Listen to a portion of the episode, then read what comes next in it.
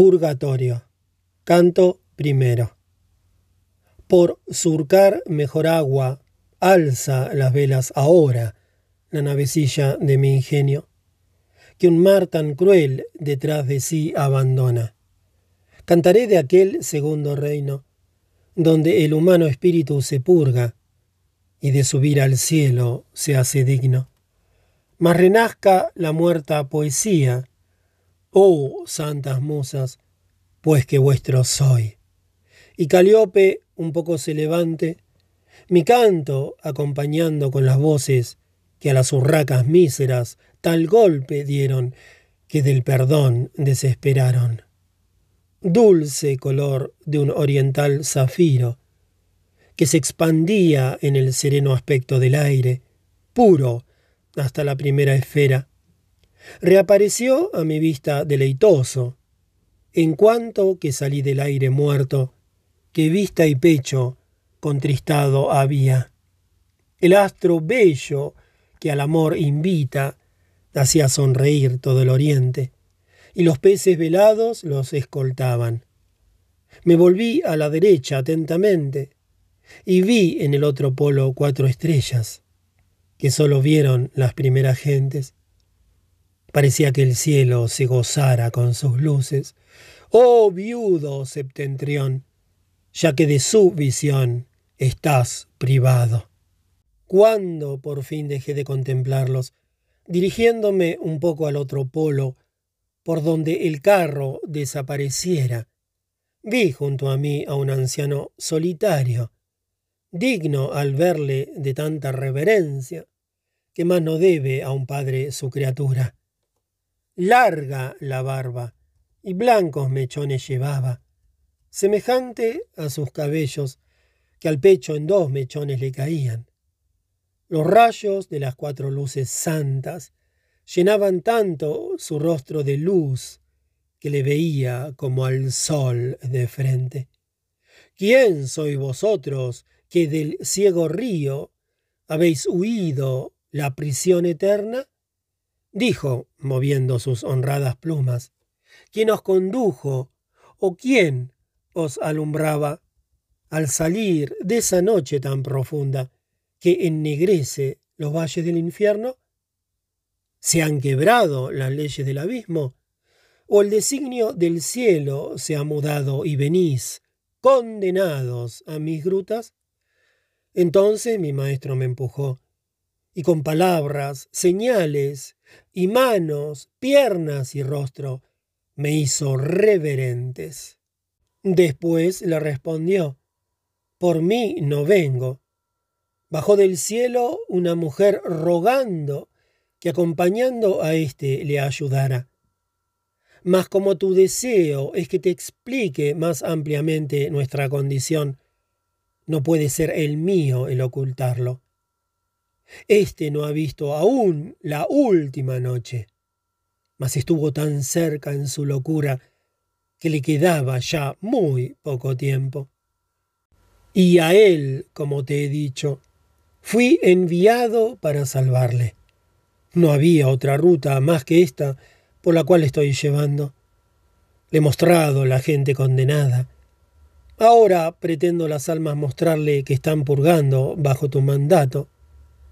Es largo de contar cómo lo traje. Bajo del alto, virtud que me ayuda a conducirlo a que te escuche y vea. Dígnate agradecer que haya venido busca la libertad, que es tan preciada, cual sabe quién a cambio da la vida. Lo sabes, pues por ella no fue amarga en Utica tu muerte. Allí dejaste la veste que radiante será un día. No hemos quebrado las eternas leyes, pues éste vive y Minos no me ata. Soy de la zona de los castos ojos de tu Marcia que sigue suplicando que la tengas por tuya, oh santo pecho, en nombre de su amor, senos benigno. Deja que andemos por tus siete reinos. Le mostraré nuestro agradecimiento, si quieres que te nombre allí debajo. Tan placentera Marcia fue a mis ojos Mientras que estuve allí, dijo él entonces, que cuanto me pidió le concedía. Ahora que vive tras el río amargo, no puede ya moverme por la ley que cuando me sacaron fue dispuesta. Mas si te manda una mujer del cielo, como has dicho, lisonjas no precisas, basta en su nombre pedir lo que quieras. Puedes marchar, mas haz que éste se ciña con un delgado junco y lave el rostro, y que se limpie toda la inmundicia, porque no es conveniente que cubierto de niebla alguna vaya hasta el primero de los ministros ya del paraíso, en todo el derredor de aquella islita, allí donde las olas la combaten, crecen los juncos sobre el blanco limo. Ninguna planta que tuviera fronda o que dura se hiciera viviría, pues no soportaría sus embates. Luego no regreséis por este sitio. El sol os mostrará que surge ahora del monte la subida más sencilla. Él desapareció y me levanté sin hablar, acercándome a mi guía. Dirigiéndole entonces la mirada, él comenzó. Sigue mis pasos, hijo. Volvamos hacia atrás, que esta llanura va declinando hasta su último margen. Vencía el alba ya a la madrugada que escapaba adelante, y a lo lejos divisé el tremolar de la marina. Por la llanura sola caminábamos, como quien vuelve a la perdida senda, y hasta encontrarla piensa que anda en vano. Cuando llegamos ya donde el rocío resiste al sol, por estar en un sitio donde a la sombra poco se evapora, ambas manos abiertas en la hierba, suavemente puso mi maestro, y yo que de su intento me di cuenta, volví hacia él, mi rostro enlagrimado, y aquí me descubrió completamente aquel color que me escondió el infierno. Llegamos luego a la desierta playa, que nadie ha visto navegar sus aguas, que conserve experiencias del regreso. Me ciñó, como el otro había dicho, Oh, maravilla. Pues cuando él cortó la humilde planta, volvió a nacer otra de donde la arrancó súbitamente. Canto segundo. Ya había el sol llegado al horizonte, que cubre con su cerco meridiano Jerusalén en su más alto punto. Y la noche, que a él opuesta gira, del Ganges se salía con aquellas balanzas que le caen cuando ha triunfado, tal que la blanca y sonrosada cara donde yo estaba, de la bella aurora, mientras crecía, se tornaba de oro. A la orilla del mar nos encontrábamos, como aquel que pensara su camino, que va en corazón y en cuerpo se queda. Y entonces, cual del alba sorprendido, por el denso vapor Marte enrojece sobre el lecho del mar por el poniente. Tal se me apareció.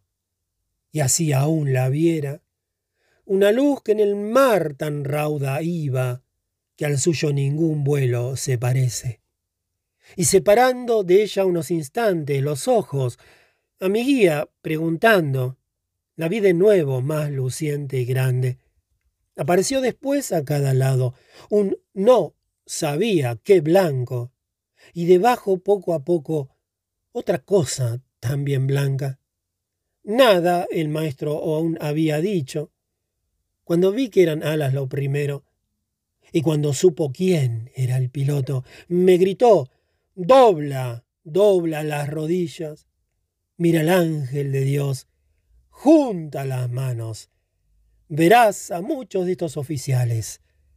Ve que desdeña los humanos medios y no quiere más remo ni más velas entre orillas remotas que sus alas. Mira como las alza hacia los cielos, moviendo el aire con eternas plumas, que cual mortal cabello no se mudan. Después, al acercarse más y más, el pájaro divino era más claro, y pues de cerca no lo soportaban los ojos. Me incliné y llegó a la orilla con una barca tan ligera y ágil que parecía no cortar el agua. A popa estaba el celestial barquero, cual si la beatitud llevara escrita, y dentro había más de cien espíritus. Cuando Israel salió de Egipto, cantaban todos juntos a una voz, y todo lo que sigue de aquel salmo. Después les hizo el signo de la cruz. Todos se alzaron a la playa, y él se marchó tan veloz como vino. La turba que quedó muy sorprendida pareció del lugar, mirando en torno como aquel que contempla cosas nuevas. De todas partes aseateaba al día el sol, que había echado con sus flechas de la mitad del cielo a Capricornio. Cuando la nueva gente alzó la cara a nosotros diciendo, Si sabéis, mostradnos el camino que va al monte.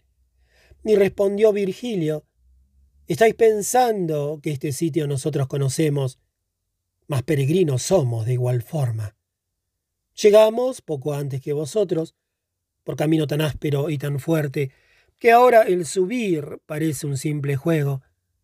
Las almas que se dieron cuenta entonces por mi respiración de que vivía, maravilladas, empalidecieron. Como el mensajero que el olivo trae, va la gente para oír noticias, y de apretarse esquivos no se muestran. Así a mi vista se agolparon todas aquellas almas apesadumbradas, casi olvidando el ir a hacerse bellas. Yo vi que una de ellas se acercaba para abrazarme con tan grande afecto que me movió a que hiciese yo lo mismo. Ah, vanas sombras, salvo la apariencia. Tres veces por detrás pasé mis brazos y tantas otras los volví a mi pecho. Creo que enrojecí maravillado. Y sonrió la sombra y se alejaba, y yo me fui detrás para seguirla. Suavemente me dijo que parase. Supe entonces quién era, y le rogué que para hablarme allí se detuviera. Así, me respondió, como te amaba en el cuerpo mortal, libre te amo. Por eso me detengo. ¿Y tú? ¿Qué haces? Por volver otra vez, Casela mío. ¿A dónde estoy viajo? Mas ¿por qué? le dije, tantas horas te han quitado. Y él a mí. No me hicieron injusticia. Si aquel que lleva, cuando y a quien quiere, me ha negado el pasaje muchas veces. De justa voluntad sale la suya, más desde hace tres meses ha traído a quien quisiera entrar sin oponerse. Por lo que yo, que estaba en la marina, donde el agua del Tíber sal se hace, benignamente fui por él llevado. El vuelo a aquella desembocadura dirigió, pues que siempre se congregan allí los que a Aqueronte no descienden. Y yo, si no te quitan nuevas leyes la memoria o el uso de los cantos de amor, que mis deseos aquietaban, con ellos te suplico que consueles mi alma, que viniendo con mi cuerpo a este lugar, se encuentra muy angustiada. El amor que en la mente me razona, me entonces comenzó tan dulcemente, que en mis adentros oigo aún la dulzura. Mi maestro y yo, y aquellas gentes que estaban junto a él, tan complacidas parecían, que nada más pensaban. Todos pendientes y fijos estábamos de sus notas, y el viejo venerable nos gritó ¿Qué sucede, lentas almas? ¿Qué negligencia? ¿Qué esperar es este? Corred al monte a echar las impurezas que no os permiten contemplar a Dios. Como cuando al coger avena o mijo, las palomas rodean el sustento, quietas y sin mostrar su osado orgullo. Si algo sucede que las amedrenta, súbitamente dejan la comida, pues un mayor cuidado las asalta. Yo vi a aquella mesnada recién hecha dejar el canto y escapar al monte, como quien va y no sabe dónde acabe. No fue nuestra partida menos presta. Canto tercero. Por más que aquella huida repentina por la llanura a todos dispersara, hacia el monte en que aguija la justicia, a mi fiel compañero me arrimé, pues cómo habría yo sin él corrido. ¿Quién por el monte hubiérame llevado? Le creí descontento de sí mismo, o que digna y que pura conciencia con que amargor te muerde un leve fallo. Cuando sus pies dejaron de ir a prisa, que a cualquier acto quítale el decoro, mi pensamiento, empecinado antes, reanudó su discurso deseoso y dirigí mis ojos hacia el monte, que al cielo más se eleva de las aguas. El sol, que atrás en rojo flameaba, se rompía delante de mi cuerpo, pues sus rayos en mí se detenían.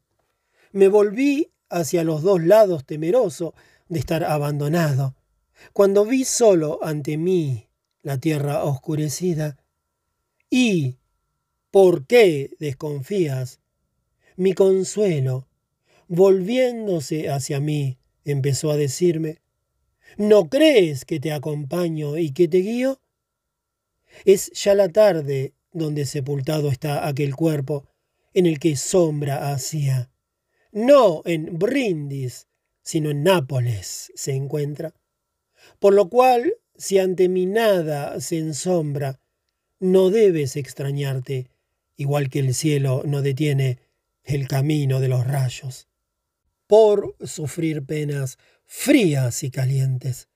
Dios ha dispuesto cuerpos semejantes, de modo que no quiere revelarnos.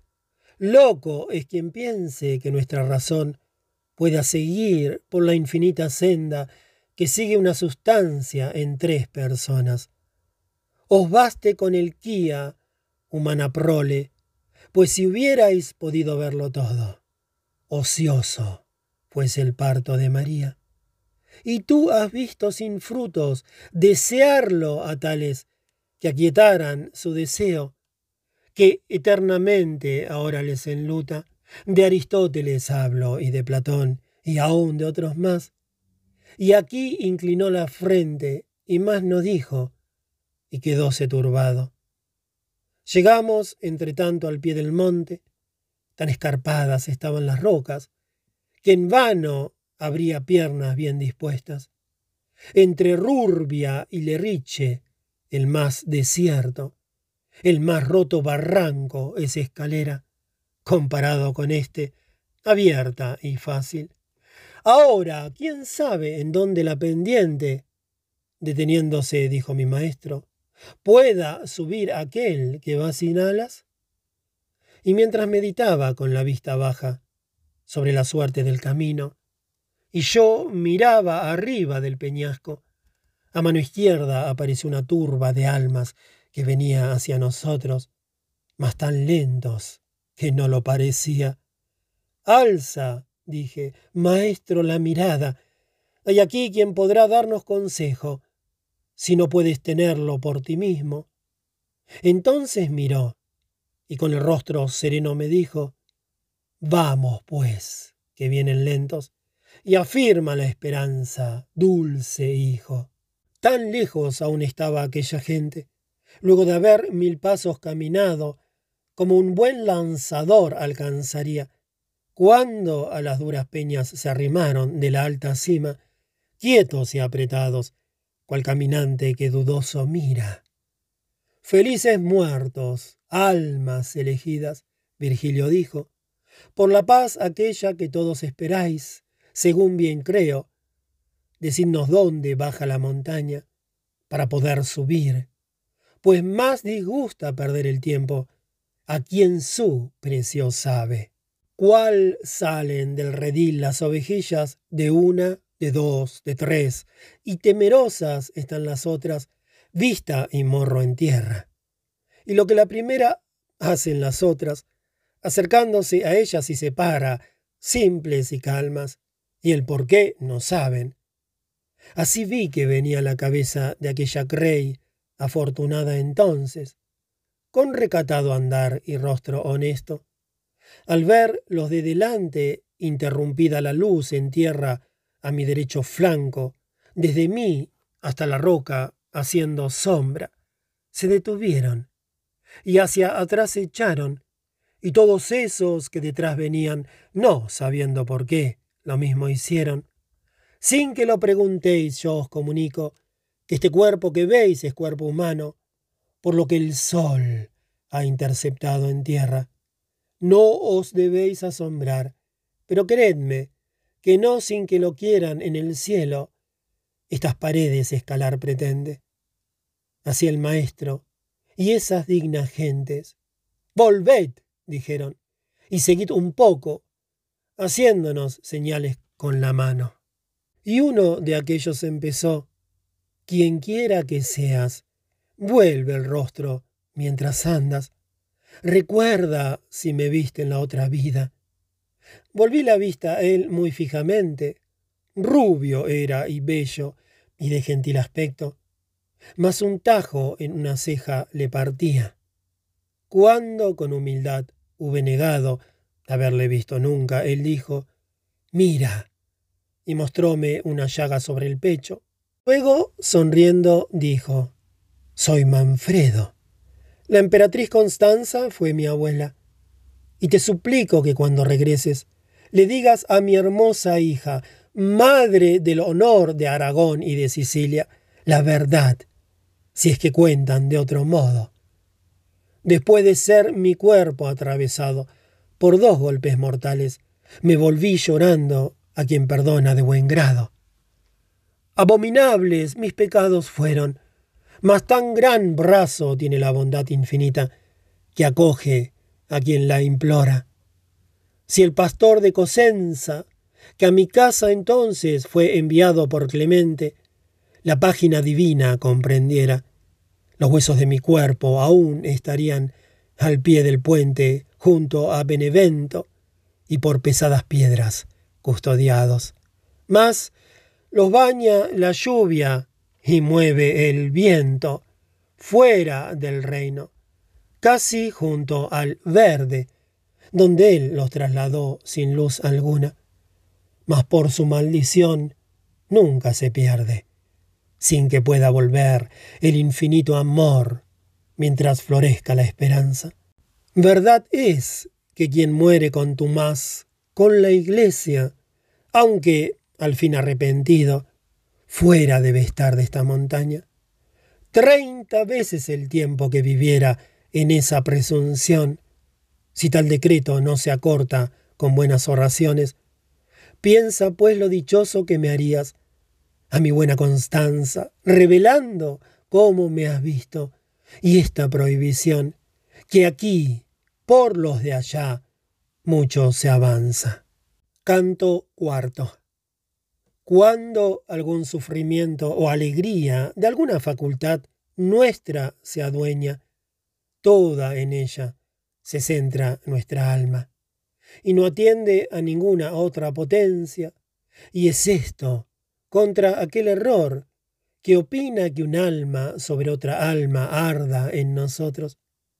Por eso, cuando se oye o se ve algo que atraiga al alma fuertemente a ello. El tiempo pasa y nada el hombre advierte, porque es una potencia la que escucha y otra la que retiene al alma entera. Una está casi presa y la otra libre.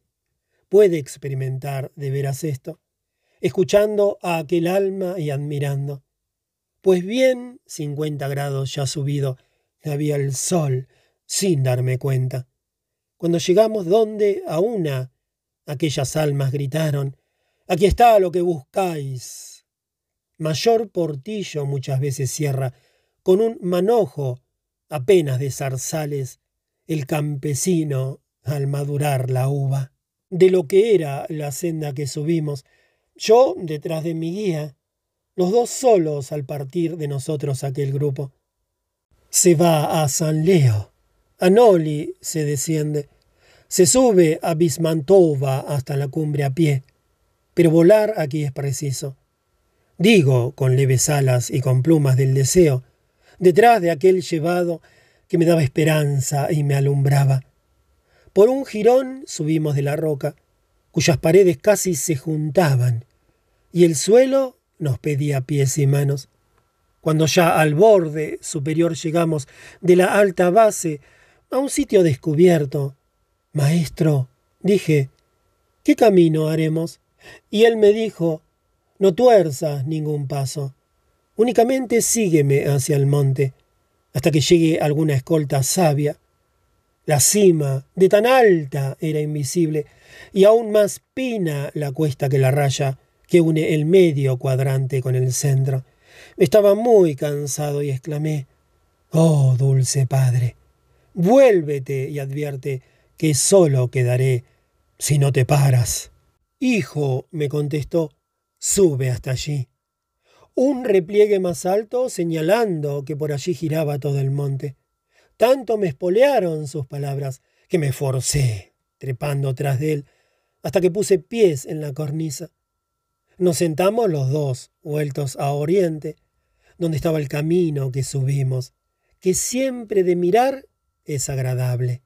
La vista dirigí primero abajo, luego arriba, hacia el sol, y me admiraba que nos hería por el lado izquierdo.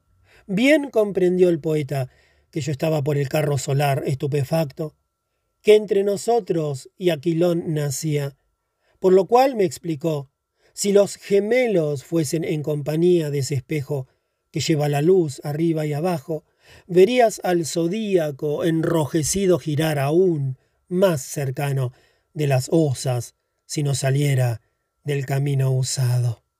¿Cómo pueda ocurrir? Pensarlo puedes si atentamente observas que Sión en la tierra se opone a esta montaña. Un horizonte mismo tienen ambas y hemisferios diversos, y el camino que mal supiera recorrer Faetonte podrás ver, como en esta va por uno y por aquella por el otro lado, si lo ves claro con la inteligencia. Cierto, maestro, dije, que hasta ahora no vi claro como lo disierno. Allí donde mi ingenio me faltaba, que la mitad del cielo que alto gira, que se llama Ecuador en algún arte, y entre sol y entre invierno se halla siempre, por la causa que dices, dista tanto respecto al septentrión, cuanto en Judea lo contemplaban en la parte cálida mas sabría gustoso, si quisieras, cuánto habremos de andar, pues sube el monte más de lo que subir pueden mis ojos. Y él me dijo, este monte es de tal modo que siempre pesa al comenzar abajo, y cuando más se sube, menos daña. Y así, cuando le sientas tan suave, que te haga caminar ya tan ligero, como nave que empuja la corriente, habrás llegado al fin de este sendero. Reposar allí espera tu fatiga, mas no respondo, y esto lo sé cierto.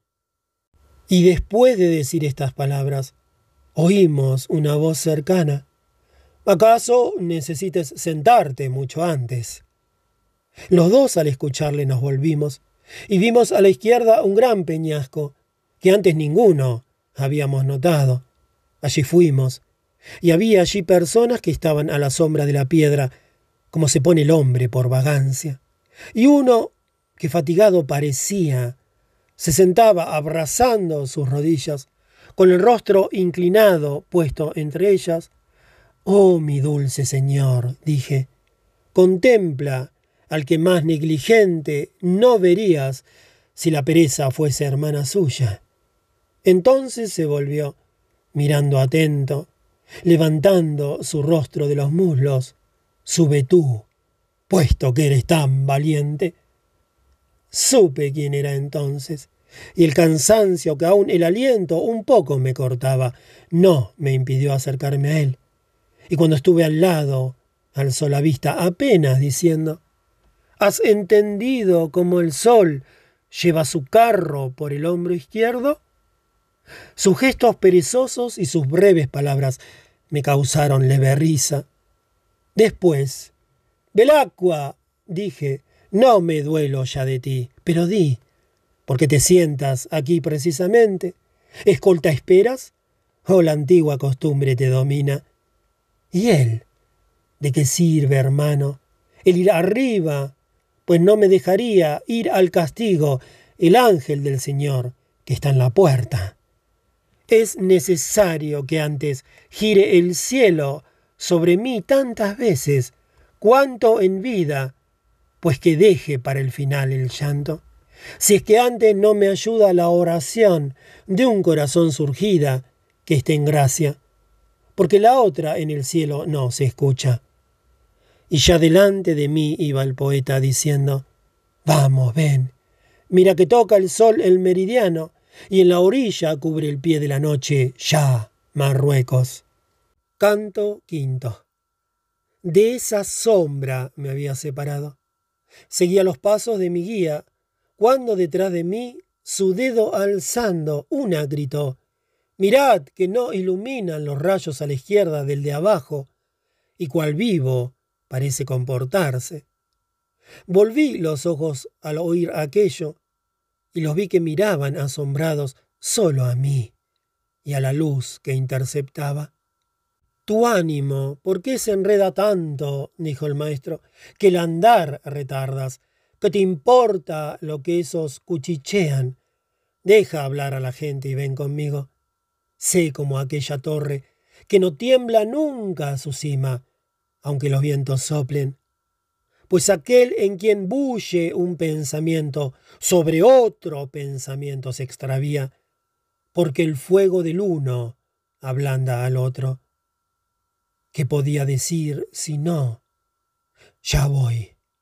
Díjelo, mas cubriéndome el color que digno de perdón al hombre vuelve. Mientras tanto, a través de la ladera, una gente venía hacia nosotros, cantando el miserere verso a verso. Cuando notaron que ocasión no daba de atravesar los rayos con mi cuerpo por un gran oh, cambiaron su cantiga. Y dos de ellos, en forma de emisarios, corrieron hacia mí y me preguntaron, Haznos saber de vuestra condición. Y mi maestro, bien podéis marcharos, y a aquellos que os mandaron referirles que el cuerpo de éste es carne verdadera, si al contemplar su sombra se pararon, como yo creo, baste la respuesta. Hacedle honor, que acaso os aproveche. Tan rápidos vapores encendidos no vi rasgar el cielo en plena noche, ni las nubes de agosto en el ocaso, como aquellos a lo alto se volvieron, y junto a los demás dieron la vuelta, como un tropel sin freno, hacia nosotros. Mucha es la gente que a nosotros viene y te quieren rogar, dijo el poeta, mas sigue andando y caminando escucha. Oh alma que caminas con aquellos miembros con que naciste, a ser dichoso, se acercaban gritando. Aquieta el paso. Mira si a alguno de nosotros viste, para que de él allí noticias lleves. Ah, ¿por qué sigues? ¡Ay! ¿Por qué no paras? Todos muertos violentamente fuimos, y hasta el último instante pecadores. La luz del cielo entonces nos dio juicio, y arrepentidos, perdonando, fuera salimos de la vida en paz con Dios, y el deseo de verle nos aflige. Y yo, por más que mire vuestros rostros, no os reconozco, mas si deseáis algo que pueda hacer, Buenos espíritus, decídmelo y lo haré, por esa paz que detrás de los pasos de mi guía, de mundo en mundo, buscar se me hace. Y uno repuso, todos nos fiamos de tus bondades, sin que nos lo jures, si es que tu voluntad no es impedida. Por lo que yo que hablé antes que los otros, te ruego que si ves esa comarca que está entre la Ramoña y la de Carlos, que de tus ruegos me hagas cortesía en Fano, y que por mi bien se suplique y las graves ofensas purgar pueda. Allí nací, más los profundos huecos por los que huyó la sangre en que vivía, en tierras de Atenor me fueron hechos, donde estar confiaba más seguro, que lo mandó el de éste, pues me odiaba más de lo que el derecho lo permite. Pero si hacia la mira hubiese huido, cuando fui sorprendido en Oriaco, aún estaría donde se respira. Corrí al pantano, donde cieno y cañas estorban mi paso, y me caí, y vi mi sangre en tierra hacer un lago. Luego otro dijo, ay, así el deseo se cumpla que te trae a esta montaña, con piedad bondadosa ayuda al mío. Yo nací en Montefeltro, soy Bonconte. Giovanna y los demás no me recuerdan, y sigo a estos con la frente gacha. Y le dije, qué fuerza o qué aventura de Campaldino te llevó tan lejos que tu sepulcro nunca se ha encontrado. Oh, me repuso, al pie del Casentino un agua corre que se llama Arquiano, nace en los Apeninos sobre el Hermo, donde su nombre ya no necesita. Llegué con una herida en la garganta, huyendo a pie y ensangrentado el llano. Allí perdí la vista y mi palabra terminó con el nombre de María, y allí al caer mi carne quedó sola. Te diré la verdad, y tú a los vivos.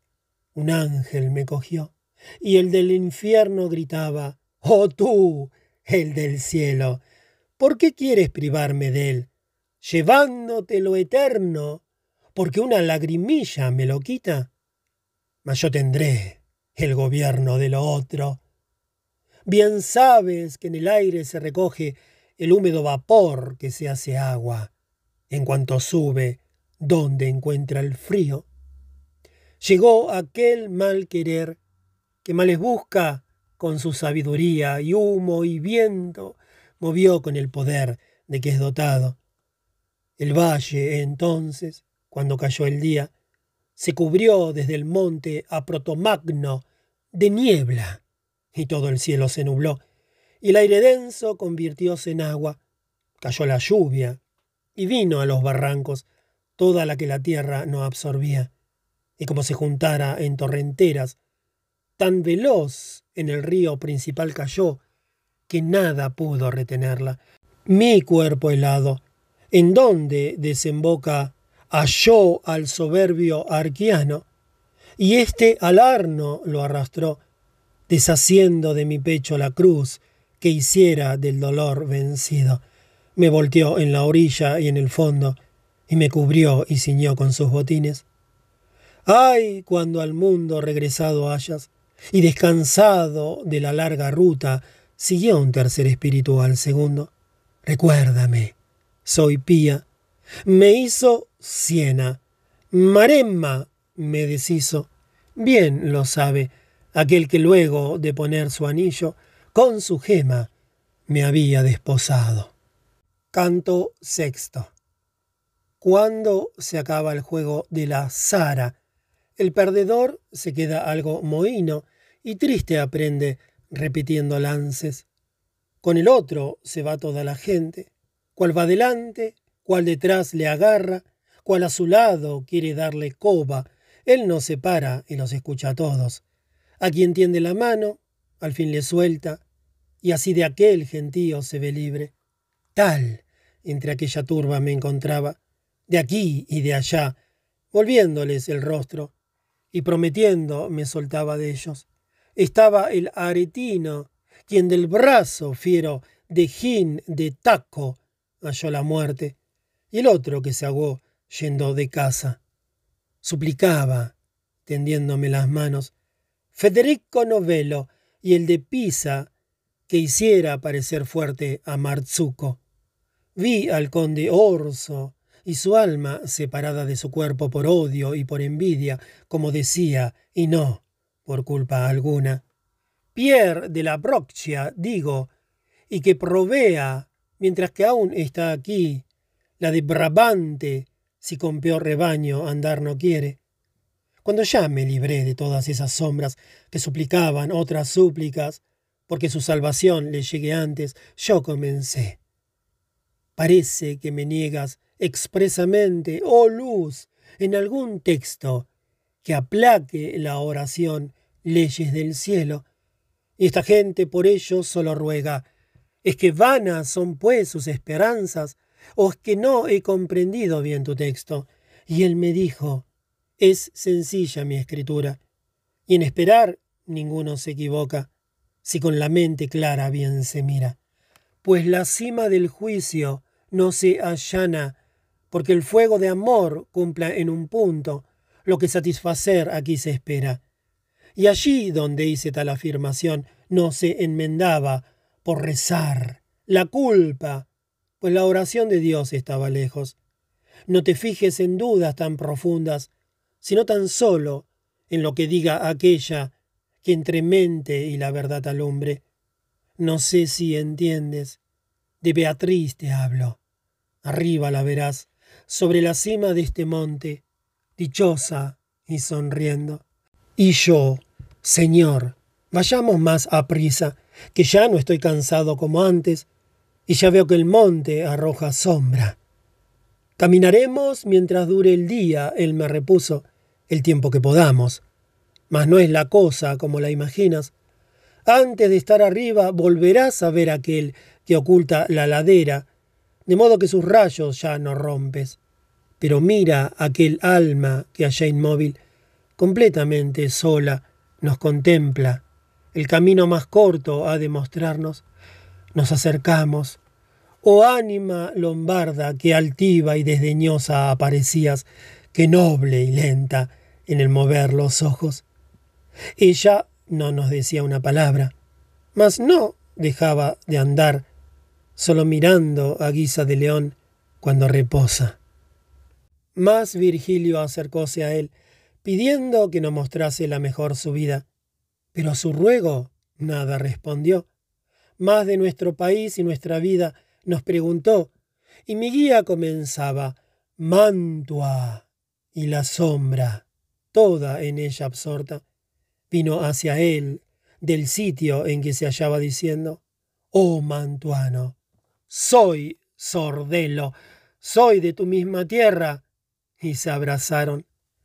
Ah, esclava Italia, albergue de dolores, nave sin timonel en la borrasca, burdel, no soberana de provincias, aquel alma gentil tan prestamente, solo al oír el nombre de su tierra, comenzó a festejar a su paisano, y en ti ahora, sin guerras, no se hallan tus vivos, y se muerden unos a otros.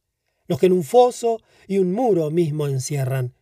Busca, mísera, en torno de tus costas, tus playas, y después mira en el centro, si alguna parte en ti de paz disfruta, de qué vale que el freno te pusiera, Justiniano, si nadie hay en la silla, menor fuera sin ese la vergüenza. A gentes que debíais ser votadas, y consentir al César en su trono, si aquello que Dios manda comprendieseis. Esa fiera mirad, cuán indomable, por no ser corregida por la espuela, al poner en las riendas vuestras manos. Oh tú, Tedesco Alberto, que la dejas al verla tan salvaje y tan indómita, y debiste apretarle los hijares, caiga de las estrellas justo juicio, sobre tu sangre, y sea nuevo y claro, tal que tu sucesor le tenga miedo. Pues habéis consentido tú y tu padre, por la codicia de eso distraídos, que el jardín del imperio esté desierto. Ven y ve a Capuletos y Montescos, Filipescos, Monaldos, ah, indolente, esos ya tristes, y estos con recelos. Ven, Cruel, ven, y ve la tiranía de tus nobles, y cura sus desmanes. Verás a Santa Flora tan oscura. Ven y contempla tu Roma llorando, viuda y sola, llamando noche y día, oh mi César, ¿por qué no me acompañas? Verás lo mucho que se quieren todos, y si a piedad ninguna te movemos, ven, y tendrás vergüenza de tu fama. Y si me es permitido, oh sumo Jové, que por nosotros en cruz te pusieron, es que has vuelto los ojos a otra parte, o te estás preparando en el abismo de tus designios para hacer un bien que se escapa del todo a nuestra mente? Pues llenas de tiranos las ciudades están de Italia toda, y un Marcelo se vuelve cualquier ruin que entra en un bando. Puedes estar contenta, ah, mi Florencia, por esta digresión que no te alcanza, pues se la sabe solventar tu pueblo. La justicia en su pecho muchos guardan, prudentes, disparan tarde el arco, mas tu pueblo la tiene en plena boca. Muchos rechazan cargos oficiales, mas tu pueblo solícito responde sin ser llamado y grita, yo lo acepto. Alégrate, porque motivos tienes, tú rica, tú con paz, tú prudente. De si digo verdad están las muestras. Las Ateneas y Espartas, que inventaron las viejas leyes tan civilizadas del bien vivir, hicieron débil prueba comparadas contigo, pues que haces tan sutiles decretos que a noviembre los que hiciste en octubre nunca llegan. ¿Hasta dónde recuerdo? ¿Cuántas veces leyes, monedas, hábitos y oficios has mudado y cambiado de habitantes? Y si te acuerdas bien y lo ves claro, te verás semejante a aquella enferma que no encuentra reposo sobre plumas, mas dando vueltas, calma, sus dolores. Canto séptimo. Los saludos corteses y dichosos por tres y cuatro veces reiterados. Sordeló se apartó y dijo, ¿Quién sois? Antes de que llegaran a este monte las almas dignas de subir a Dios, Octavio dio a mis huesos sepultura. Yo soy Virgilio, y por culpa ninguna, salvo el no tener fe, perdí los cielos. Así repuso entonces mi maestro. Como queda quien ve súbitamente algo maravilloso frente a él, que cree y que no, diciendo es o no es.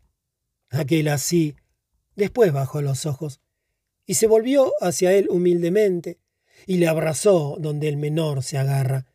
Gloria de los latinos, por el cual mostró cuánto podía nuestra lengua, oh pres eterna del pueblo natal, qué mérito o qué gracia a mí te muestra. Si de escuchar soy digno tus palabras, dime si acaso vienes del infierno. Por los recintos todos de aquel reino doliente, aquí he llegado, respondió, y enviado del cielo con el vengo.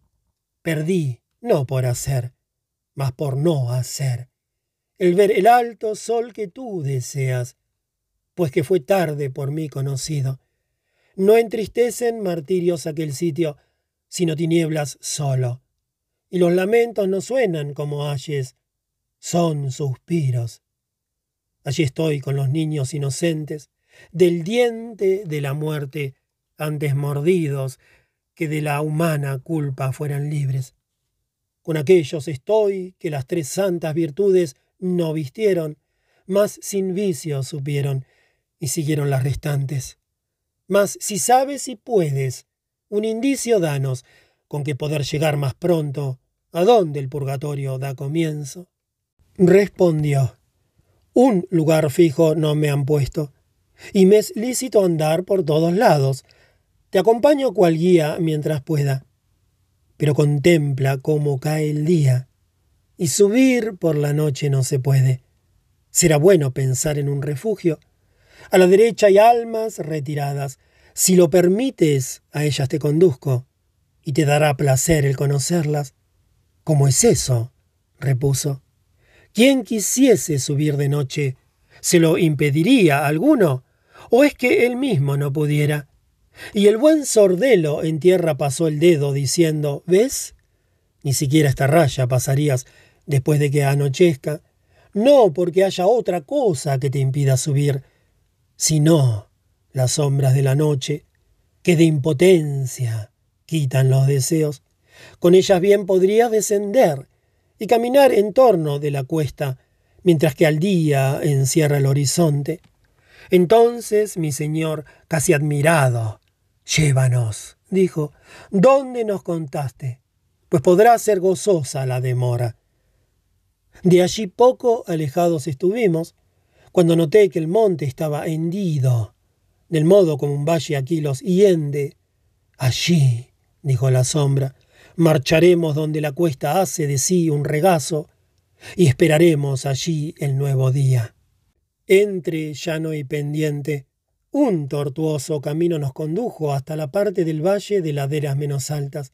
Oro, alba yalde, grana y plata fina, índigo, leño lúcido y sereno, fresca esmeralda al punto en que se quiebra, por las hierbas y flores de aquel valle, sus colores serían derrotados, como el mayor derrota al más pequeño. No pintó solamente allí natura, mas con la suavidad de mil olores, incógnito, indistinto, uno creaba. Salve Regina. Sobre hierba y flores sentadas vi a unas almas que cantaban, que no vimos por fuera de aquel valle. Antes que el poco sol vuelva a su nido, comenzó nuestro guía el mantuano. No pretendáis que entre esos os conduzca, Mejor desde esta loma las acciones y los rostros veréis de cada uno, que mezclados con ellos allá abajo. Quien más alto se sienta y que parece desatender aquello que debiera y no mueve la boca con los otros, Rodolfo fue, que pudo con su imperio sanar las plagas que han matado a Italia y así tarde el remedio de otro llega aquel que le consuela con la vista, rigió la tierra donde el agua nace, que al albia el molda, el albia al mar se lleva. Otocar se llamó, y desde la infancia fue mejor que el barbudo Wenceslao, su hijo que lujuria y ocio pase. Y aquel chatito, que charla muy junto con aquel de un aspecto tan benigno, murió escapando y desflorando el lirio Ved allí como el pecho se golpea. Mirad al otro que ha hecho a su mano de su mejilla, suspirando lecho. Del mal de Francia son el padre y suegro. Saben su villa sucia y enviciada. De esto viene el dolor que les lancea. Aquel tan corpulento que acompasa su canto con aquel tan narigudo, de todas las virtudes ciñó cuerda. Y si rey después de él hubiera sido el jovencito sentado detrás, iría la virtud de vaso en vaso. No es lo mismo los otros herederos. Tienen el trono Jaime y Federico, mas el lote mejor ninguno tiene. Raras veces renace por las ramas la probidad humana, y esto quiere quien la otorga, para que la pidamos. También esto concierne al narigudo, y no menos que a Pedro con quien canta, de quien Pula y Provenza se lamentan. Tan inferior la planta es a su grano, cuanto más que Beatriz y Margarita, Constanza del marido se envanece. Mirad al rey de la vida sencilla sentado aparte, Enrique de Inglaterra. El vástago mejor tiene en sus ramas. Aquel que está más abajo, echado en tierra, mirando arriba es Guillermo el Marqués, por quien a Alejandría y sus batallas lloran el Canavés y Monferrato. Canto octavo. Era la hora en que quiere el deseo enternecer el pecho al navegante, cuando de sus amigos se despide, y que de amor el nuevo peregrino sufre si escucha lejos una esquila que parece llorar el día muerto. Cuando yo comencé a dejar de oír y a mirar hacia un alma que se alzaba, pidiendo con la mano que la oyeran, juntó y alzó las palmas, dirigiendo los ojos hacia oriente, de igual modo que si dijese a Dios, solo en ti pienso. A la verdad aguza bien los ojos, lector, que el velo ahora es tan sutil que es fácil traspasarlo ciertamente. Yo aquel gentil ejército veía, callado luego contemplar el suelo, como esperando pálido y humilde, y vi salir de lo alto y descender dos ángeles con dos ardientes gladios truncos y de la punta desprovistos. Verdes como las hojas más tempranas sus ropas eran, y las verdes plumas por detrás las batían y aventaban. Uno se puso encima de nosotros y bajó el otro por el lado opuesto, tal que en medio la gente se quedaron. Bien distinguía su cabeza rubia, mas su rostro la vista me turbaba, cual facultad que a demasiado aspira. Vinieron del regazo de María, dijo Sordelo, a vigilar el valle, por la serpiente que vendrá muy pronto. Y yo, que no sabía por qué sitio, me volví alrededor y me estreché a las fieles espaldas todo helado. Ahora bajemos, añadió Sordelo, entre las grandes sombras para hablarles, pues el veros muy grato habrá de serles. Solo tres pasos creo que había dado, y abajo estuve, y vi a uno que miraba hacia mí, pareciendo conocerme. Tiempo era ya que el aire oscureciera, mas no tal que sus ojos y los míos, los que antes se ocultaban, no advirtiesen. Hacia mí vino, y yo fui hacia él. Cuánto me complació, gentil juez Nino, cuando vi que no estabas con los reos. Ningún bello saludo nos callamos luego. Me preguntó, ¿cuándo llegaste al pie del monte por lejanas aguas? Oh, dije, vine por los tristes reinos esta mañana, en mi primera vida, aunque la otra andando así pretendo. Y cuando fue escuchada mi respuesta, Sordelo y él se echaron hacia atrás, como gente de súbito turbada. Volvióse uno a Virgilio, el otro a alguien sentado allí y gritó Mira, Conrado, ven a ver lo que Dios por gracia quiere. Y vuelto a mí, por esa rara gracia que debes al que de ese modo esconde sus primeros porqués, que no se entienden, cuando hayas vuelto a atravesar las ondas, di a mi Giovanna que en mi nombre implore. ¿En dónde se responde a la inocencia? No creo que su madre ya me ame luego que se cambió las blancas tocas, que conviene que aún, pobre, las quisiera. Por ella fácilmente se comprende cuánto en mujer el fuego de amor dura, si la vista o el tacto no lo encienden. Tan bella sepultura no alzaría la sierpe del emblema de Milán, como lo haría el gallo de Gallurra. Así dijo, y mostraba señalado su aspecto por aquel amor honesto que en el pecho se enciende con mesura. Yo alzaba ansioso al cielo la mirada, a donde son más tardas las estrellas, como la rueda más cercana al eje. Y mi guía, ¿qué miras, hijo, en lo alto? Y yo le dije, aquellas tres antorchas por las que el polo todo hasta aquí arde. Y él respondió, las cuatro estrellas claras que esta mañana vimos han bajado y éstas en su lugar han ascendido. Mientras hablaba, cogióle Sordelo diciendo, Ved allá a nuestro adversario y para que mirase alzó su dedo. De aquella parte donde se abre el valle había una serpiente. ¿Acaso aquella que le dio a Eva el alimento amargo? Entre flores y hierba iba el reptil, volviendo la cabeza y sus espaldas lamiendo como bestia que se limpia. Yo no lo vi, y por eso no lo cuento que hicieron los Azores celestiales, pero bien vi moverse a uno y a otro. Al escuchar hendir las verdes alas, escapó la serpiente y regresaron a su lugar los ángeles a un tiempo. La sombra que acercado al juez sabía cuando éste la llamó, mientras la lucha no dejó ni un momento de mirarme.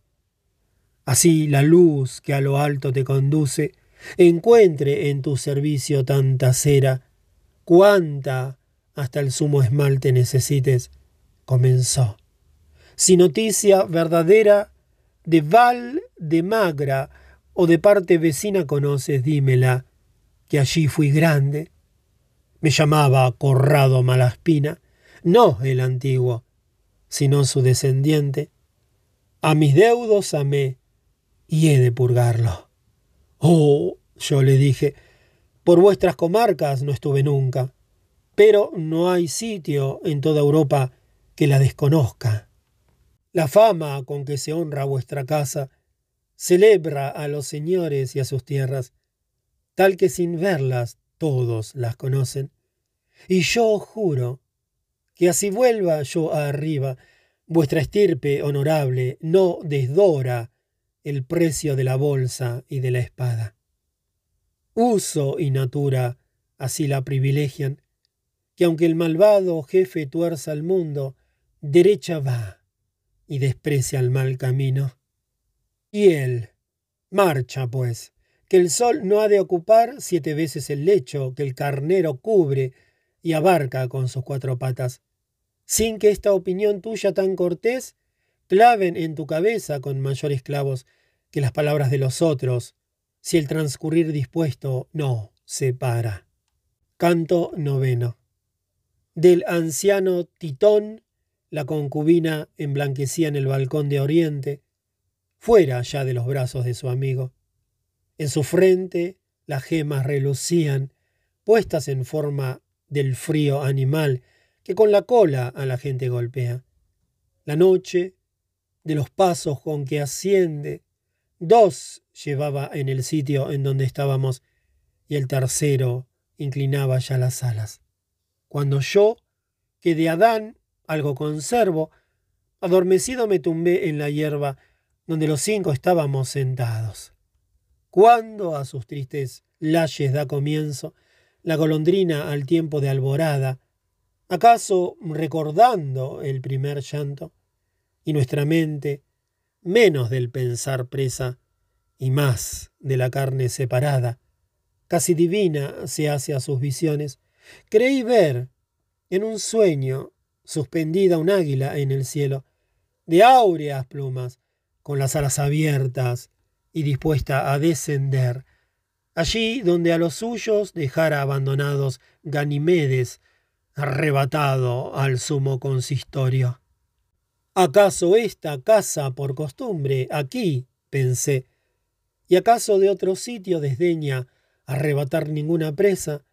Luego me pareció que tras dar vueltas, terrible como el rayo descendía, y que arriba hasta el fuego me llevaba, allí me pareció que ambos ardíamos, y el incendio soñado me quemaba tanto que el sueño tuvo que romperse.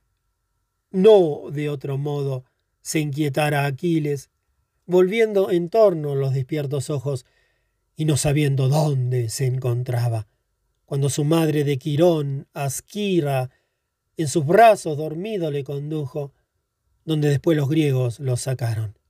Cual yo me sorprendí, cuando del rostro el sueño se me fue y me puse pálido, como hace el hombre al que el espanto hiela. Solo estaba a mi lado mi consuelo, y el sol estaba ya dos horas alto, y yo la cara al mar tenía vuelta. No tengas miedo, mi señor me dijo, cálmate, que a buen puerto hemos llegado, no mengues, mas alarga tu entereza. Acabas de llegar al purgatorio, ve la pendiente que alrededor le cierra y ve la entrada en donde se interrumpe. Antes, al alba que precede al día, cuando tu alma durmiendo se encontraba, sobre las flores que aquel sitio adornan, vino una dama y dijo, Soy Lucía. Deja que tome a este que ahora duerme, así le haré más fácil el camino. Sordelo se quedó, y las otras formas, Te cogió y cuando el día clareaba vino hacia arriba, y yo tras de tus pasos. Te dejó aquí, más me mostraron antes sus bellos ojos esa entrada, y luego ella y tu sueño a una se marcharon.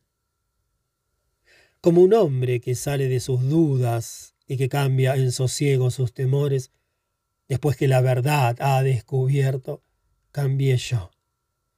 Y como sin preocupaciones me vio mi guía, por la escarpadura anduvo, y yo tras él hacia lo alto. Lector, Observarás cómo realzo mis argumentos y aún con más arte si los refuerzo. No te maravilles. Nos acercamos hasta el mismo sitio que antes me había parecido roto, como una brecha que un muro partiera. Vi una puerta y tres gradas por debajo para alcanzarla, de colores varios, y un portero que aún nada había dicho. Y como yo aún los ojos más abriera le vi sentado en la grada más alta, con tal rostro que no pude mirarlo. Y una espada tenía entre las manos, que los rayos así nos reflejaba, que en vano a ella dirigí mi vista. Decidme desde allí que deseáis, él comenzó a decir, y vuestra escolta no os vaya a ser dañosa la venida. Una mujer del cielo que esto sabe, le respondió el maestro. Nos ha dicho antes, id por allí, que está la puerta. Y ella bien ha guiado vuestros pasos. Cortésmente el portero nos repuso, Venid, pues, y subid los escalones. Allí subimos, y el primer peldaño era de mármol blanco y tan pulido, que en él me espejé tal como era era el segundo oscuro más que el perso hecho de piedra áspera y reseca, agrietado a lo largo y a lo ancho. El tercero, que encima descansaba, me pareció tan llanamente pórfido, con la sangre que escapa de las venas. Encima de éste colocaba el ángel de Dios sus plantas, al umbral sentado. Qué piedra de diamante parecía. Por los tres escalones, de buen grado, el guía me llevó diciendo, pide humildemente que abran el cerrojo. A los pies santos me arrojé devoto y pedí que me abrieran compasivos, mas antes di tres golpes en mi pecho. Siete P con la punta de la espada en mi frente escribió. Lavar procura estas manchas, me dijo, cuando entres. La ceniza o la tierra seca eran del color mismo de sus vestiduras, y de debajo se sacó dos llaves. Era de plata una y la otra de oro, con la blanca y después con la amarilla. Algo que me alegró le hizo a la puerta. Cuando cualquiera de estas llaves falla y no da vueltas en la cerradura, dijo él, esta entrada no se abre. Más rica es una pero la otra, antes de abrir, requiera más ingenio y arte, porque es aquella que el nudo desata. Me las dio Pedro, díjome que errase antes en el abrirla que encerrarla, mientras la gente en tierra se prosterne. Después empujó la puerta sagrada, diciéndonos, Entrad. Pero os advierto que vuelve afuera aquel que atrás mirase, y al girar en sus goznes las esquinas de aquellas sacras puertas, que de fuertes y sonoros metales están hechas, no rechinó, ni se mostró tan dura tarpella, cuando al buen de Metelo la arrebataron y quedó arruinada. Yo me volví con el sonar primero, y Te Deum Laudamus parecía escucharse en la voz y en dulces sones. Tal imagen al punto me venía de lo que oía, como la que suele cuando cantar con órgano se escucha, que ahora no, que ahora sí. Se entiende el texto. Canto décimo. Y al cruzar el umbral de aquella puerta, que el mal amor del alma hace tan rara, pues que finge derecho el mal camino, resonando sentí que la cerraban, y si la vista hubiese vuelto a ella, ¿con qué excusara falta semejante? Ascendimos por una piedra hendida que se movía de uno y de otro lado como la ola que huye y se aleja. Aquí es preciso usar de la destreza, dijo mi guía, y que nos acerquemos aquí y allá del lado que se aparta. Y esto nos hizo retardar el paso, tanto que antes el resto de la luna volvió a su lecho para cobijarse, que aquel desfiladero abandonásemos, más al estar ya libres y yo a lo abierto, donde el monte hacia atrás se replegaba, cansado yo, y los dos sobre la ruta inciertos. Nos paramos en un sitio más solo que un camino en el desierto. Desde el borde que cae sobre el vacío, al pie del alto farrallón que asciende, tres veces mediría el cuerpo humano. Y hasta dónde alcanzaba con los ojos, por el derecho y el izquierdo lado, esa cornisa igual me parecía. Nuestros pies no se habían aún movido, cuando noté que la pared aquella que no daba derecho de subida era de mármol blanco y adornado con relieves que no ya a Policleto, a la naturaleza vencerían. El ángel que a la tierra trajo anuncio de aquella paz llorada tantos años, que abrió los cielos tras veto tan largo, tan verdadero se nos representaba, aquí esculpido en gesto tan suave, que imagen muda no nos parecía.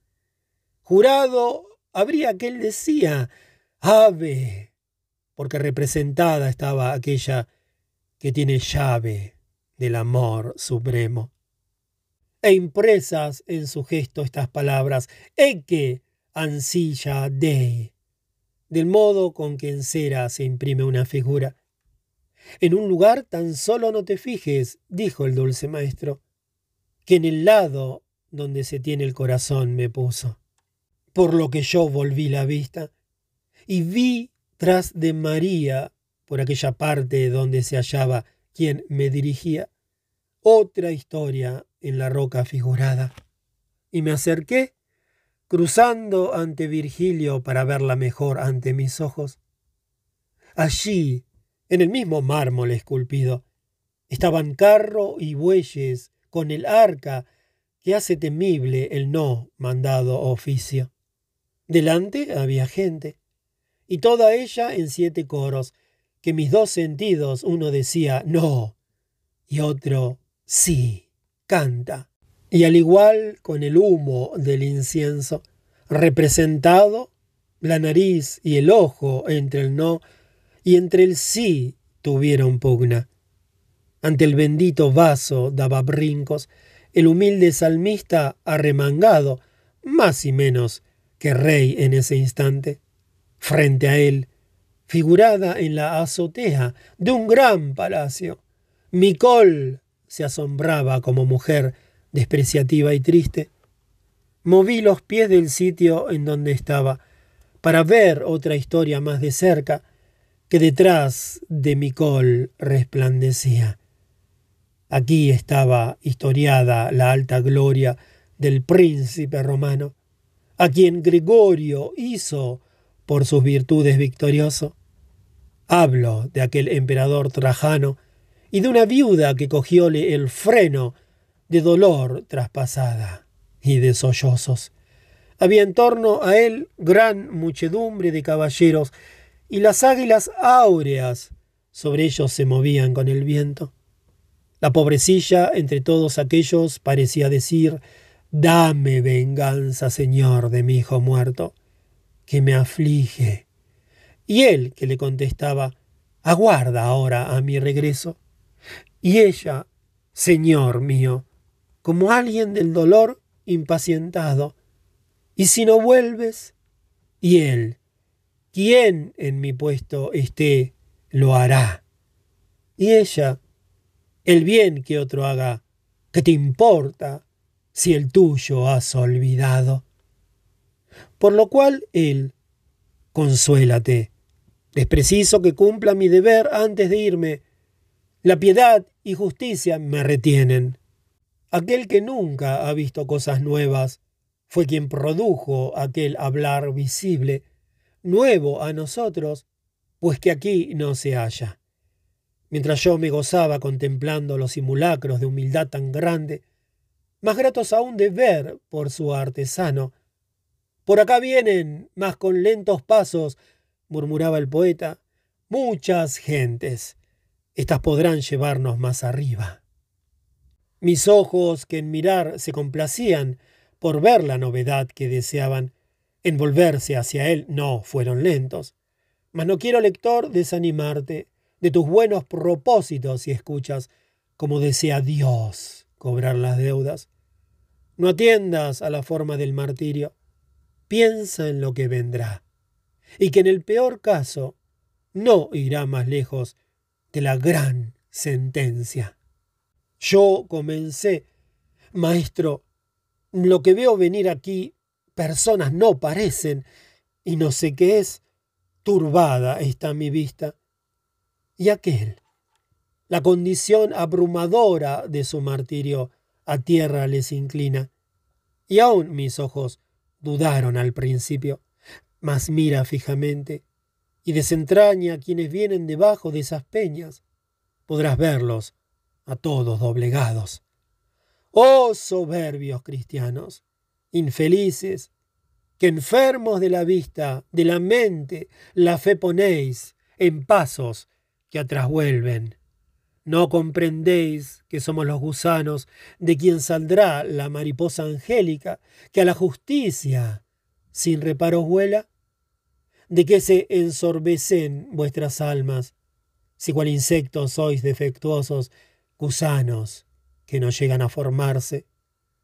Como por sustentar suelo o tejado, por ménsulas a veces hay figuras cuyas rodillas llegan hasta el pecho, que sin ser de verdad causan angustia verdadera en aquellos que las miran. Así los vi al mirarles más atento. Cierto que más o menos contraídas, según el peso que portando estaban, y aun aquel más paciente parecía decir llorando, ya no lo resisto. Canto décimo primero. Oh Padre nuestro, que estás en los cielos, no circunscrito, sino por más grande amor que a tus primeras obras tienes. Alabados tu nombre y tu potencia sean de cualquier hombre, como es justo darle gracias a tu dulce vapor. De tu reino la paz venga a nosotros, que nosotros a ella no alcanzamos, sino viene con todo nuestro esfuerzo. Como por gusto suyo hacen los ángeles, cantando sana a ti los sacrificios, hagan así gustosos los humanos. El maná cotidiano danos hoy, sin el cual, por este áspero desierto, quien más quiere avanzar, más retrocede. Y al igual que nosotros, las ofensas, perdonamos a todos, sin que mires el mérito. Perdónanos, benigno. Nuestra virtud que cae tan prontamente, no ponga a prueba el antiguo enemigo, mas líbranos de aquel que así la hostiga. Esta última plegaria, amado dueño, no se hace por nosotros, ni hace falta, mas por aquellos que detrás quedaron. Para ellas y nosotros buen camino, pidiendo andaban esas sombras bajo un peso igual al que a veces se sueña, angustiadas en formas desiguales y en la primera cornisa cansadas, purgando las calígenes del mundo. Si allí bien piden siempre por nosotros, aquí qué hacer y qué pedir podrían los que en Dios han echado sus raíces, debemos ayudarles a lavarse las manchas, tal que puros y ligeros puedan ganar las estrelladas ruedas. Ah, la justicia y la piedad os libren pronto, tal que podáis mover las alas que os conduzcan según vuestros deseos. Mostradnos por qué parte a la escalera más rápido se va, y si hay más caminos, enseñadnos aquel menos pendiente, pues a quien me acompaña por la carga de la carne de Adán con que se viste, contra su voluntad, subir le cuesta. Las palabras que respondieron a estas que había dicho aquel que yo seguía, de quién vinieran no lo supe, pero dijeron, por la orilla a la derecha veniros, y hallaremos algún paso que lo pueda subir un hombre vivo. Y si no fuese un estorbo la piedra que mi cerviz soberbia doma, y tengo por esto que llevar el rostro gacho, aquel que vive aún y no se nombra, miraría por ver si lo conozco, para hacer que este peso compadezca. Latino fui de un gran toscano hijo, Guglielmo Aldo Brandetsky fue mi padre. No sé si conocéis el nombre suyo. La sangre antigua y las gloriosas obras de mis mayores, arrogancia tanta me dieron, que ignorando a nuestra madre común, todos los hombres despreciaba y por ello morí. Sábenlo en Siena y en Campagnático todos los niños. Soy Humberto, y no solo la soberbia me dañó a mí, que a todos mis parientes ha arrastrado consigo a la desgracia, y aquí es preciso que este peso lleve por ella hasta que Dios se satisfaga, pues no lo hice de vivo, lo hago muerto. Incliné al escucharle la cabeza, y uno de ellos, no aquel que había hablado, se volvió bajo el peso que llevaba, y me llamó al mirarme y conocerme, con los ojos fijados con gran pena, pues andaba inclinado junto a ellos. Oh, yo le dije, ¿no eres Oderisi? Honra de Gubbio y honra de aquel arte que se llama en París iluminar. Hermano, dijo, ríen más las cartas que ahora ilumina Franco, el de Bolonia. Suyo es todo el honor, y en parte mío. No hubiera sido yo tan generoso mientras vivía, por el gran deseo de superar a todos que albergaba. De tal soberbia pago aquí la pena. Y aún no estaría aquí de no haber sido que pudiendo pecar, volvíme a Dios Oh, vanagloria del poder humano, qué poco dura el verde de la cumbre si no le sigue un tiempo decadente. Creísteis que en pintura Mabue tuviese el campo y es de Giotto ahora, y la fama de aquel ha oscurecido. Igual un guido al otro le arrebata la gloria de la lengua, y nació acaso el que arroje del nido a uno y a otro. No es el ruido mundano más que un soplo de viento, ahora de un lado, ahora del otro, y muda el nombre como cambia el rumbo. ¿Qué famas de tener, si viejo apartas de ti la carne, como si murieras antes de abandonar el sonajero? Cuando pasen mil años, pues es corto ese espacio en lo eterno, más que un guiño en el más tardo giro de los cielos, Aquel que va delante tan despacio de mí, en Toscana entera era famoso, y de él en Siena apenas cuchichean. ¿En dónde era señor cuando abatieron la rabia florentina? Qué soberbia fue en aquel tiempo, tal como ahora es puta. Color de hierba es vuestra nombradía, que viene y va, y él mismo la marchita, que la hace brotar verde de la tierra, y yo le dije, tu verdad me empuja a la humildad y abate mi soberbia. Pero ¿quién es aquel de quien hablabas? Es, respondió, Provenzano Salviati, y está aquí porque tuvo pretensiones de llevar Siena entera entre sus manos. Anduvo así y aún anda, sin descanso, desde su muerte. Tal moneda paga aquel que en vida ha demasiado aspira. Y yo, si aquel espíritu que deja arrepentirse al fin de su existencia, queda abajo y no sube sin la ayuda de una buena oración, antes que pase un tiempo semejante al que ha vivido, como le consintieron que viniese. Cuando vivía más glorioso, dijo, en la plaza de Siena libremente, vencida su vergüenza, se plantó, y allí para salvar a cierto amigo, en la prisión de Carlos condenado, de tal modo actuó que tembló entero. Más no diré, y oscuro sé que hablo. Pero dentro de poco, tus vecinos harán de modo que glosarlo puedas. Esta acción le sacó de esos confines. Canto decimosegundo a la par, como bueyes en la yunta. Con el alma cargada caminaba, mientras lo consintió mi pedagogo. Mas cuando dijo, déjale y avanza, que es menester que con alas y remos empuje su navío cada uno, enderecé, cual para andar conviene el cuerpo todo, mas los pensamientos se me quedaron, sencillos y humildes. Me puse a andar. Seguía con gusto los pasos del maestro, y ambos dos de ligereza hacíamos alarde, y él dijo, vuelve al suelo la mirada, pues para caminar seguro es bueno ver el lugar donde las plantas pones, como para dejar memoria de ellos, sobre las tumbas en tierra excavadas está escrito quién era cuando vivo.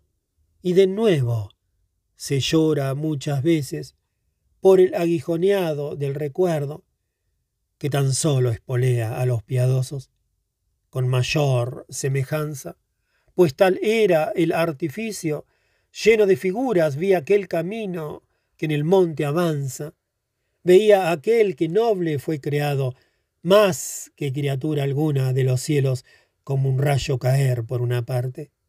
Veía a Briareo, que yacía en otra, de celeste flechado herido, por su hielo mortal grave a la tierra, veía a Marte, a Palas y a Timbreo, aun armados en torno de su padre, mirando a los gigantes desmembrados. Veía al pie a Nemrod de la gran obra, ya casi enloquecido, contemplando los que en cenar con él fueron soberbios. Oh, Niobe, con qué dolientes ojos te veía grabada en el sendero, entre tus muertos siete y siete hijos. Oh Saúl, como con la propia espada en Gelboé, ya muerto aparecías, que no sentiste lluvia ni rocío. Oh loca Aragne, así pude mirarte ya medio araña, triste entre los restos de la obra que por tu mal hiciste. Oh Roboán, no parece que asuste aquí tu efigie, mas lleno de espanto le lleva un carro sin que le eche nadie. Mostraba aún el duro pavimento, como Alcmeón a su madre hizo caro aquel adorno tan desventurado. Mostraba cómo se lanzaron sobre Senaquerib sus hijos en el templo, y como muerto allí lo abandonaron. Mostraba el crudo ejemplo y la ruina que hizo Tamiris cuando dijo a Ciro, tuviste sed de sangre y te doy sangre. Mostraba cómo huyeron derrotados tras morir Holofernes, los asirios, y también de su muerte los despojos. Veía a Troya en ruinas y en cenizas. ¡Oh, Ilión! Cuán abatida y despreciable mostrábate el relieve que veía. ¡Qué pincel! ¡Oh, buril! allí trazara las sombras y los rasgos que admirarse harían a cualquier sutil ingenio? Muertos tal muertos, vivos como vivos. No vio mejor que yo quien vio de veras cuánto pisaba al ir mirando el suelo. Ah, caminad soberbios y altaneros, hijos de Eva, y no inclinéis el rostro para poder mirar el mal camino. Mas al monte la vuelta habíamos dado y su camino el sol más recorrido de lo que mi alma absorta calculaba. Cuando el que atento siempre caminaba delante dijo, alza la cabeza, ya no hay más tiempo para ir tan absorto. Mira un ángel allí que se apresura por venir a nosotros, ve que vuelve la esclava sexta del diario oficio, de reverencia adorna rostro y porte, para que guste arriba conducirnos, piensa que ya este día nunca vuelve. Acostumbrado estaba a sus mandatos de no perder el tiempo, así que en esa materia no me hablaba oscuramente.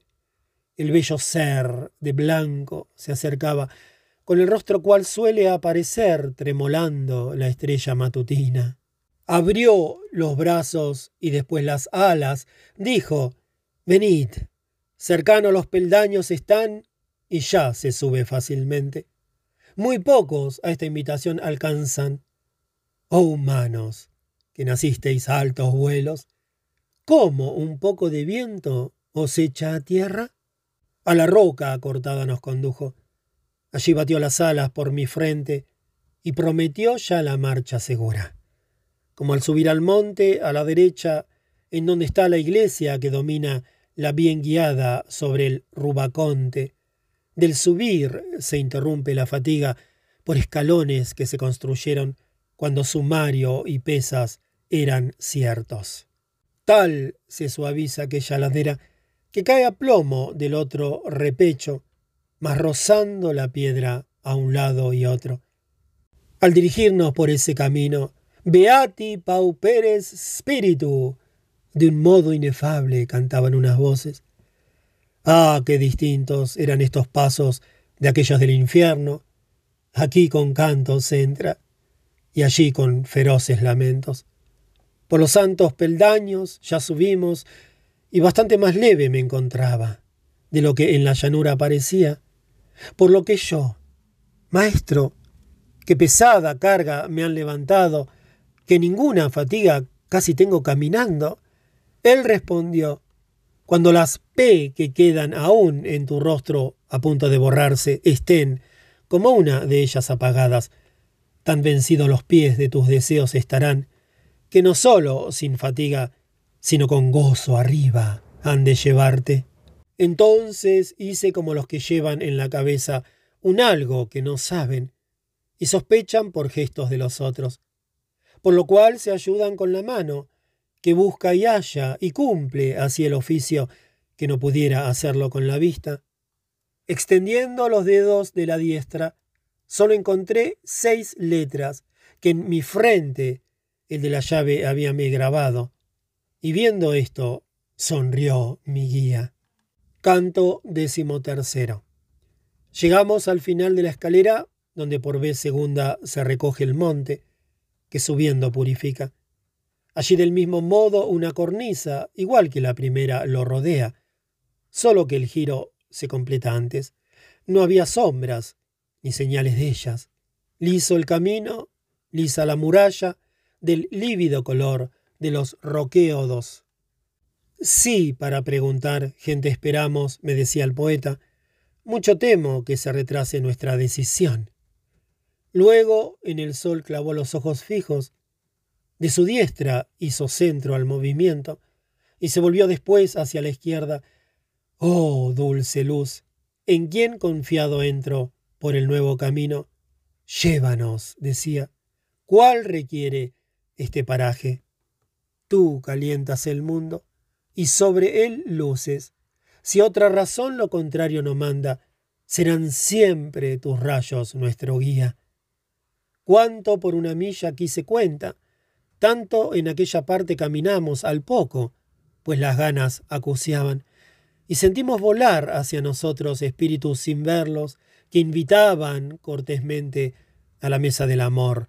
La voz primera que pasó volando Vinum non avent, dijo claramente, y tras nosotros lo iba repitiendo. Y aun antes de perderse por completo, al alejarse otra, soy Orestes, pasó gritando igual, sin detenerse.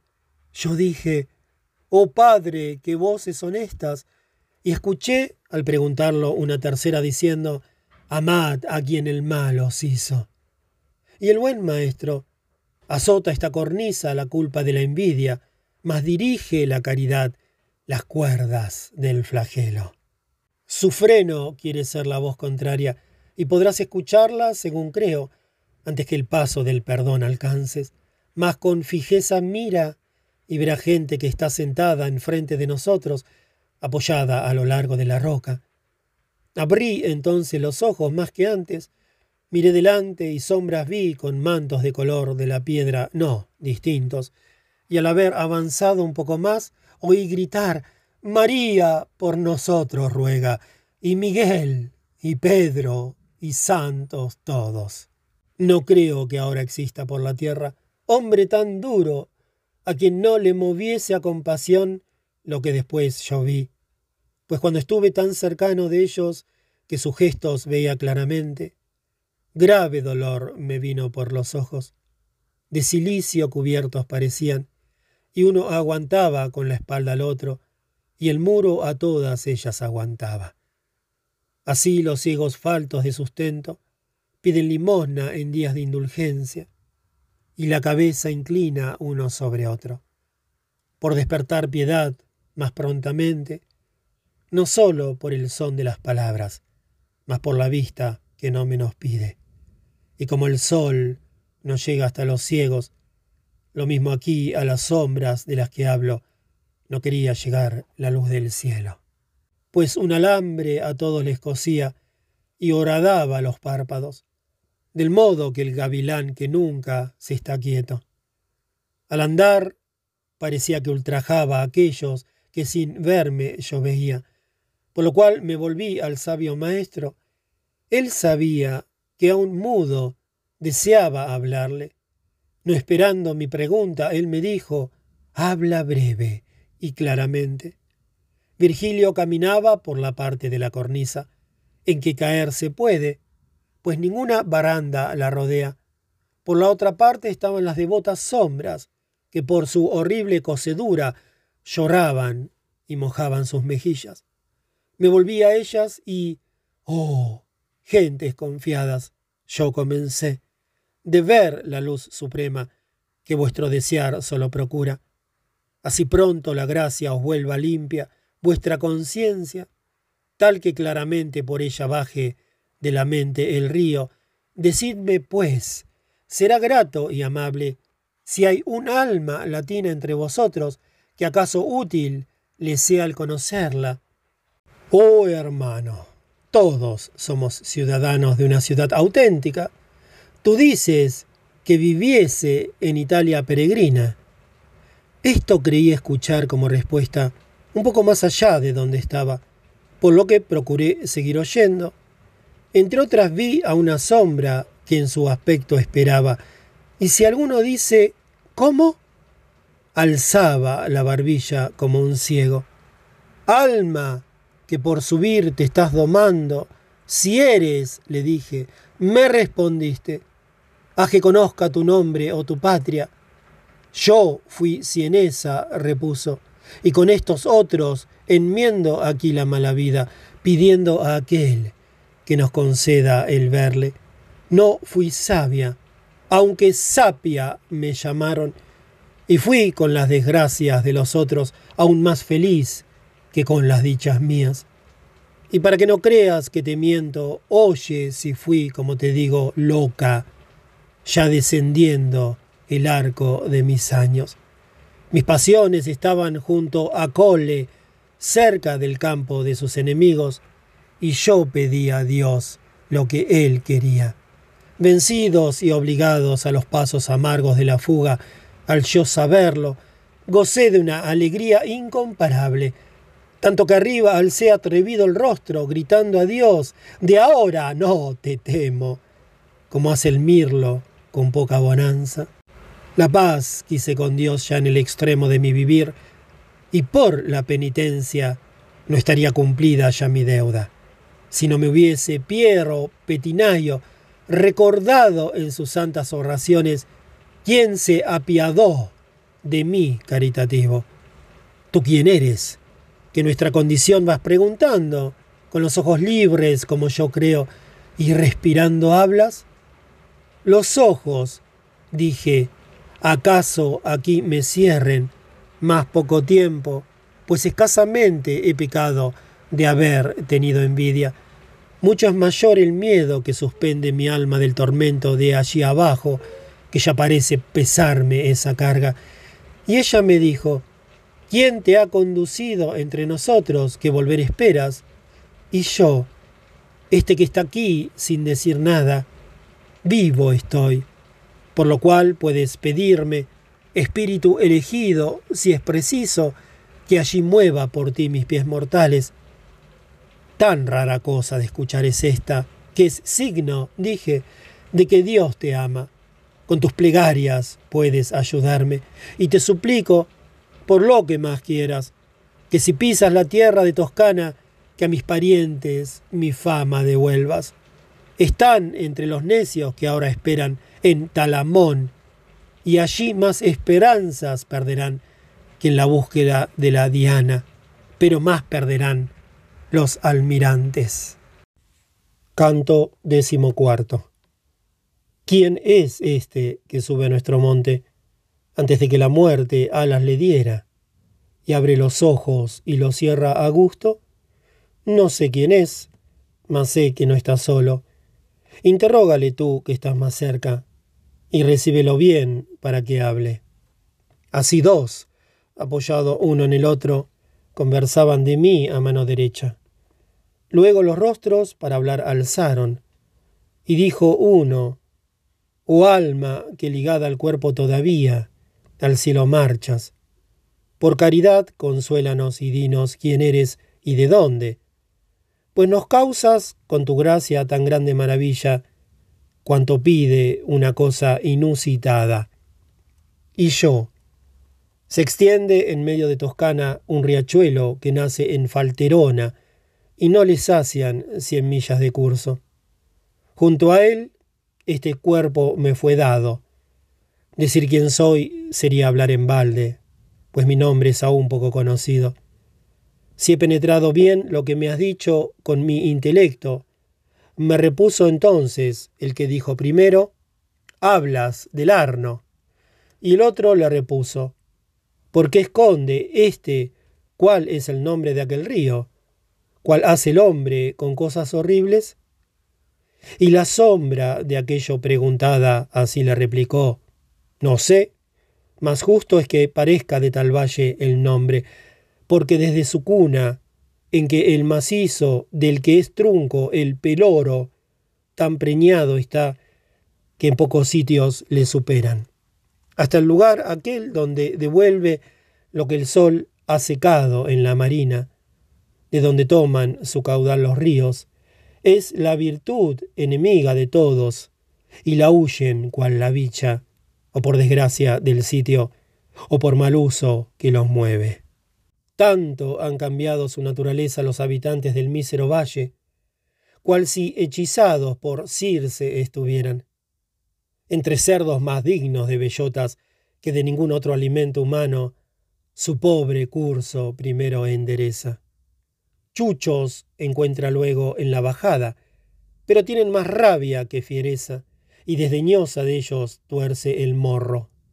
Va descendiendo, y cuanto más se acrece, haya que lobos se hicieron los perros esa maldita y desgraciada fosa Bajando luego en más profundos cauces, haya vulpejas llenas de artimañas, que no temen las trampas que las casen.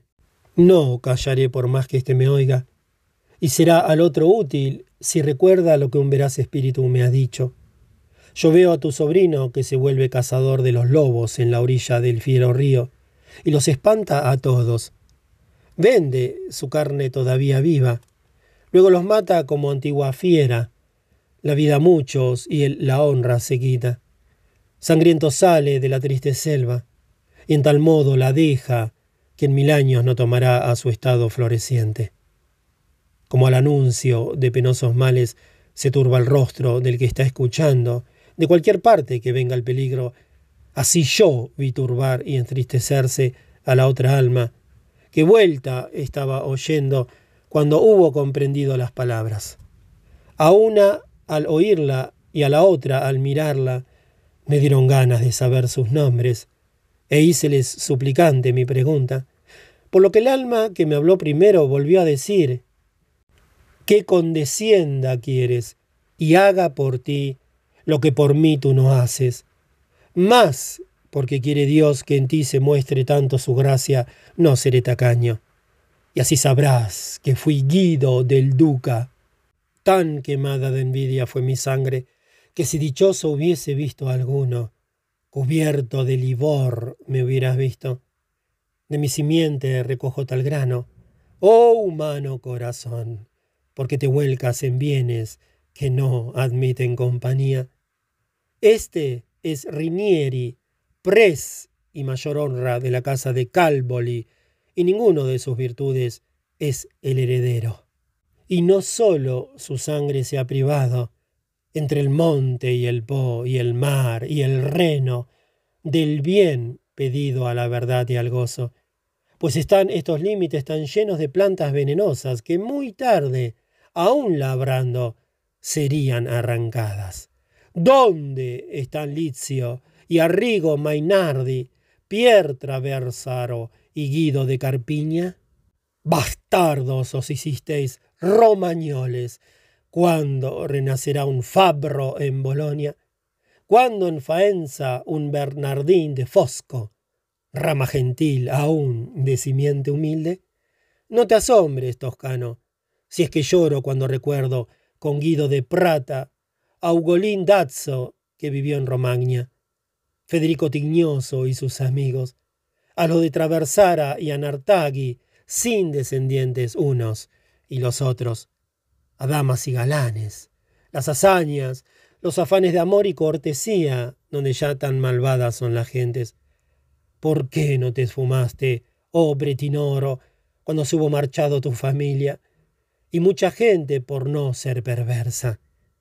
Bien hizo Cabal, ya sin hijos, e hizo mal Castrucaro y peor Conio, que tales condes en prohijar se empeña. Bien harán, los pagan, cuando al fin pierdan su demonio. Si bien ya nunca puro ha de quedar de aquellos el recuerdo, oh Ugolino de Infantolín, seguro está tu nombre y no se espera nadie que corrompido oscurecerlo pueda. Y ahora vete, Toscano, que deseo más que hablarte llorar, mas si la mente nuestra conversación me ha obnubilado. Sabíamos que aquellas caras almas nos oían andar, y así callando, hacían confiarnos del camino. Nada más avanzar, ya los dos solos, igual que un rayo que en el aire hiende, se oyó una voz venir en contra nuestra. Que me mate el primero que me encuentre. Y huyó, como hace un trueno que se escapa, si la nube de súbito se parte.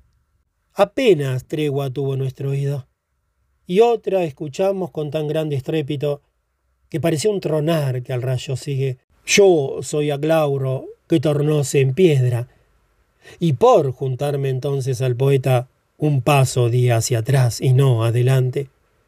Quieto ya el aire estaba en todas partes, y me dijo, Aquel debe ser el freno que contenga en sus límites al hombre. Pero mordéis el cebo y el anzuelo del antiguo adversario y os atrapa. Y poco vale el freno y el reclamo. El cielo os llama y gira en torno vuestro, mostrando sus bellezas inmortales, y ponéis en tierra la mirada, y así os castiga quien todo conoce. Canto decimoquinto. ¿Cuánto hay entre el final de la hora tercia y el principio de día en esa esfera? Que al igual que un chiquillo juega siempre tanto, ya parecía que hacía el véspero, aún le faltaba el sol de su camino. Allí la tarde, aquí era medianoche. En plena cara heríanos los rayos, pues giramos el monte de tal forma que al ocaso derechos caminábamos, cuando sentí en mi frente pesadumbre de un resplandor mucho mayor que el de antes. Y me asombró tan extraño suceso, por lo que alcé las manos por encima de las cejas, haciéndome visera que del exceso de luz nos protege. Como cuando del agua o del espejo el rayo salta a la parte contraria, ascendiendo de un modo parecido al que ha bajado, y es tan diferente del caer de la piedra. En igual caso, como experiencia y arte lo demuestran, así creí que la luz reflejada por delante de mí me golpease. En apartarse fue rauda mi vista, ¿Quién es de quien no puedo, dulce Padre, la vista resguardar, por más que hago y parece venir hacia nosotros? Si celestial familia aún te deslumbra, respondió, no te asombres, mensajero es que viene a invitar a que subamos. Dentro de poco el mirar estas cosas no será grave, mas será gozoso cuanto natura dispuso que sientas. Cuando cerca del ángel estuvimos, entrad aquí, nos dijo dulcemente, donde hay una escalera menos dura. Subimos, dejando el sitio aquel y cantar, Beati misericordes, escuchamos, y goza tú que vences. Mi maestro y yo solo caminábamos hacia la altura, y yo al andar pensaba sacar de su palabra algún provecho. Y al me dirigí y le pregunté, ¿qué ha querido decir él de Romaña, con bienes que no admiten compañía? Y él contestó, de su mayor defecto conoce el daño. Así que no te admires si es reprendido, porque más no llore, porque si vuestro anhelo se dirige a lo que compartido disminuye, hace la envidia que suspire el fuelle.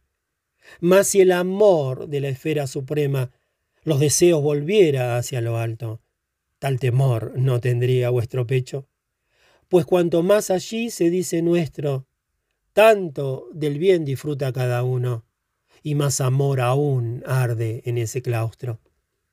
Estoy de estar contento, más ayuno, dije, que si no hubiera preguntado, y aún más dudas me asaltan en la mente. ¿Cómo puede algún bien, distribuido en muchos poseedores, aún más ricos, hacer de él que si pocos lo tuvieran? Ni aquel me contestó, como no pones la mente más que en cosas terrenales, sacas tinieblas de luz verdadera. Ese bien inefable e infinito que arriba está, el amor tal se apresura como a un lúcido cuerpo viene el rayo. Tanto se da cuanto encuentra de ardor, y al aumentarse así la caridad, sobre ella crece la eterna virtud. Y así, cuanta más gente ama allá arriba, hay allí más amor, y más se ama, y unos y otros son como los espejos. Y si lo que te digo no te sacia, verás a Beatriz que plenamente este o cualquier deseo ha de quitarte. Procura, pues, que pronto se te extingan, como han sido ya dos, las cinco heridas que cicatrizan al estar contrito. Cuando decir quería, me aplacaste, me vi llegado al círculo de arriba y me hizo callar la vista ansiosa. Allí me pareció en una visión estática de súbito estar puesto y ver muchas personas en un templo. Y una mujer decía en los umbrales con dulce gesto maternal, Oh hijo, ¿por qué ha sobrado esto con nosotros? Tu padre y yo angustiados estuvimos buscándote. Y como ella se callara, se me borró lo que veía antes. Después me vino otra, con el agua que en sus mejillas el dolor destila, que un gran despecho hacia otros nos provoca, diciendo, si eres sir de la ciudad, por cuyo nombre dioses contendieron, y donde toda ciencia resplandece, véngate de esos brazos atrevidos que a mi hija abrazaron, Pisistrato. Y el Señor, que benigno parecía, le respondía con templado rostro, ¿qué haremos a quien males nos desea? Si a aquellos que nos aman condenarnos? Luego vi gente ardiendo en fuego de ira, a pedradas matando a un jovencito gritando Martiriza, martiriza. Y el joven inclinarse por la muerte que le apesadumbraba hacia la tierra, sus ojos alzaba siempre al cielo, pidiendo al alto Sir, en guerra tanta, que perdonase a sus perseguidores con ese aspecto que a piedad nos mueve. Cuando volvió mi alma hacia las cosas que son fuera de ella verdaderas, supe que mis errores no eran falsos. Mi guía entonces, que me contemplaba como aquel que del sueño se despierta, dijo, ¿Qué tienes que te tambaleas? Y has caminado más de media legua con los ojos cerrados. dando tumbos. ¿A guisa de quién turban sueño oh vino? Oh, dulce Padre mío, si me escuchas te contaré. Le dije lo que he visto cuando las piernas me fueron tan flojas. Y él dijo, si cien máscaras tuvieses sobre el rostro, cerrados no tendría tus pensamientos, aun los más pequeños. Es lo que viste, para que no excuses al agua de la paz abrir el pecho, que de la eterna fuente se derrama. No pregunté qué tienes como hiciera quien mira, sin ver nada, con los ojos, cuando desanimado el cuerpo yace. Mas pregunté para animar tus pasos, tal conviene avivar al perezoso, que tardo emplea al despertar su tiempo. Por el ocaso andábamos, mirando hasta donde alcanzaba nuestra vista contra la luz radiante y vespertina, y vimos poco a poco una humareda venir hacia nosotros, cual la noche ni un sitio había para resguardarnos. El aire puro nos quitó y la vista. Canto decimosexto. Negror de infierno y de noche privada de estrella alguna, bajo un pobre cielo, hasta el zumo de nubes tenebroso. Tan denso velo no tendió en mi rostro como aquel humo que nos envolvió, y nunca sentí tan áspero pelo. No podía siquiera abrir los ojos, por lo que sabia y fiel la escolta mía vino hacia mí ofreciéndome su hombro, como el ciego que va tras de su guía para que no se pierda ni tropiece en obstáculo alguno, o tal vez muera. Andaba por el aire amargo y sucio, escuchando a Virgilio aconsejarme, ten cuidado, y de mí no te separes. Oía voces como que implorasen la paz y la clemencia del Cordero de Dios, que borra todos los pecados. Agnus Dei era pues como empezaban todos a un tiempo, y en el mismo modo, y en completa concordia parecían. Maestro, lo que oigo, ¿son espíritus? le dije, y él a mí, bien lo pensaste, de la iracundia van soltando el nudo, ¿Quién eres tú que cortas nuestro humo y de nosotros hablas como si aún midieses el tiempo por calendas? Esto por una voz fue preguntado. Contéstale, me dijo mi maestro, y si hay subida, por aquí pregunta. Oh criatura, le dije, que te limpias para volver hermosa a quien te hizo. Maravillas oirás si me acompañas. Cuánto me es permitido he de seguirte y si vernos el humo no nos deja, nos mantendrá cercanos el oírnos. Entonces comencé, con este rostro que destruye la muerte, voy arriba, y he llegado hasta aquí desde el infierno. Y si Dios en su gracia me ha tomado, tanto que quiere que su corte vea de modo inusitado en estos tiempos, no me ocultes quién fuiste antes de muerto, dímelo. Y dime si el camino es este, y tus palabras sean nuestra escolta.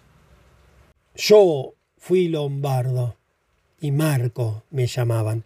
Del mundo supe y amé esa virtud a la que nadie tiende ya su arco. Para subir, camina siempre recto. Me respondió y dijo luego, te pido que por mí implores cuando estés arriba. Por mi fe, yo le dije, te prometo que haré lo que me pides, mas me estalla dentro una duda y tengo que aclararla. Era antes simple y ahora se ha hecho doble con tus palabras que me dan certeza de lo otro, con la cual la relaciono. El mundo por completo está desierto de cualquier virtud, como tú dices, y de maldad cubierto y agravado. Más la razón te pido que me digas, tal que la vea y que la pueda enseñar a otros que a la tierra o al cielo lo atribuyen. Un gran suspiro que acabó en un ay lanzó primero y luego dijo, Hermano, el mundo es ciego y tú de él has venido. Cualquier causa achacáis los que estáis vivos al cielo, igual que si moviese todas las cosas él obligatoriamente. Destruido sería así en vosotros el libre arbitrio, y no sería justo dar la alegría al bien y al mal dar luto.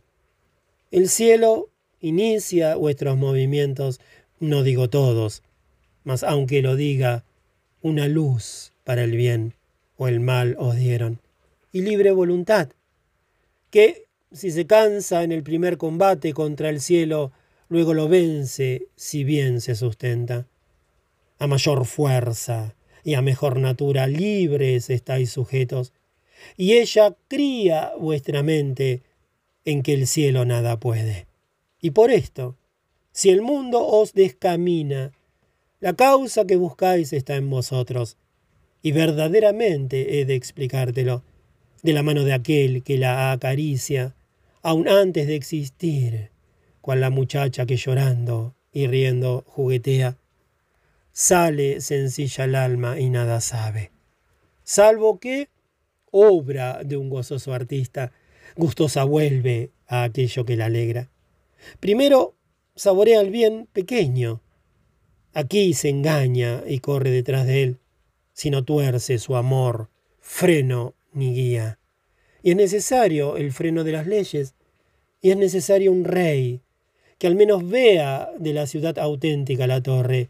Hay leyes, pero ¿quién las administra? Nadie.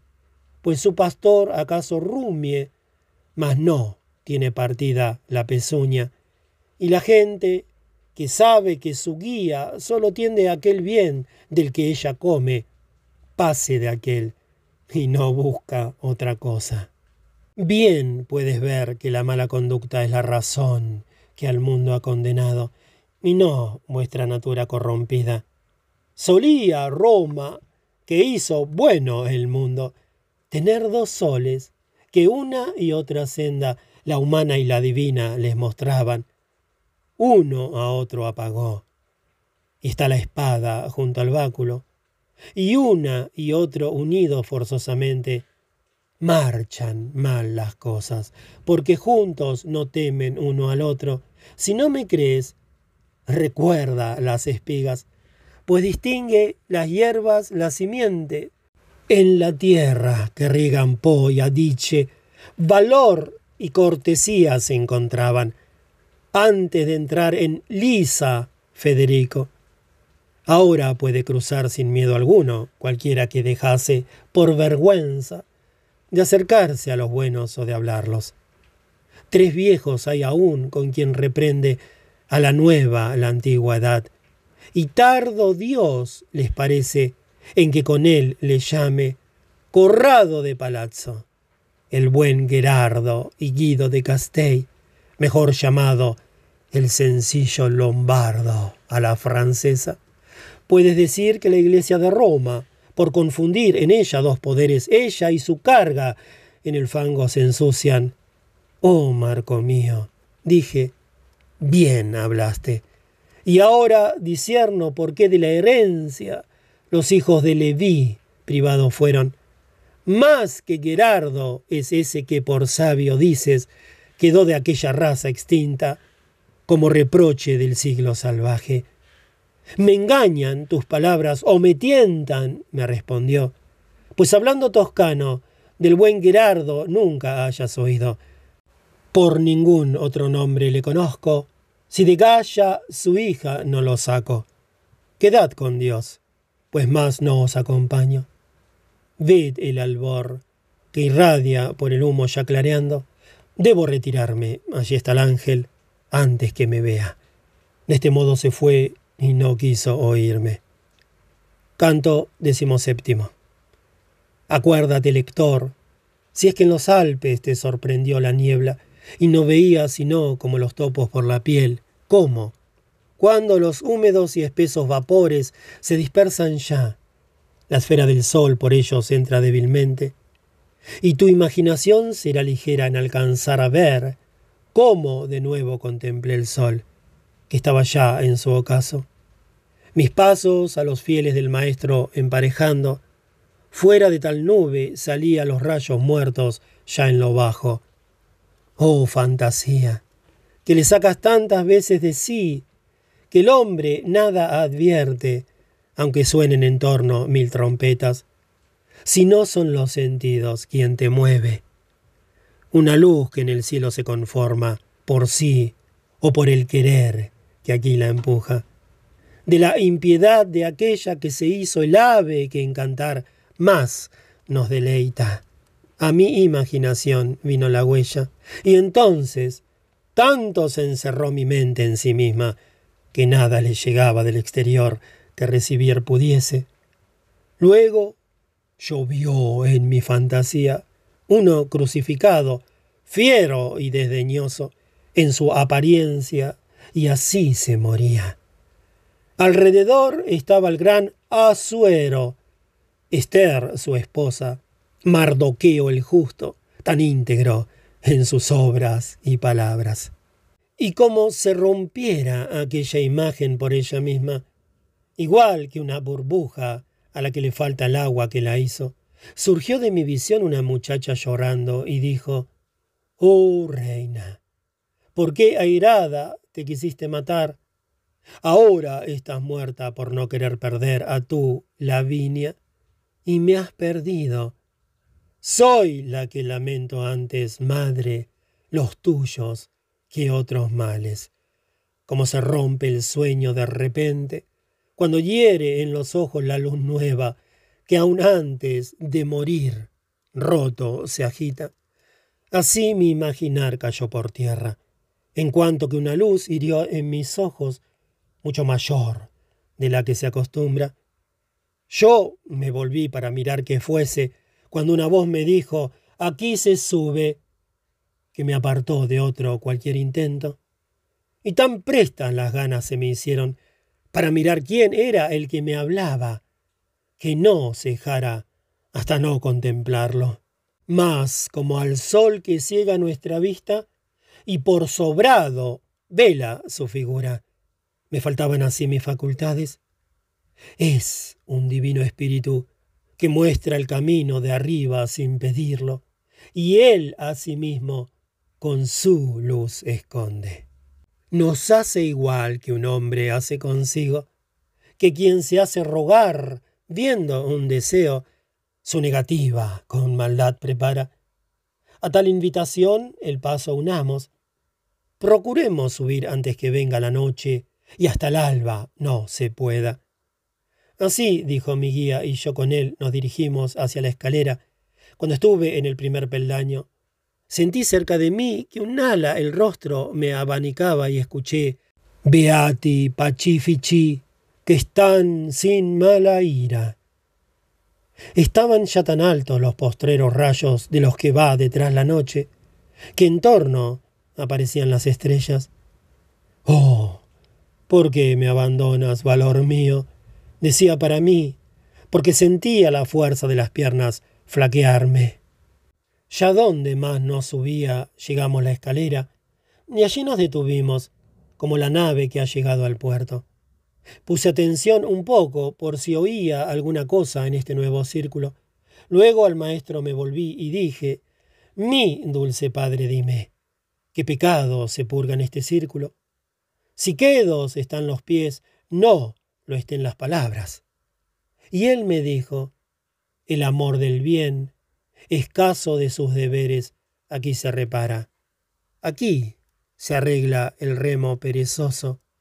Y para que lo entiendas aún más claro, vuelve hacia mí la mente y sacarás algún buen fruto de nuestra demora. Ni el Creador, ni la criatura, nunca sin amor estuvieron, él me dijo, o natural o de ánimo, ya sabes. El natural no se equivoca nunca, mas puede el otro equivocar su objeto, porque el vigor, o poco o mucho sea, mientras que se dirige al bien primero, y en el segundo él mismo se controla, no puede ser razón de mal deleite. Mas cuando al mal se tuerce, o con cuidado más o menos al bien de lo que cabe, contra el autor se vuelven sus acciones. Entenderás por ello que el amor es semilla de todas las virtudes y de todos los actos condenables. Ahora bien, como nunca de la dicha de su sujeto amor la vista aparta, del propio odio las cosas están libres. Y como dividido no se entiende, ni por sí mismo, a nadie del principio, odiar a aquel, ninguno puede hacerlo. Resta, si bien dividido, que se ama el mal del prójimo, y que dicho amor de vuestro fango nace en tres maneras. ¿Quién, suprimido su vecino, aguarda elevarse y por esto solo quiere que derriben a aquel de su grandeza? Quien que el poder, la gracia, honor y fama teme perder porque otro le supere y se entristece y quiere lo contrario. Y hay quien por las injurias se enfurece, de la venganza se hace deseoso y necesita urdir el mal ajeno.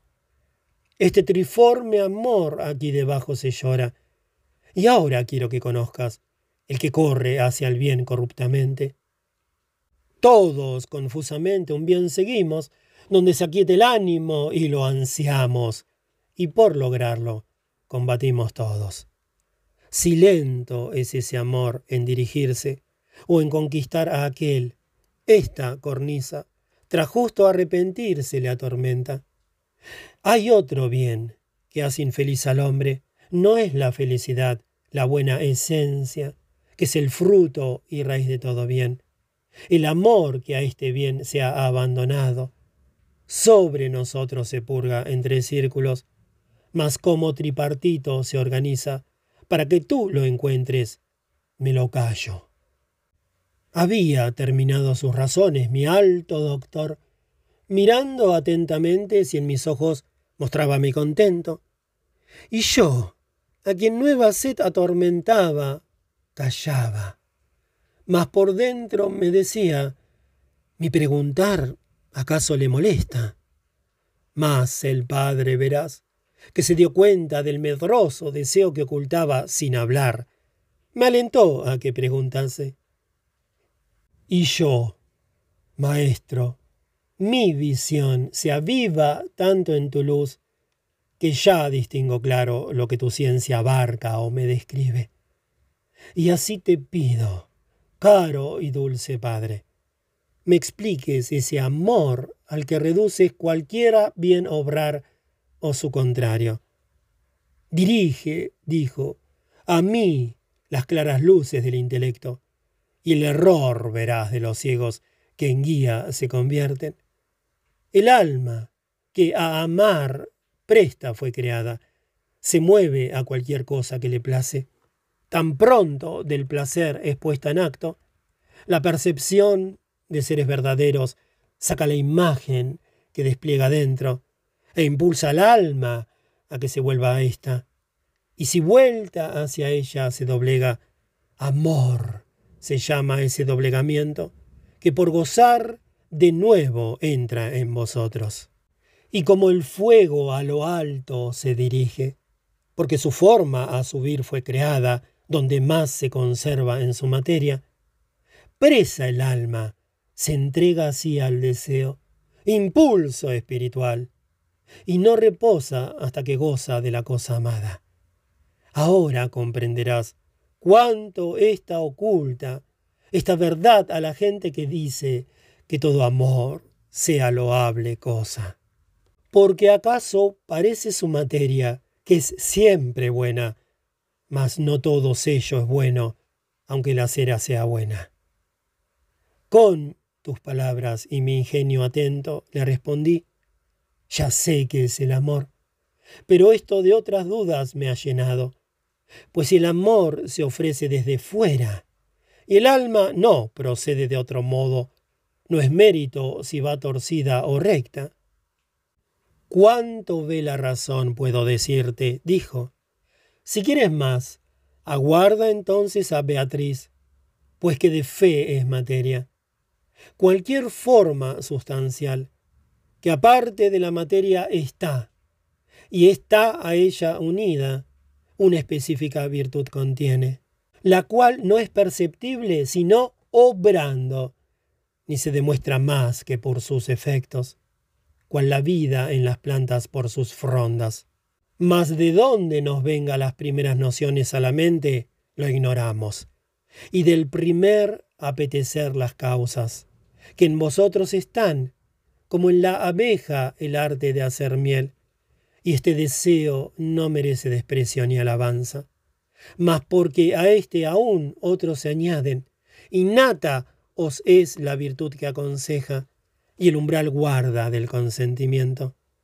Este es, pues, el principio del que parte en vosotros el mérito, según que buen o mal amor tome o desdeñe. Los que al fondo llegaron razonando se dieron cuenta de esta libertad y al mundo le dejaron sus morales, aun suponiendo que obligadamente surja el amor que dentro se os encienda. La potestad tenéis de refrenarlo. A esta noble virtud Beatriz la llama libre albedrío, y procurar debieras recordarlo, por si ella te habla de esto. La luna, casi a medianoche tarda, más raras las estrellas nos hacía, como un caldero ardiendo por completo, corriendo por el cielo los caminos que el sol inflama, cuando los de Roma lo ven caer entre corzos y sardos. Y la sombra gentil, por quien a Piétola, más que a la propia Mantua, se celebra me había liberado de mi peso. Y yo, que la razón abierta y llana tenía, ya después de mis preguntas, divagaba, cual hombre adormilado, más fue esta soñolencia interrumpida súbitamente por gentes que a espaldas nuestras hacia nosotros caminaban, como el ismeno y el asopo vieron furia y turbas de noche en sus orillas, cuando a Baco imploraban los tebanos. Así por aquel círculo avanzaban, por lo que pude ver, quienes venían del buen querer y justo amor llevados. Enseguida llegaron, pues corriendo aquella magna turba se movía, y dos gritaban llorando delante. Corrió María apresurada al monte y para sojuzgar Lérida, César tocó en Marsella y luego corrió a España. Raudo, raudo, que el tiempo no se pierda por poco amor, gritaban los demás. Que el arte de obrar bien torne la gracia. Oh gente, a quien fervor agudo ahora compensa negligencia o dilaciones que por tibieza en bien obrar pusisteis. Este que vive, y cierto no os engaño, en cuanto luzca el sol quiere ir arriba, decidnos pues dónde hay una abertura. Estas palabras dijo la miguía, y uno de estos espíritus, seguidnos detrás, nos dijo, y hallaréis el paso. De movernos estamos tan ansiosos que parar no podemos. Tú perdonas si la justicia te es descortesía. Yo fui abad de San Zeno de Verona, bajo el imperio del buen Barbarroja, del cual doliente aún Milán se acuerda.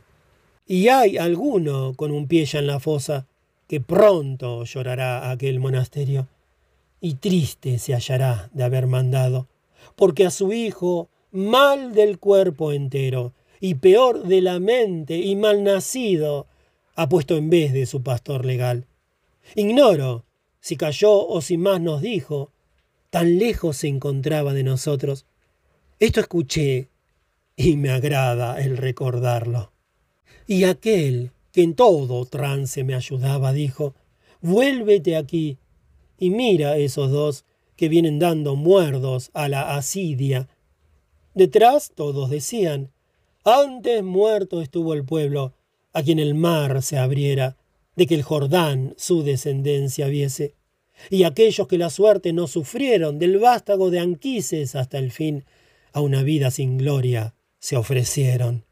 Luego cuando esas sombras tan lejanas estaban que ya verse no podían, se me introdujo un nuevo pensamiento, del que nacieron otros y diversos, y tanto de uno en otro divagaba, que por divagación cerré los ojos y en sueño convertí mi pensamiento.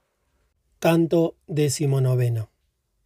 Cuando el calor diurno no consigue hacer ya tibio el frío de la luna, por la tierra vencido y por Saturno, que es cuando los geomantes la fortuna mayor ven en oriente antes del alba, surgir por vía oscura poco tiempo, me llegó en sueños una tartamuda, visca en los ojos y en los pies torcida, descolorida y con las manos mancas.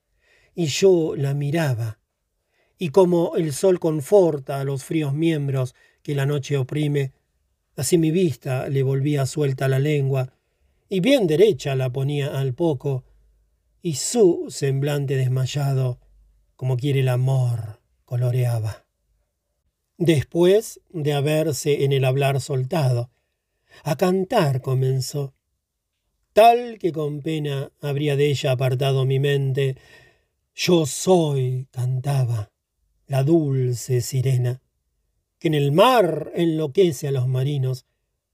Tan grande es el placer que da el oírme. Yo aparté a Ulises de su incierta ruta con mi cantar, y quien se me habitúa raramente me deja. Así lo atraigo. Aún no se había cerrado su boca cuando yo vi una dama santa y presta al lado de mí para confundirla. Oh, Virgilio, Virgilio, ¿quién es esta? Fieramente decía. Y él llegaba en la honesta, fijándose tan solo. Cogió la otra y le abrió por delante, rasgándole el traje y mostrándole el vientre. Me despertó el hedor que desprendía. Miré y el buen maestro, al menos tres voces te he dado, dijo, ven, levanta, hallaremos la entrada para que entres. Me levanté, y estaban ya colmados de pleno día el monte y sus recintos. Con sol nuevo a la espalda caminábamos. Siguiéndole, llevaba la cabeza tal quien de pensamientos va cargado, que hace de sí un medio arco de puente. Cuando escuché, venid, que aquí se cruza, dicho de un modo suave y benigno, que no se escucha en esta mortal marca, con alas que de cisne parecían, arriba nos condujo quien hablaba entre dos caras del duro macizo, movió luego las plumas dando aire, movió luego las plumas dando aire, los que lloran afirmando ser dichosos, pues tendrán dueña el alma del consuelo. ¿Qué tienes que a la tierra solo miras? Mi guía comenzó a decirme, apenas sobrepasados fuimos por el ángel, y yo, me hace marchar con tantas dudas esa nueva visión, que a ella me inclina, y no puedo apartar del pensamiento. Has visto, dijo, aquella antigua bruja por quien se llora encima de nosotros. ¿Y cómo de ella el hombre se libera? Bástate así. Camina más deprisa. Vuelve la vista al reclamo que mueve el Rey Eterno con las grandes ruedas. Cual primero el halcón sus patas mira, y luego vuelve al grito y se apresura por afán de la presa que le llama, así sé yo. Y así, cuánto se parte la roca por dar paso a aquel que sube, anduve hasta llegar donde se cruza. Cuando en el quinto círculo hube entrado, vi por aquel a gentes que lloraban, tumbados en la tierra boca abajo. Mi alma está adherida al polvo. Oí decir con tan altos suspiros que apenas se entendían las palabras. Oh, elegidos de Dios, cuyos sufrires, justicia y esperanza hacen más blandos. Hacia la alta subida dirigiros. Si venís de yacer aquí librados, y queréis pronto hallar vuestro camino, llevad siempre por fuera la derecha. Así rogó el poeta, y contestado fue así poco delante de nosotros. Y yo descubrí en el hablar a un escondido, y a los de mi señor volví los ojos. Él asintió con ceño placentero aquello que mi vista le pedía. Luego que pude hacer lo que gustaba, me puse sobre aquella criatura cuyas palabras mi atención movieron. Alma, diciendo, en cuyo llanto eso que no puede volver a Dios madura, deja un poco por mí el mayor cuidado. ¿Quién fuisteis? ¿Por qué vuelta a la espalda tenéis arriba? ¿Quieres que te pida algo de allí de donde vengo? Y él me dijo, el por qué nuestras espaldas vuelve el cielo hacia sí sabrás mas antes sabrás que fui el sucesor de Pedro. Entre Siestri y Chiavani va corriendo un río hermoso. En su nombre tiene el título Mi estirpe más preciado. Como pesa el gran manto a quien lo guarda del fango, probé un mes y poco más. Plumas parecen todas otras cargas. Mi conversión tardía fue. ¡Ay de mí! Pero cuando elegido fui romano pastor, vi que la vida era mentira. Vi que allí el corazón no se aquietaba, ni subir más podía en esa vida, por lo cual me encendí de amor por esta. Hasta aquel punto, mísera, apartada de Dios, estuvo mi alma avariciosa. Y como ves, aquí estoy castigado. Lo que hace la avaricia se declara en la purga del alma convertida. No hay en el monte más amarga pena. Y cómo nuestros ojos no pusimos en alto, fijos solo en lo terreno, la justicia en la tierra aquí los clava. Y como la avaricia a cualquier bien apagó nuestro amor y nuestras obras se perdieron, nos tiene en la justicia de pies y manos presos y amarrados. Y cuanto le complazca al justo Sir, inmóviles, tumbados estaremos. Me había arrodillado y quise hablarle, mas cuanto comencé, él se dio cuenta de mi respeto solo al escucharle, porque te inclinas de ese modo. Y le dije, por vuestra dignidad estar de pie, me impide mi conciencia. Endereza las piernas y levanta, hermano, respondió. No te equivoques. De un poder mismo, todos somos siervos. Y si aquel santo evangélico texto que dice no se casan, entendiste, comprenderás por qué hablo de este modo. Ahora vete. No quiero que te pares más, pues turbas mi llanto con tu estancia, con el cual se madura lo que has dicho. Tan solo una sobrina, Alagia, tengo, buena de suyo. Si es que nuestra casa no la haya hecho a su ejemplo malvada, y esta tan solo de allí me ha quedado. Canto vigésimo.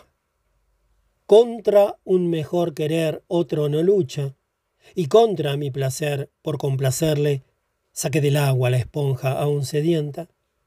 Eché a andar y mi guía echó a andar por los lugares libres siguiendo la roca, cual pegados de un muro a las almenas, pues la gente que vierte gota a gota los ojos el mal que el mundo llena, al borde se acercaba demasiado.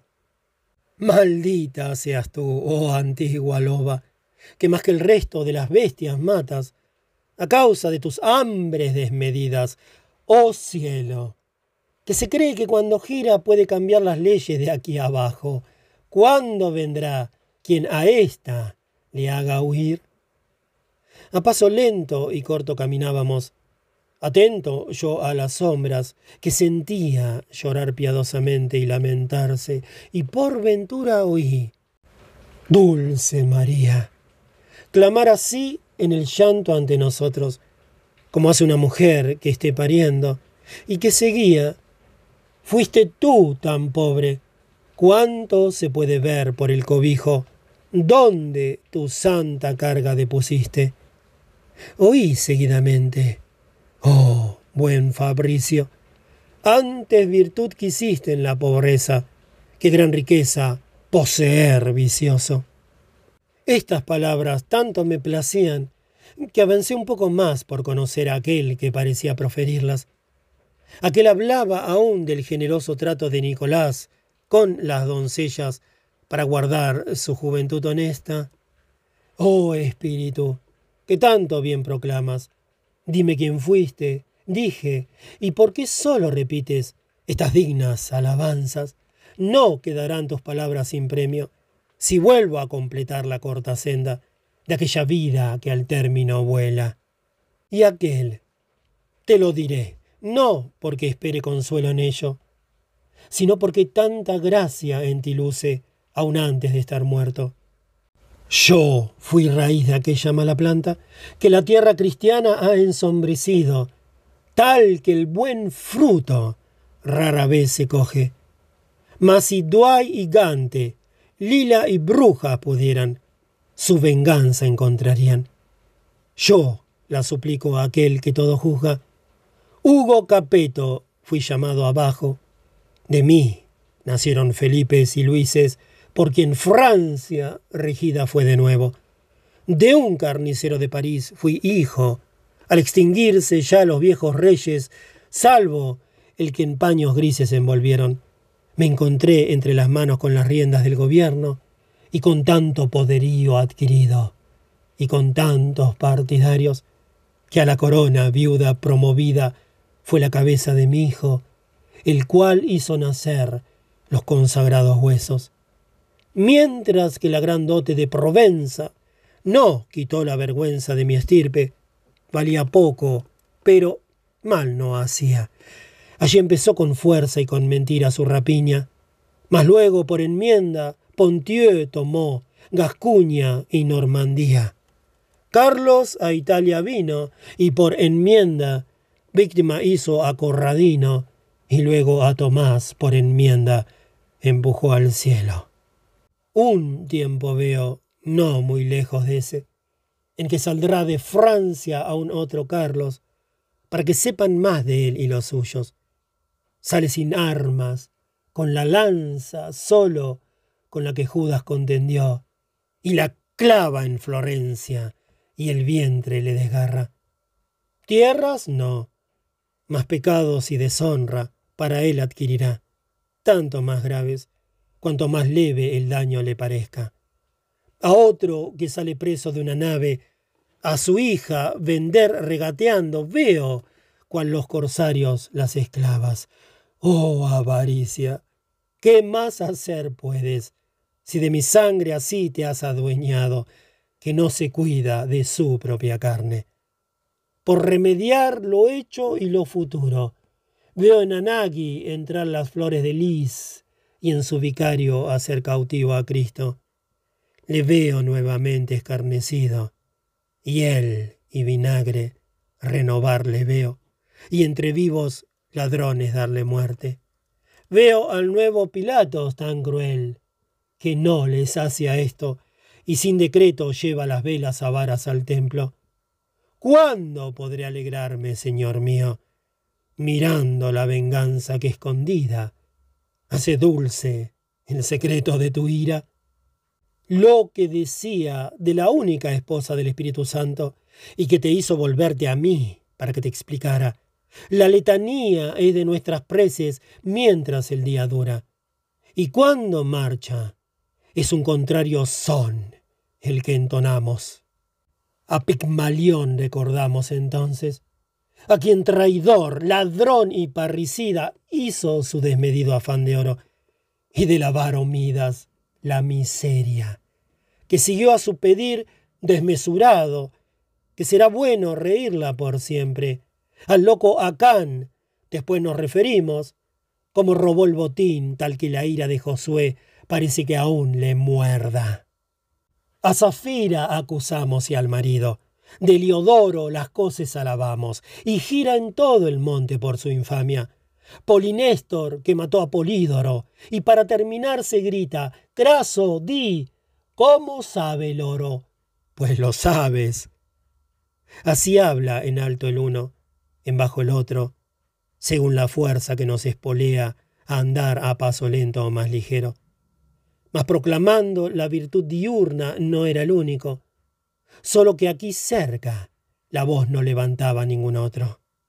Nos habíamos ya ido de su lado, procurando avanzar en el camino lo que nuestros recursos permitían, cuando escuché, como si algo se hundiera, temblar el monte.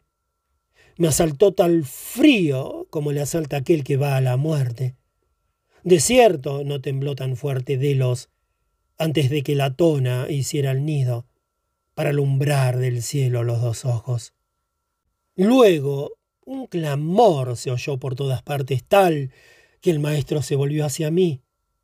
Mientras te guíe, dijo, no te asustes. Gloria a Dios, decían. por lo que escuché de cerca y pude comprender lo que gritaban. Suspendidos e inmóviles estábamos, igual que los pastores al oírlo, hasta que terminó el temblor y el canto. Luego seguimos nuestra santa ruta, viendo yacer las sombras por la tierra, vueltas de nuevo al llanto acostumbrado.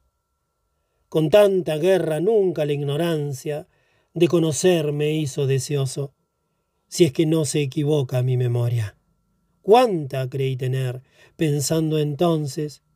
Ni a preguntar osaba por la prisa, ni comprendía nada por mí mismo, y marchaba asustado y pensativo.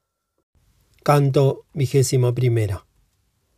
Esa sed natural que no se aplaca sino con aquel agua que la joven samaritana pidió como gracia, me apenaba.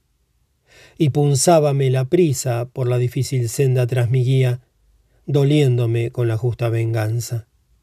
Y aquí que como escribe Lucas, que a dos en el camino vino Cristo, salido de la boca del sepulcro. Apareció una sombra detrás de nosotros, al pie mirando la turba yacente, y antes de percatarnos de él nos dijo, Oh, hermanos míos, Dios os dé la paz. Nos volvimos de súbito, y Virgilio le devolvió el saludo que se debe. Dijo después, en la corte beata, en paz te ponga aquel veraz concilio, que en el exilio eterno me relega. ¿Cómo? nos dijo caminando deprisa. Si sombras sois que aquí Dios no destina. ¿Quién os ha hecho subir por su escalera? Y mi doctor, si miras las señales que éste lleva y que un ángel ha marcado, verás que puede irse con los buenos, mas como la que hila día y noche, no le había acabado aún la usada que Cloto impone y a todos apresta. Su alma, que es hermana de las nuestras, Subiendo no podía venir sola, porque no puede ver como nosotros. Y me sacaron de la gran garganta infernal para guiarle, y guiárele hasta donde mi escuela pueda hacerlo. Mas, si lo sabes, dime, ¿por qué tales sacudidas dio el monte? ¿Y por qué aún parecieron gritar hasta su base? Así dio, preguntando en todo el blanco de mi deseo, y con las esperanzas aquella sed sentía más satisfecha. Y aquel dijo, no hay cosa que sin orden pase en la santidad de la montaña, o que suceda fuera de costumbre. De toda alteración esto está libre. Uno que el cielo dio y que en él recibe puede ser la razón y no otra causa, porque la lluvia, el granizo, la nieve, el rocío y la escarcha más arriba no caen de la escalera de tres gradas. Nubes espesas no hay ni enrarecidas, ni rayos, ni la hija de Taumente, que abajo cambia a menudo de sitio. No sigue el viento seco más arriba que la más alta de las escaleras, donde se sienta el vicario de Pedro. ¿Acaso tiemble abajo, poco o mucho, mas por mucho que el viento allá se esconda, no sé cómo, aquí arriba nunca tiembla. Tiembla cuando algún alma ya limpiada se siente y se levanta o se encamina para subir, y tal grito la sigue. Da prueba ese deseo de estar limpia, que libre ya para mudar de sitio, toma el alma y la empuja con deseo. Antes lo quiso, y lo impidió el talento, pues contra ese deseo la justicia, como fue en el pecar, pone al castigo. Y yo, que en estas penas he yacido más de quinientos años, solo ahora anhelo libremente un mejor solio. Por eso el terremoto y los piadosos espíritus oísteis, alabando a aquel Señor que pronto los reclame. Así nos dijo. Y tal como disfruta más del beber quien tiene sed más grande, no podría explicar mi gran contento. y el sabio guía. Ya comprendo ahora la red que os prende y cómo deslazarla, y por qué hay regocijos y temblores. Ahora, ¿quién fuiste? Pláscate contarme. ¿Y por qué tantos siglos has yacido aquí? Muéstramelo con tus palabras. En la edad que el buen Tito, con la ayuda del sumo rey, vengó los agujeros de aquella sangre por Judas vendida, con el nombre que más dura y más honra vivía yo, repuso aquel espíritu, ya bastante famoso, mas sin fe. Tan grande fue lo dulce de mi canto, que tolosano a Roma me trajeron, y merecí con mirto honrar mis sienes. Por Estacio aún la gente me conoce. Canté de Tebas y del gran Aquiles, mas quedó en el camino la segunda. Semilla de mi ardor fueron las ascuas que me quemaron, de la llama santa en que han sido encendidos más de miles. De la Eneida te hablo, la cual madre me fue, y me fue nodriza en la poesía. Sin ella no valdría ni un adarme. Y por haber vivido cuando allí vivió Virgilio, un sol consentiría más de lo debido aun antes de marcharme. Se volvió a mi Virgilio a estas palabras, con rostro que callando dijo, Calla, mas la virtud no puede cuanto quiere, que risa y llanto siguen tan de cerca la pasión que genera a cada uno, que al querer menos sigue en los sinceros. Así que sonreí como al secreto, y se cayó la sombra, y me miró los ojos que revelan más el alma, y así tanto trabajo en bien acabe, dijo, ¿Por qué hace un rato tu semblante me ha mostrado un relámpago de risa?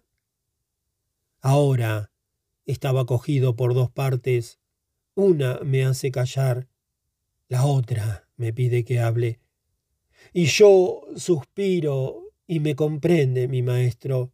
Y no tengas ningún miedo de hablar. Háblale y revela lo que con tanto afán ha preguntado por lo que yo, quizás te maravilles de por qué me reí, oh antiguo espíritu, pero aún quedarás más admirado. Este que arriba guía mi mirada es el mismo Virgilio, en quien las fuerzas tomaste de cantar dioses y héroes. Si de otra causa pareció mi risa, olvídala por falsa. Y solo vino de las palabras que le prodigaste. Para abrazar los pies ya se inclinaba a mi doctor, mas él le dijo, Hermano, no lo hagas, porque somos dos sombras. Y él alzando, ahora puedes comprender la cantidad de amor en que me enciendes, cuando olvido que somos cosas vanas y trato como sólidas las sombras. Canto vigésimo segundo. Ya el ángel se quedó tras de nosotros, aquel que al sexto círculo nos trajo una señal quitando de mi frente. Y a los que tienen ansias de justicia llamó beatos, pero sus palabras hasta el sitiund no más lo proclamaron. Y yo, más leve que en los otros pasos, caminaba, tal que sin pena alguna seguía los espíritus veloces, cuando Virgilio comenzó. El amor prendido en la virtud siempre a otro prende con tal de que su llama manifieste. Desde el punto en que vino con nosotros Juvenal hasta el limbo del infierno, y cuánto te admiraba me dijera. Yo fui contigo tan benevolente como nunca con alguien que no has visto, y esta escalera me parece corta. Pero dime, y perdona, como amigo, si excesiva confianza alarga el freno. Y como amigo, explícame la causa. ¿Cómo pudo encontrar dentro de ti un sitio la avaricia, junto a tanto saber que por estudios poseías? A Estacio estas palabras le causaron primero una sonrisa, luego dijo, me prueba tu cariño lo que dices. En verdad, muchas veces pasan cosas que dan materia falsa a nuestras dudas porque la causa cierta está escondida. Tu pregunta me muestra que pensabas que en la otra vida hubiera sido avaro. ¿Acaso, pues, me viste en aquel círculo? Sabe, pues, que alejado de avaricia fui demasiado, y esta desmesura miles de lunas castigada ha sido.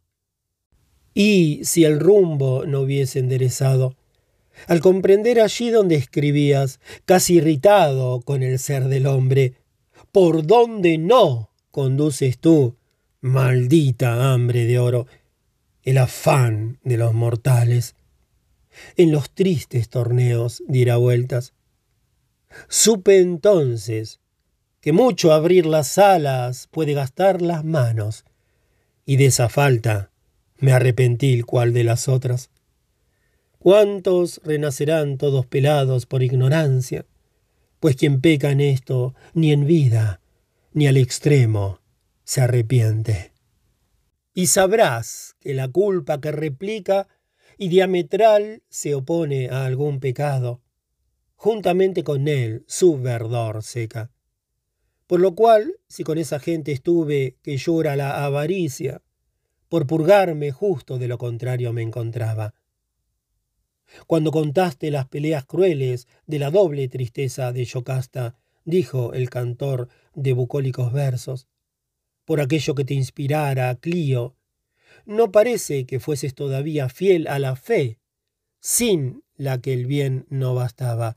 Si esto es así, qué sol, qué luminarias, disipando la sombra, enderezaron detrás del pescador luego tus velas y aquel a este, tú me dirigiste a beber en las grutas del Parnaso, y luego, junto a Dios, me iluminaste.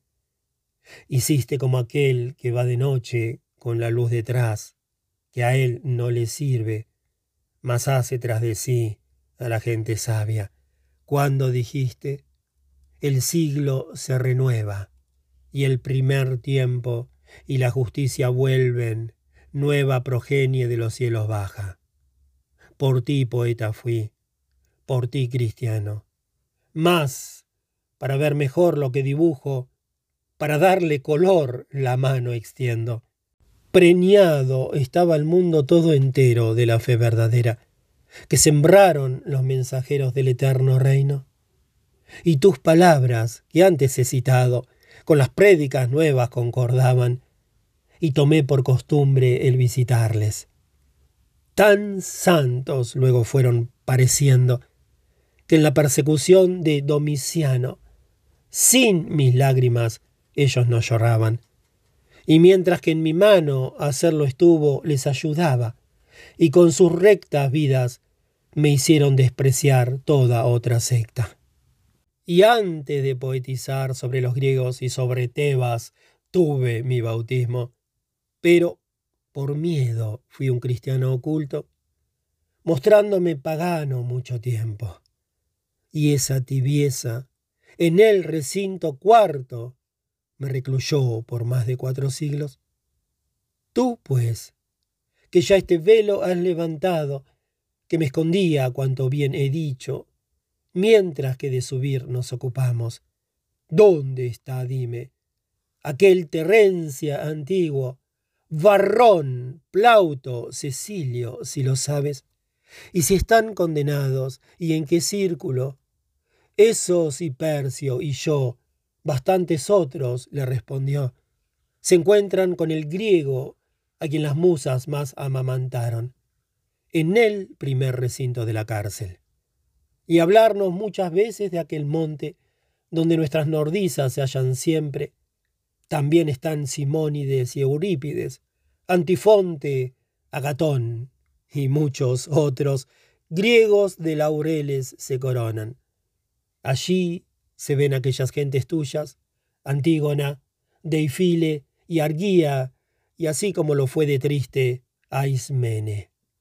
Vemos a aquella que mostró Languía, a Tetis y la hija de Tiresias, y a Deidamia con todos sus hermanos. Ya se callaban ambos dos poetas, de nuevo atentos a mirar en torno, ya libres de subir y de paredes. Y habían cuatro siervas ya del día atrás quedado, y al timón la quinta enderezaba a lo alto el carro ardiente. Cuando mi guía, creo que hacia el borde volver el hombro diestro nos conviene, dando la vuelta al monte cual solemos. Así fue nuestro guía la costumbre, y emprendimos la ruta más tranquilos, pues lo aprobaba aquel alma tan digna. Ellos iban delante, y solitario yo detrás, escuchando sus palabras, que en poetizar me daban su intelecto. Mas pronto rompió las dulces razones un árbol puesto en medio del camino, con manzanas de olor bueno y suave. Y así como el abeto se adelgaza de rama en rama, aquel abajo hacía para que nadie pienso lo subiera. Del lado en que el camino se cortaba, caía de la roca un licor claro, que se extendía por las hojas altas. Al árbol se acercaron los poetas, y una voz desde dentro de la fronda gritó Muy caro cuesta este alimento. Más pensaba María en que las bodas, siguió, fueran honradas, que en su boca esa que ahora intercede por vosotros. Las antiguas romanas solo agua bebían, y Daniel, que despreciaba el alimento, conquistó la ciencia. La edad primera, bella como el oro, hizo con hambre gustar las bellotas, y néctar con la sed cualquier arroyo. Miel y langostas fueron las viandas que en el yermo nutrieron al Bautista, por lo cual es tan grande y tan glorioso como en el Evangelio se demuestra. Canto vigésimo tercero. Mientras los ojos por la verde fronda fijaba de igual modo de quien suele del pajarillo en pos perder la vida. El más que padre me decía, Hijo, ven pronto, pues el tiempo que nos dieron más últimamente aprovecharse debe. Volví el rostro y el paso sin tardarme, junto a los sabios, que en tal forma hablaban que me hicieron andar sin pena alguna, y en esto se escuchó llorar y un canto, labia mea domine, en tal modo, cual si pariera gozo y pesadumbre. Oh, dulce Padre, ¿qué es lo que ahora escucho? Yo comencé, y él, sombras que caminan de sus deudas, el nudo desatando. Como los pensativos peregrinos, al encontrar extraños en su ruta, que se vuelven a ellos sin pararse, así tras de nosotros, más a prisa. Al llegar y pasamos, se asombraba de ánimas turba, tácita y devota. Todos de ojos hundidos y apagados, de pálidos semblantes, y tan flacos que del hueso la piel tomaba forma. No creo que a pellejo tan extremo, seco, hubiese llegado Ericitone, ni cuando fue su ayuno más severo. Y pensando, decíame, aquí viene la gente que perdió Jerusalén cuando María devoró a su hijo. Parecían sus órbitas anillos sin gemas, y quien lee en la cara homo bien podría encontrar aquí la M. ¿Quién pensaría que el olor de un fruto tal hiciese el anhelo produciendo, o el de una fuente no sabiendo cómo. Maravillado estaba de tal hambre, pues la razón aún no conocía de su piel escarnada y su flaqueza, cuando de lo más hondo de su rostro fija su vista, me volvió una sombra. Luego fuerte exclamó, ¡Qué gracia es esta! Nunca el rostro lo hubiese conocido. pero en la voz se me hizo manifiesto lo que el aspecto había deformado. Esta chispa encendió de aquel tan otro rostro del todo mi conocimiento, y conocí la cara de Forese. Ah, no te fijes en la seca roña que me destiñe, rogaba, la piel, ni por la falta de carne que tenga. Dime en verdad de ti, y de quién son esas dos ánimas que allí te dan escolta. No te quedes aquí sin que me hables. Tu cara, que lloré cuando moriste, con no menos dolor ahora la lloro, le respondí, al mirarla tan cambiada. Pero dime por Dios que así os deshoja, no pidas que hable, pues estoy atónito. Mal podrá hablar quien otra cosa quiere. Y él a mí. Del querer eterno baja un efecto en el agua y en el árbol que dejasteis atrás, que así enflaquece. Toda esta gente que llorando canta, por seguir a la gula sin medida, santa se vuelve aquí, con sed y hambre. De comer y beber nos da el deseo el olor de la fruta y del rocío que se extiende por sobre la verdura. Y ni un solo momento en este espacio dando vueltas mitiga nuestra pena. Pena digo, y debiera decir gozo, que aquel deseo al árbol nos conduce, donde Cristo gozoso dijo, Elí, cuando nos redimió la sangre suya. Yo contesté, Forece, desde el día que el mundo por mejor vida trocaste. Cinco años aún no han transcurrido. Si antes se terminó el que tú pudieras pecar aún más, de que llegase la hora del buen dolor que a Dios volvernos hace. ¿Cómo es que estás arriba ya tan pronto? Yo pensaba encontrarte allí debajo, donde el tiempo con tiempo se repara. Y él respondió, Tan pronto me ha logrado que beba el dulce ajenjo del martirio mi Nela, con su llanto sin fatiga con devotas plegarias y suspiros, me trajo de la playa en que se espera y me ha librado de los otros círculos. Tanto más cara a Dios y más dilecta es mi viudita, a la que tanto amaba, cuanto en su bien obrar está más sola, puesto que la barbagia de Sicilia es más púdica ya con sus mujeres que la barbagia en donde la he dejado. Dulce hermano, ¿qué quieres que te diga? Ya presiento unos tiempos venideros de que esta hora ya no está lejana, en que será en el púlpito vedado el que las descaradas florentinas vayan mostrando en público las tetas.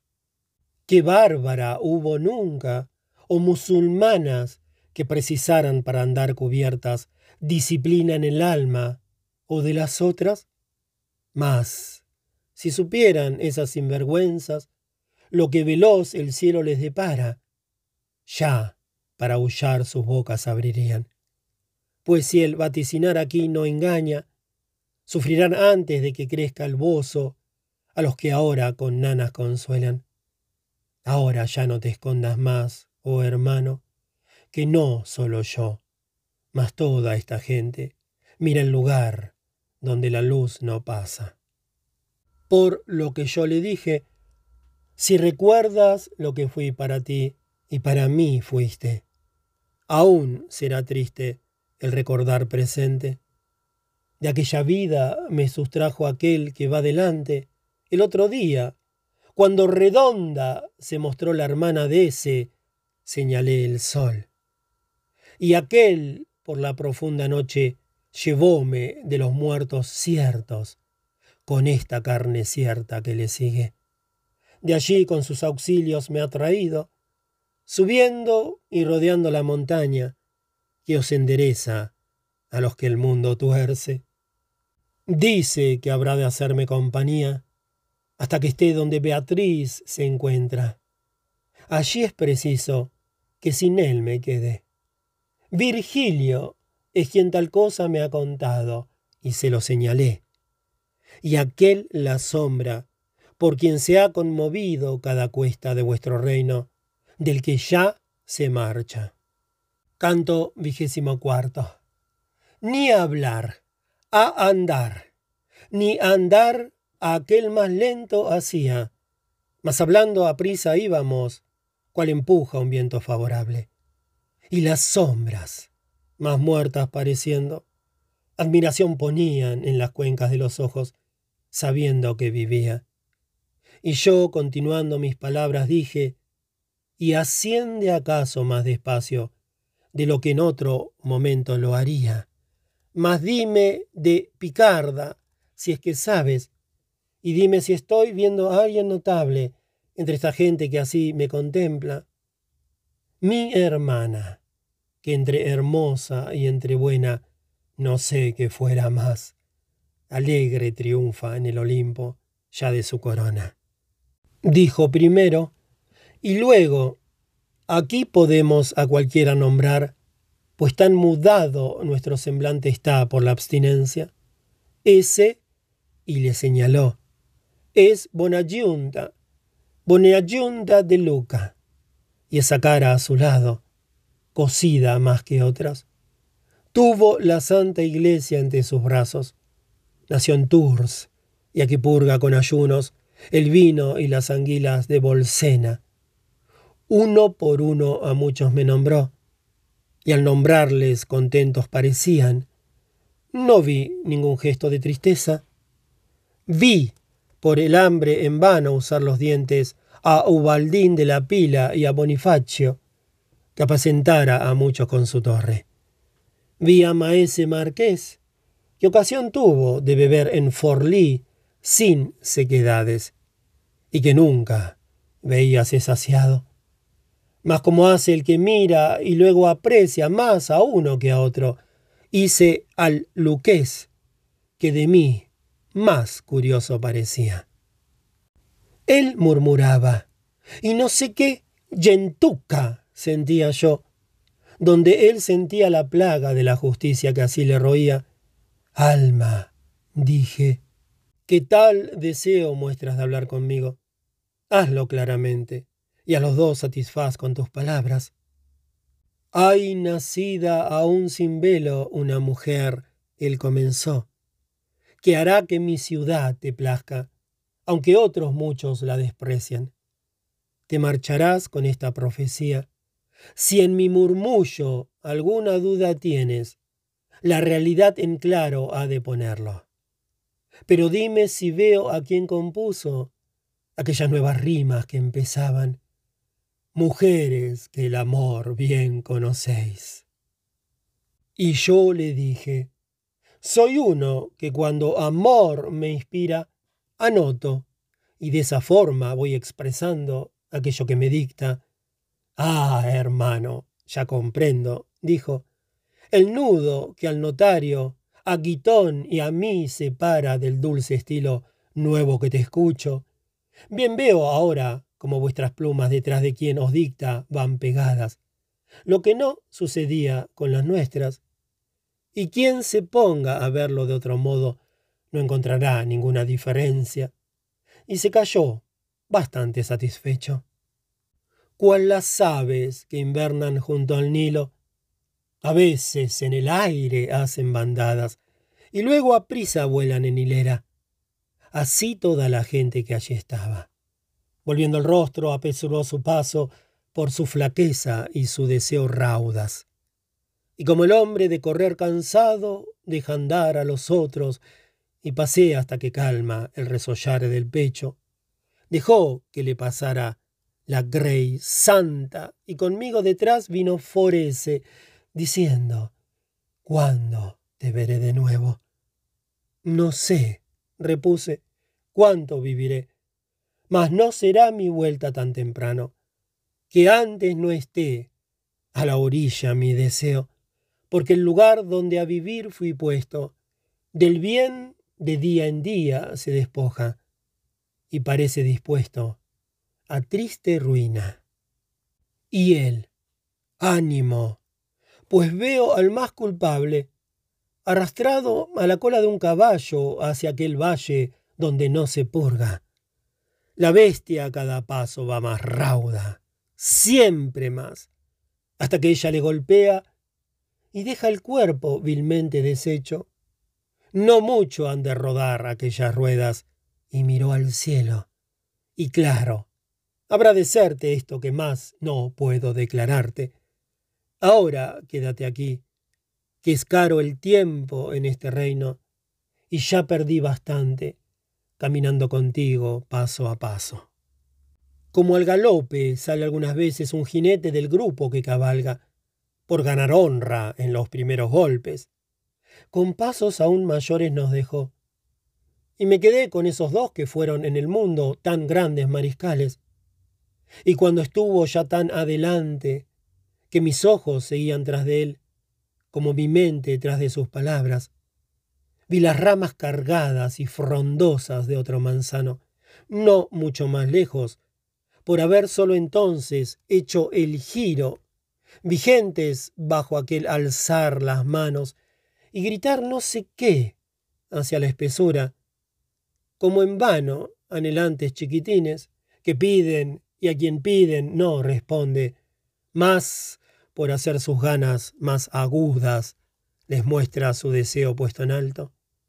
Luego se fueron, ya desengañadas, y nos aproximamos al gran árbol que tanto llanto y súplica desdeña. Seguid andando, y no os aproximéis. Un leño hay más arriba, que mordido fue por Eva, y es este su retoño. Entre las frondas no sé quién hablaba, y así Virgilio, Estacio y yo, apretados, seguimos caminando por la cuesta decía, recordad a los malditos nacidos de las nubes, que borrachos con dos pechos lucharon con Teseo, y a los hebreos, por beber tan flojos, que Gedeón no quiso de su ayuda cuando Amadián bajó de las colinas. Así arrimados a uno de los bordes, oyendo fuimos culpas de la gula, seguidas del castigo miserable ya en la senda desierta, distanciados más de mil pasos, nos llevaron lejos, los tres mirando sin decir palabra. Solos así los tres, ¿qué vais pensando? dijo una voz de pronto, y me agité como un caballo joven y espantado. Alcé mi rostro para ver quién era. Jamás pude ver en ningún horno vidrio o metal tan rojo y tan reluciente como a quien vi diciendo, si os complace subir, aquí debéis dar la vuelta. Quien marcha hacia la paz, por aquí pasa. Me deslumbró la vista con su aspecto, por lo que me volví hacia mis doctores, como el hombre a quien guía lo que escucha. Y como del albor anunciadora sopla y aroma la brisa de mayo, de hierba, y flores toda perfumada. Yo así sentía un viento por en medio de la frente y sentí un mover de plumas que hizo oler a ambrosía el aura toda. Sentí decir, dichosos los que alumbra tanto la gracia, que el amor del gusto en su pecho no alienta demasiado, apeteciendo siempre cuanto es justo. Canto vigésimo quinto. Dilación no admitía la subida, puesto que el sol había ya dejado la noche al escorpión, el día al toro. Y así como hace aquel que no se para, más como sea, sigue su camino, por la necesidad aguijonado. Así fuimos por el desfiladero, subiendo la escalera uno tras otro, pues su estrechez separa a los que suben. Y como el cigoñino el ala extiende por ganas de volar y no se atreve a abandonar el nido y las repliega, tal mis ganas ardientes y apagadas de preguntar, haciendo al fin el gesto que hacen aquellos que al hablar se aprestan. Por ello no dejó de andar a prisa, sino dijo mi padre, suelta el arco del decir, que hasta el hierro tiene extenso. Ya entonces, confiado, abrí la boca y dije, ¿cómo puede adelgazarse allí donde comer no es necesario? Si recordaras cómo Meleagro se extinguió, al extinguirse el ascua aquella, me dijo, de esto no te extrañarías. Y si pensaras cómo, si te mueves, también tu imagen dentro del espejo, claro verás lo que parece oscuro. Mas para que el deseo se te aquiete, aquí está Estacio, y yo le llamo y pido que sea el curador de tus heridas. Si la visión eterna le descubro, repuso Estacio, estando tú delante, el no poder negarme me disculpe. Y después comenzó. Si mis palabras, hijo, en la mente guardadas y recibes, darán luz a aquel cómo que dijiste. La sangre pura que no es absorbida por las venas sedientas y se queda cual alimento que en la mesa sobra, toma en el corazón a cualquier miembro la virtud de dar forma, como aquella que a hacerse aquellos base por las venas. Digerida desciende, donde es bello más callar que decir, y allí destila en vaso natural sobre otra sangre. Allí se mezclan una y otras juntas, una a sufrir dispuesta, a hacer la otra, pues que procede de un lugar perfecto. Y una vez que ha llegado, a obrar comienza, coagulando primero y avivando lo que hizo consistente su materia. Alma ya hecha, la virtud activa, cual de una planta, solo diferente que una en camino está y otra ha llegado. Sigue obrando después, se mueve y siente, como un hongo marino, y organiza esas potencias de las que es semilla. Aquí se extiende, hijo, y se despliega la virtud que salió del corazón del generante, y forma da a los miembros. Mas como el animal se vuelve hablante, no puedes ver aún, y uno más sabio que tú se equivocaba en este punto, y así con su doctrina separaba del alma la posible inteligencia, por no encontrarle un órgano adecuado. A la verdad que viene abre tu pecho, y sabrás que tan pronto se termina de articularle al feto su cerebro, complacido el primer motor, se vuelve a esa obra de arte, en la que inspira nuevo espíritu, lleno de virtudes, que lo que encuentra activo aquí reúne en su sustancia y hace un alma sola, que vive y siente, y a sí misma mira. Y porque no te extrañan mis palabras, mira el calor del sol que se hace vino, junto al humor que nace de las vidas. Cuando más lino la quesis no tiene, se suelta de la carne y virtualmente lo divino y lo humano se lo lleva. Ya enmudecidas sus otras potencias, inteligencia, voluntad, memoria, en acto quedan mucho más agudas.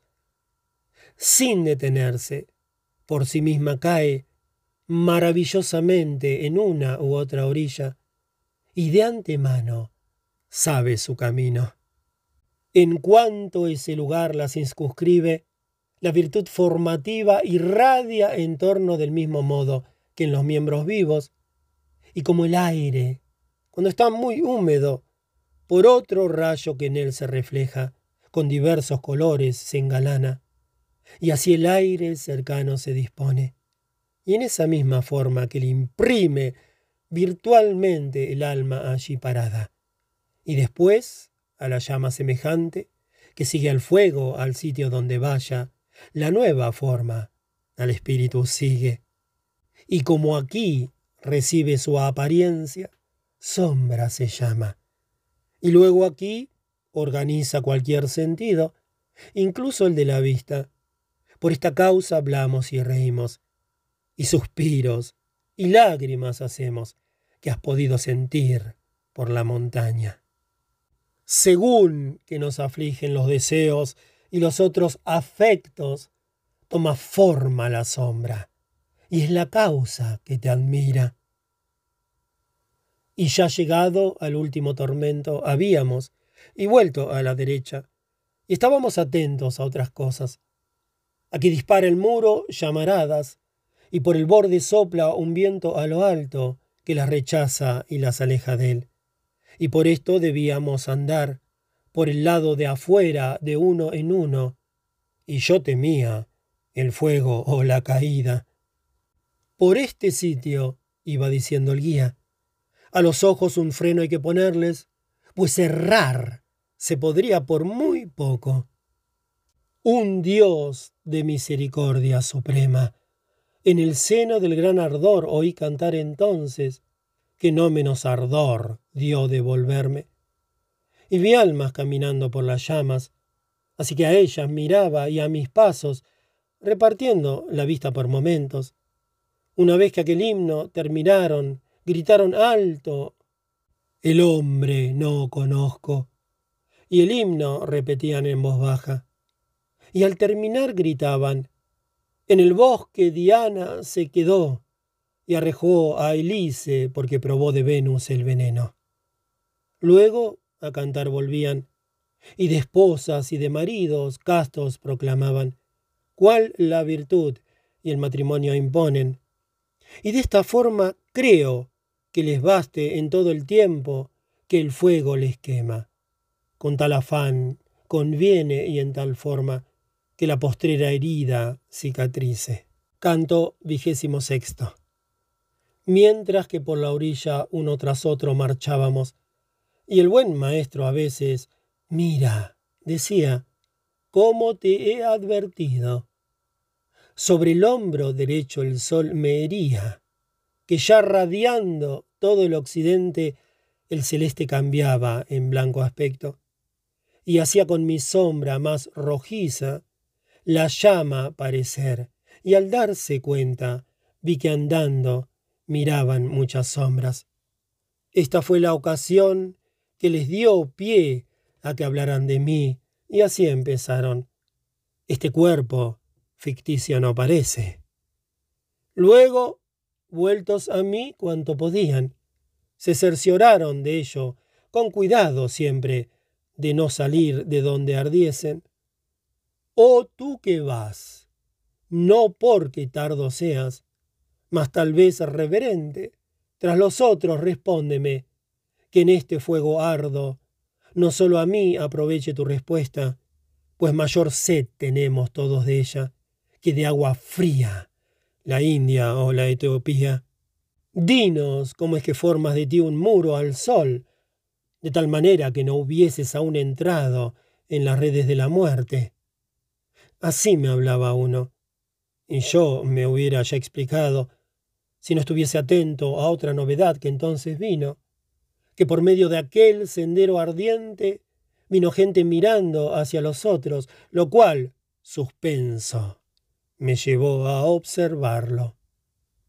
Apresurarse vi por todas partes y besarse a las almas unas a otras sin pararse, felices de tal fiesta. Así por medio de su hilera oscura, una a la otra, se hocican las hormigas, por saber de su suerte o su camino.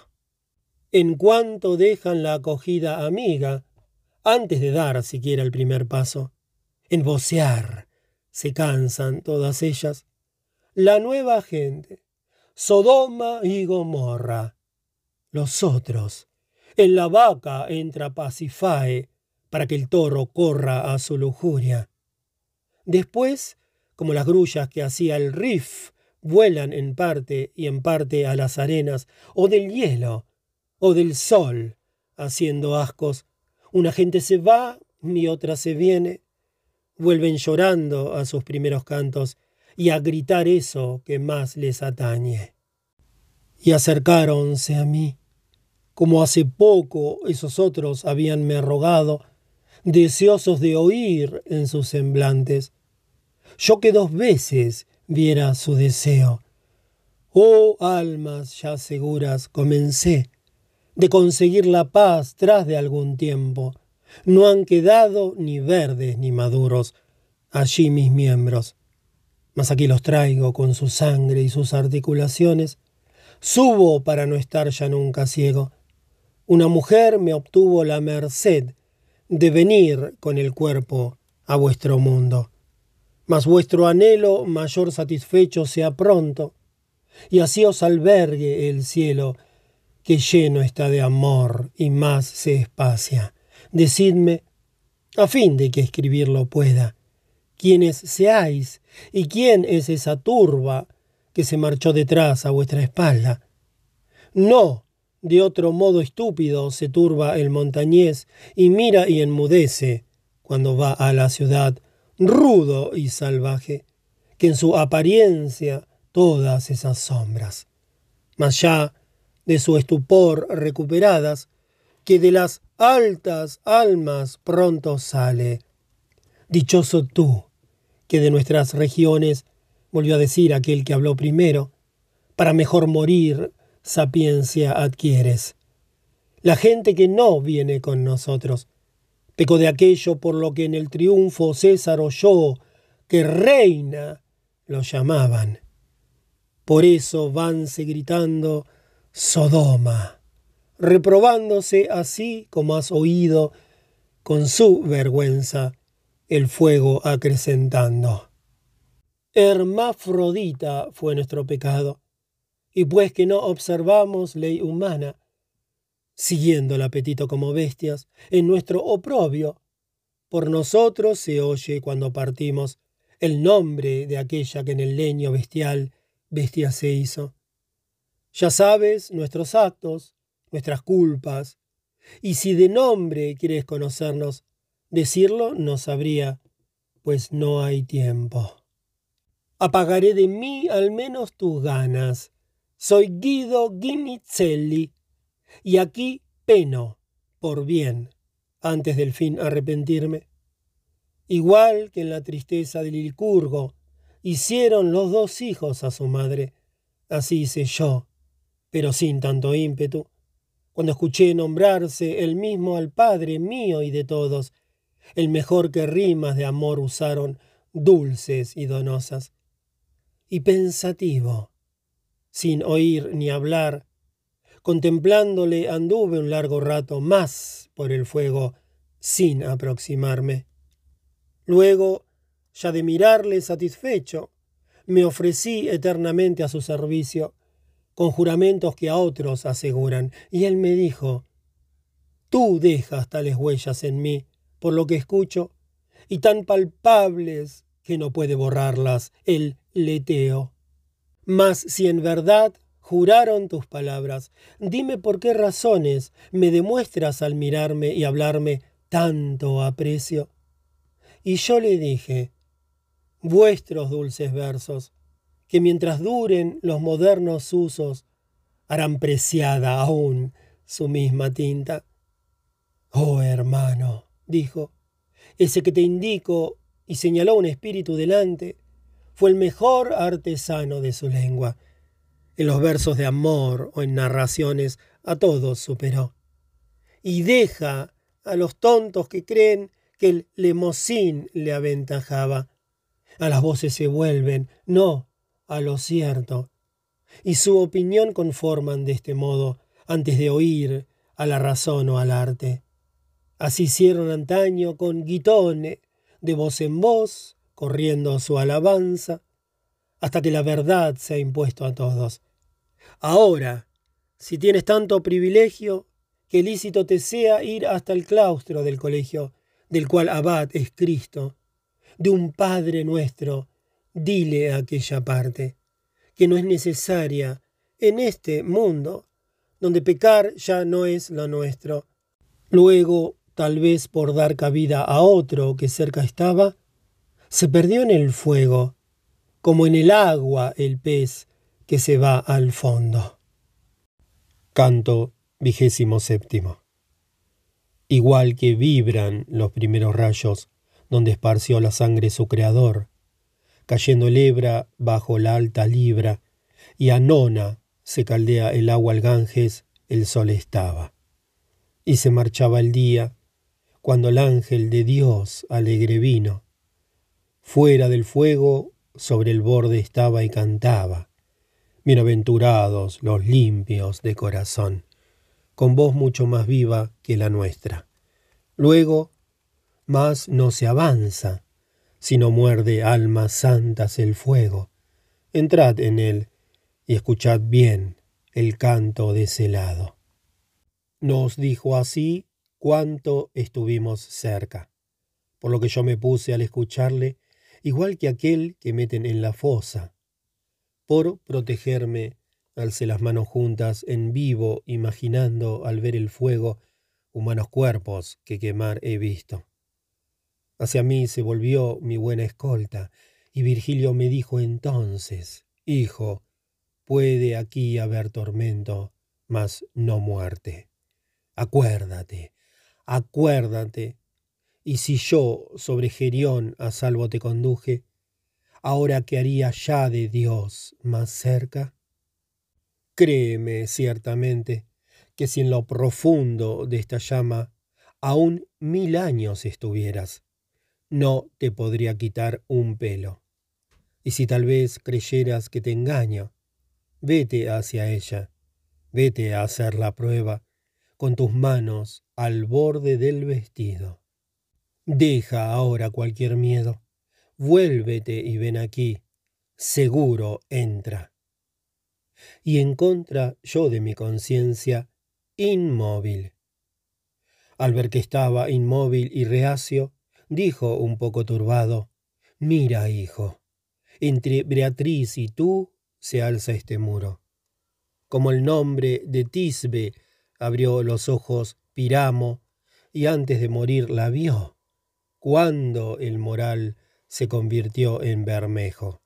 Así, mi obstinación más ablandada, me volví al sabio guía oyendo el nombre que en su memoria siempre se renueva. Y él movió la cabeza y dijo, ¿Cómo? ¿Quieres quedarte aquí?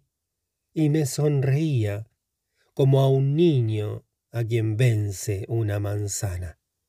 Luego, delante de mí entró en el fuego, pidiendo a Estacio que tras mí viniese, que en el largo camino estuvo en medio. En el vidrio fundido, al estar dentro, me hubiera echado para refrescarme, pues tanto el ardor desmesurado. Y por reconfortarme el dulce padre, me hablaba de Beatriz mientras andaba. Ya me parece que sus ojos veo. Nos guiaba una voz que al otro lado cantaba, y atendiendo solo a ella llegamos fuera a donde se subía. Ven, bendito de mi Padre. Se escuchó dentro de una luz que había, que me venció y que no pude mirarla. El sol se va, siguió, y la tarde viene. No os detengáis, acelerad el paso, mientras que el occidente no se adumbre. Iba recto el camino entre la roca, hacia donde los rayos yo cortaba adelante, pues el sol ya estaba abajo. Poco trecho habíamos subido, cuando ponerse el sol al extinguirse mi sombra, por detrás los tres sentimos y antes que en todas sus inmensas partes tomara el horizonte un mismo aspecto y adquiriese la noche su dominio, de un escalón cada uno hizo su lecho, que la natura del monte impedía el poder subir más y nuestro anhelo. Como quedan rumiando mansamente esas cabras indómitas y hambrientas antes de haber pastado en sus picachos tácitas en la sombra, el sol hirviendo, guardadas del pastor que en el callado se apoya y es de aquellas el vigía. Y como el rabadán se alberga al raso y pernocta junto al rebaño quieto, guardando que las fieras no lo ataquen, así los tres estábamos entonces, yo como cabra y ellos cual pastores, aquí y allí guardados de alta gruta. Poco podía ver de lo de afuera, más de lo poco las estrellas vi mayores y más claras que acostumbran. De este modo, rumiando y contemplándolas, me tomó el sueño, el sueño, que a menudo antes que el hecho sabe su noticia. A la hora, creo, que desde el oriente irradiaba en el monte Citerea, en el fuego de amor siempre encendida, joven y hermosa. Aparecióme en sueños una mujer que andaba por el campo, que recogía flores y cantaba. Sepan los que preguntan por mi nombre que soy Lía y que voy moviendo en torno las manos para hacerme una guirnalda. Por gustarme al espejo me engalano, mas mi hermana Raquel nunca se aleja del suyo y todo el día está sentada. Ella de ver sus bellos ojos goza, como yo de adornarme con las manos, a ella el mirar, a mí el hacer complace. Y ya en el esplendor de la alborada, que es tanto más preciado al peregrino cuando al regreso duerme menos lejos, huían las tinieblas, y con ellas mi sueño, por lo cual me levanté, viendo ya a los maestros levantados. El dulce fruto que por tantas ramas buscando va el afán de los mortales, hoy lograrás saciar toda tu hambre. Volviéndose hacia mí, Virgilio, estas palabras dijo, y nunca hubo regalo que me diera un placer igual a este. Tantas ansias vinieron sobre la ansia de estar arriba ya, que a cada paso plumas para volar crecer sentía cuando debajo toda la escalera quedó y llegamos al peldaño sumo. En mí, clavó Virgilio su mirada, el fuego temporal, el fuego eterno ha visto, hijo, y ha llegado a un sitio en que yo, por mí mismo, ya no entiendo. Te he conducido con arte y destreza. Tu voluntad, ahora ya tu guía, fuera estás de camino, estrecho o pino.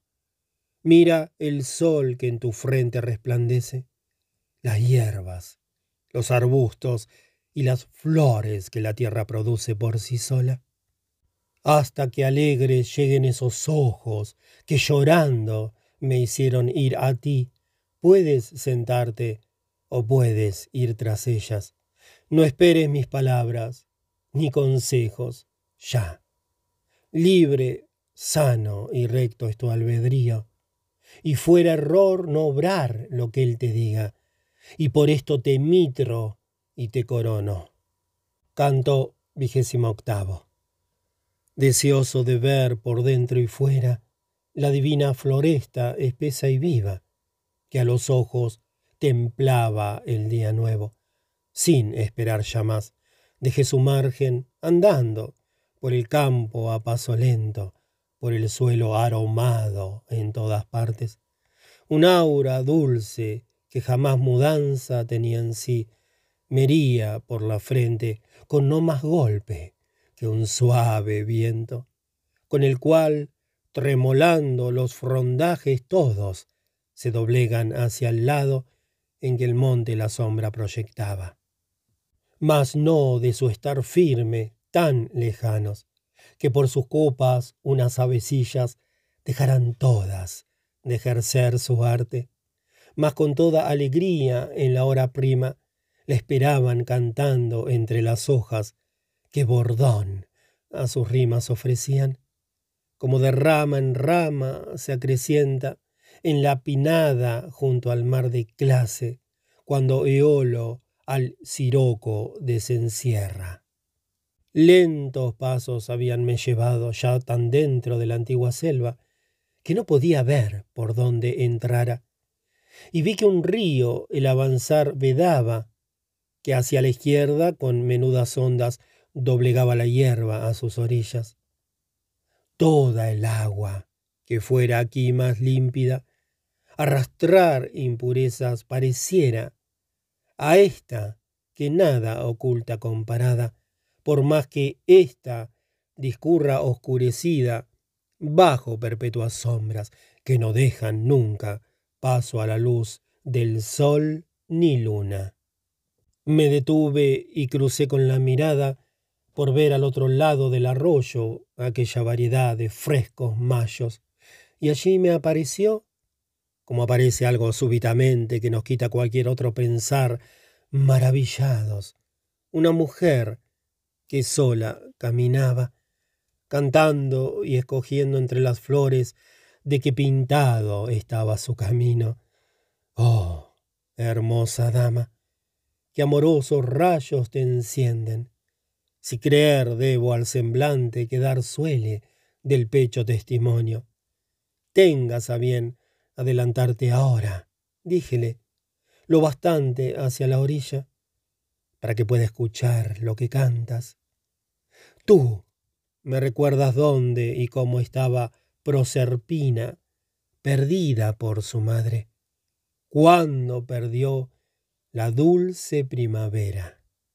Como se vuelve con las plantas firmes en tierra y juntas, la mujer que baila y un pie pone delante de otro apenas, Volvió sobre las rojas y amarillas florecillas a mí, no de otro modo que una virgen su honesto rostro inclina. Y así mis ruegos fueron complacidos, pues tanto se acercó que el dulce canto llegaba a mí, entendiendo sus palabras. Cuando llegó donde la hierba estaba bañada de las ondas del riachuelo, de alzar sus ojos, hízome regalo tanta luz. Yo no creo que esplendiera Venus bajo sus cejas traspasada, fuera de su costumbre por su hijo. Ella reía en pie en la orilla puesta, más color disponiendo con sus manos que esa elevada tierra sin semillas. Me apartaban tres pasos del arroyo, y el, el esponto que Jerjes cruzó aún frenó a toda la soberbia humana. No soportó más odio de Leandro cuando nadaba entre cesto y habido que aquel de mí, pues no me daba paso. Sois nuevos, y tal vez porque sonrío en el sitio elegido, dijo ella, como nido de la natura humana. Asombrados os tiene alguna duda más luz el salmo del Estasti otorga, que puede disipar vuestro intelecto. Y tú que estás delante y me rogaste, dime si quieres más oír, pues presta a resolver tus dudas he venido. El son de la floresta, dije, el agua, me hacen pensar en una cosa nueva, de otra cosa distinta que he escuchado. Y ella te explicaré cómo deriva de su causa este hecho que te asombra, despejando la niebla que te ofende. El sumo bien que solo en él se goza, hizo bueno y al bien al hombre en este lugar que le otorgó de paz eterna. Pero aquí poco estuvo por su falta. Por su falta, en gemidos y en afanes, cambió la honesta risa el dulce juego. Y para que el turbar que abajo forman los vapores del agua y de la tierra, que cuanto pueden van tras del color, al hombre no le hiciese guerra alguna. Subió tanto hacia el cielo esta montaña, y libre está de él donde se cierra. Mas como dando vueltas por entero, con la primera esfera el aire gira, si el círculo no es roto en algún punto. En esta altura libre, el aire vivo tal movimiento repercute y hace que resuena la selva en su espesura. Tanto puede la planta golpeada que su virtud impregna el aura toda, y ella luego la esparce dando vueltas, y según la otra tierra sea digna, por su cielo y por sí, concibe y cría de diversa virtud diversas plantas. Luego, no te parezca maravilla, oído esto, cuando alguna planta crezca allí sin semilla manifiesta, y sabrás que este campo en que te hallas repleto está de todas las simientes y tiene frutos que allí no se encuentran.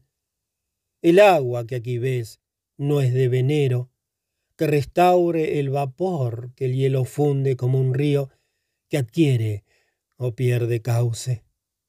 Más surge de fontana estable y cierta, que tanto del querer de Dios recibe, cuando vierte en dos partes separadas.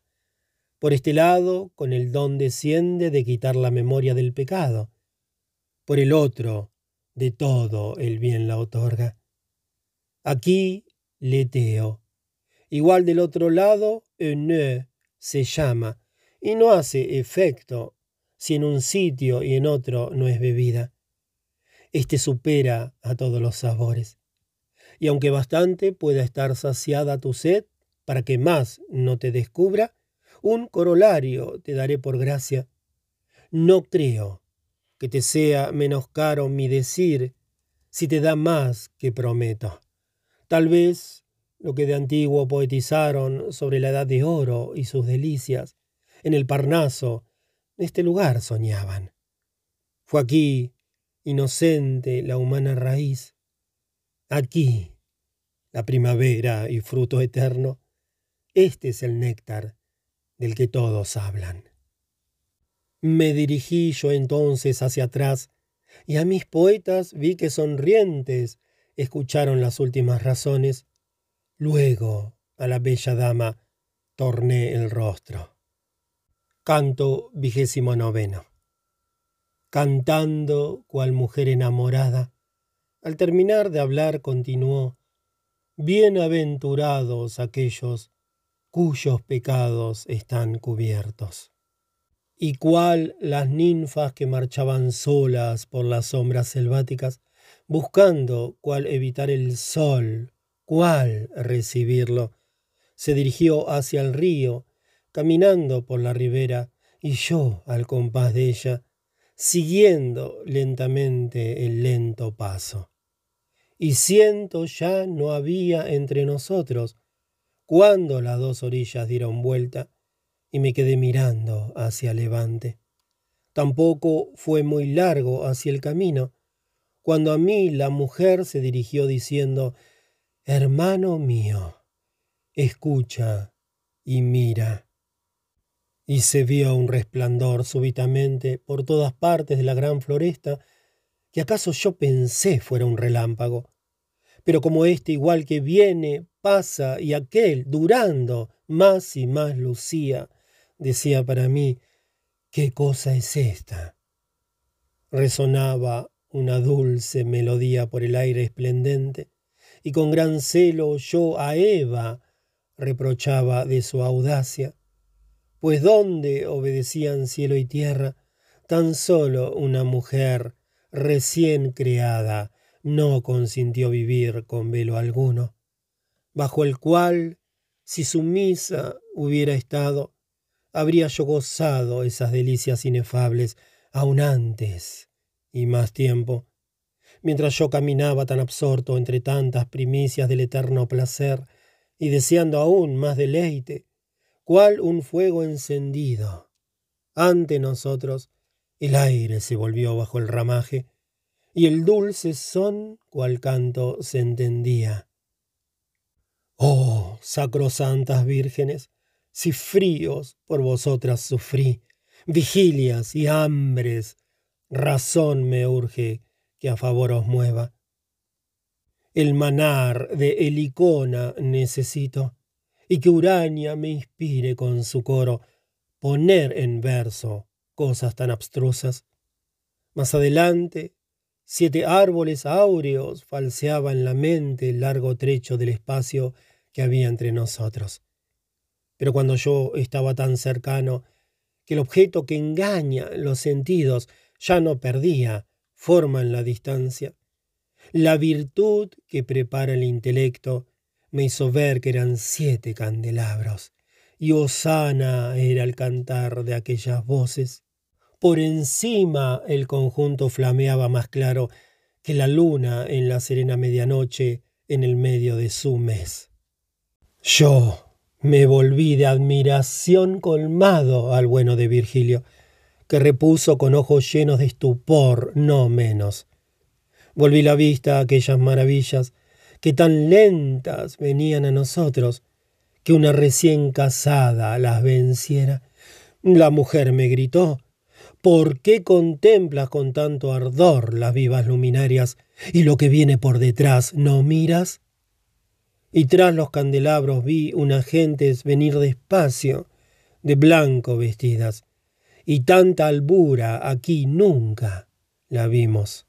Brillaba el agua a nuestro lado izquierdo, el izquierdo costado devolviéndome si se miraba en ella cual espejo. Cuando estuve en un sitio de mi orilla, que solo el río de ellos me apartaba, para verles mejor detuve el paso, y vi las llamas que iban por delante, dejando tras de sí el aire pintado, como si fueran trazos de pinceles, de modo que en lo alto se veían siete franjas de todos los colores con que hace el arco el sol y Delia el cinto. Los pendones de atrás eran más grandes que mi vista, y diez pasos separaban, en mi opinión, a los de los extremos. Bajo tan bello cielo como cuento, coronados de lirios, Veinticuatro ancianos avanzaban por parejas. Cantaban. Entre todas benedicta las nacidas de Adán, y eternamente benditas sean las bellezas tuyas. Después de que las flores y la hierba, que desde el otro lado contemplaba, se vieron libres de esos elegidos, como luz a otra luz sigue en el cielo. Cuatro animales por detrás venían, de verde fronda todos coronados. Seis alas cada uno poseía. Con ojos en las plumas, los de Argos, tales serían si vivo estuviese. A describir su forma no dedico, lector, más rimas, pues que me urge otra tarea, y no podría aquí alargarme. Pero léete a Ezequiel, que te lo pinta como él los vio venir desde la fría zona, con viento, con nubes, con fuego. Y como lo verás en sus escritos, tales eran aquí, salvo en las plumas. Juan se aparta de aquel y está conmigo. En el espacio entre los cuatro había, sobre dos ruedas, un carro triunfal que de un grifo venía conducido. Hacia arriba tendía las dos alas, entre la franja que había en el centro y las tres y otras tres, más, sin tocarlas. Subían tanto que no se veían. De oro tenía todo lo de pájaro y blanco lo demás con manchas rojas. No solo Roma, en carro tan hermoso, no honrase al africano, ni aun a Augusto, mas el del sol, mezquino le sería, aquel del sol que ardiera extraviado por petición de la tierra devota cuando fue Jové justo. Tres mujeres en círculo danzaban en el lado derecho, una de rojo, que en el fuego sería confundida, otra cual si los huesos y la carne hubieran sido de esmeraldas hechos, cual purísima nieve la tercera y tan pronto guiaba la de blanco, tan pronto la de rojo, y a su acento caminaban las otras raudas, lentas. Otras cuatro a la izquierda solazaban de púrpura vestidas, con el ritmo de una de ellas que tenía tres ojos. Detrás de todo el nudo que he descrito vi dos viejos de trajes desiguales, más igual su ademán grave y honesto, uno se parecía a los discípulos de Hipócrates, a quien Natura hiciera para sus animales más queridos. Contrario a Fan, el otro demostraba, con una espada aguda y reluciente, tal que me amedrentó desde mi orilla. Luego vi cuatro de apariencia humilde, y de todos detrás un viejo solo, que venía durmiendo, iluminado. Y estaban estos siete como el grupo primero ataviados, mas con lirios no adornaban en torno sus cabezas, sino con rosas y bermejas flores. Se juraría, aun vistas no muy lejos, que ardían por encima de los ojos. Y cuando el carro tuve ya delante, un trueno se escuchó, y las dignas gentes parecieron tener su andar vedado, y se pararon junto a las enseñas. Canto trigésimo. Y cuando el septentrión del primer cielo, que no sabe de ocaso ni de orto, ni otra niebla que el velo de la culpa, y que a todos hacía sabedores de su deber, como hace aquí el de abajo, al que gira el timón llegando a puerto. Inmóvil se quedó la gente santa, que entre el grito y aquel primero vino, como a su paz se dirigió hacia el carro, y uno de ellos, del cielo mensajero, ven, patrocinada desde el Líbano, cantando gritó tres veces, y después los otros. Cual los salvados al último bando prestamente alzarán de su caverna, aleluyando en voces revestidas, sobre el divino carro de tal forma cien se alzaron, a las voces de un hombre tan viejo, ministros y enviados del Eterno. Bienaventurado el que viene, entonaban, tirando flores por todos los lados. Esas manos están llenas de esa fecha.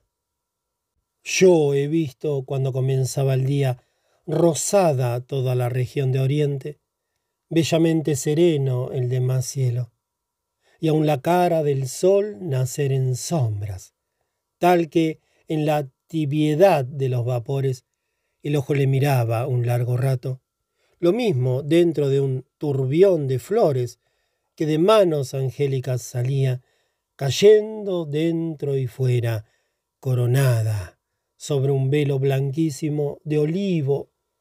Contemplé una mujer de manto verde, vestida de color de ardiente llama, y el espíritu mío, que ya tanto tiempo había pasado, que sin verla no estaba de estupor, temblando herido, antes de conocerla con los ojos, por oculta virtud de ella emanada, sintió del viejo amor el poderío. Nada más que en mi vista golpeó la alta virtud que ya me traspasara antes de haber dejado de ser niño. Me volví hacia la izquierda como corre confiado el chiquillo hacia su madre cuando está triste o cuando tiene miedo por decir a Virgilio, ni un adarme de sangre me ha quedado que no tiemble. Conozco el signo de la antigua llama. Mas Virgilio, privado, no sabía de sí. Virgilio, dulcísimo padre, Virgilio, a quien me dieran por salvarme. Todo lo que perdió la madre antigua no sirvió a mis mejillas, que ya limpias no se volvieron negras por el llanto. Dante, porque Virgilio se haya ido, tú no llores, no llores todavía, pues deberás llorar por otra espada. Cual almirante que en popa y en proa pasa revista a sus subordinados en otras naves y al deber les llama, por encima del carro hacia la izquierda, al volverme escuchando el nombre mío, que por necesidad aquí se escribe, y a la mujer que antes contemplara, oculta bajo el angélico halago, volver la vista a mí de allá del río. Aunque el velo cayendo por el rostro, ceñido por la fronda de Minerva, no me dejase verla claramente, con regio gesto todavía altivo, continuó lo mismo que quien habla y al final lo más cálido reserva. Mírame bien, soy yo, Sí, soy Beatriz. ¿Cómo pudiste llegar a la cima? ¿No sabías que el hombre aquí es dichoso? Los ojos incliné a la clara fuente. Más me volvía a la yerba al reflejarme, pues me abatió la cara tal vergüenza. Ella cayó y los ángeles cantaron de súbito, En ti, Señor, pongo mi confianza. Como la nieve entre los vivos troncos, en el dorso de Italia se congela, azotada por vientos boreales, luego licuada en sí misma resuma, cuando la tierra sin sombra respira, y es como el fuego que funde una vela. Mis suspiros y lágrimas cesaron antes de aquel cantar de los que cantan tras de las notas del girar eterno. Mas luego que entendí que el dulce canto se apiadaba de mí, más que si dicho hubiese mujer, ¿por qué lo avergüenzas? El hielo que en mi pecho se apretaba se hizo vapor y agua, y con angustia se salió por la boca y por los ojos. Ella, parada encima del costado del carro, a las sustancias pías dirigió sus palabras de este modo. Veláis vosotros el eterno día, sin que os roben ni el sueño ni la noche, ningún paso del siglo en su camino.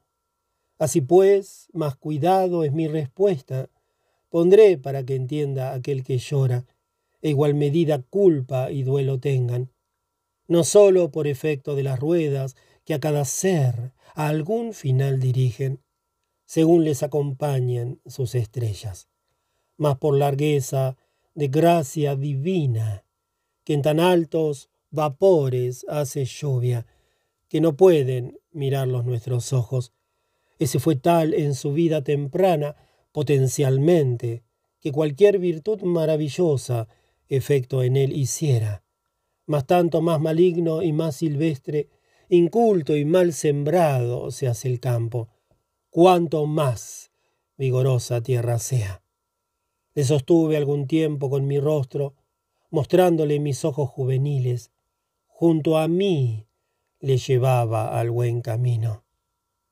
Tan pronto como estuve en los umbrales de mi segunda edad y cambié de vida, de mí se separó y se entregó a otra. Cuando de carne a espíritu subí, y virtud y belleza me crecieron, fui para él menos querida y grata, y por errada senda volvió el paso, imágenes de un bien siguiendo falsas, que ninguna promesa entera cumplen, no me valió impetrar inspiración, con la cual en un sueño de otros modos lo llamase tampoco le importaron. Tanto cayó que todas las razones para su salvación no le bastan, salvo enseñarle el pueblo condenado. Fui por ello a la entrada de los muertos, y a aquel que le ha traído hasta aquí arriba. Le dirigí mis súplicas llorando. Una alta ley de Dios se había roto. Si el leteo pasase y tal banquete fuese gustado sin ninguna paga del arrepentimiento que se llora. Canto trigésimo primero. Oh tú, que estás de allá del sacro río, dirigiéndome en punta sus palabras, que aun de filo tan duras parecieron, volvió a decir, sin pausa prosiguiendo, Di si es esto verdad, pues de tan seria acusación debieras confesarte. Estaba mi valor tan confundido, que mi voz se movía y se apagaba antes que de sus órganos saliera. Esperó un poco y me dijo, ¿en qué piensas?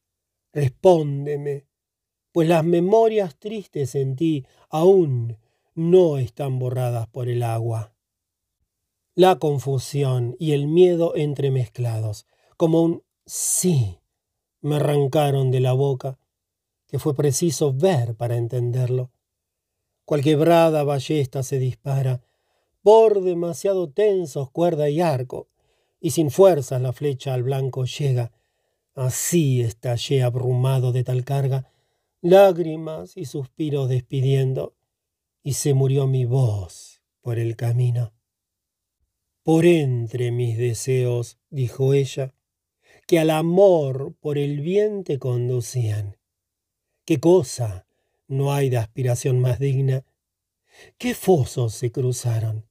¿Qué cadenas hallaste tales que del avanzar perdiste de tal forma la esperanza? ¿Y cuál ventaja o qué facilidades en el semblante de los otros viste, para que de ese modo los rondaras?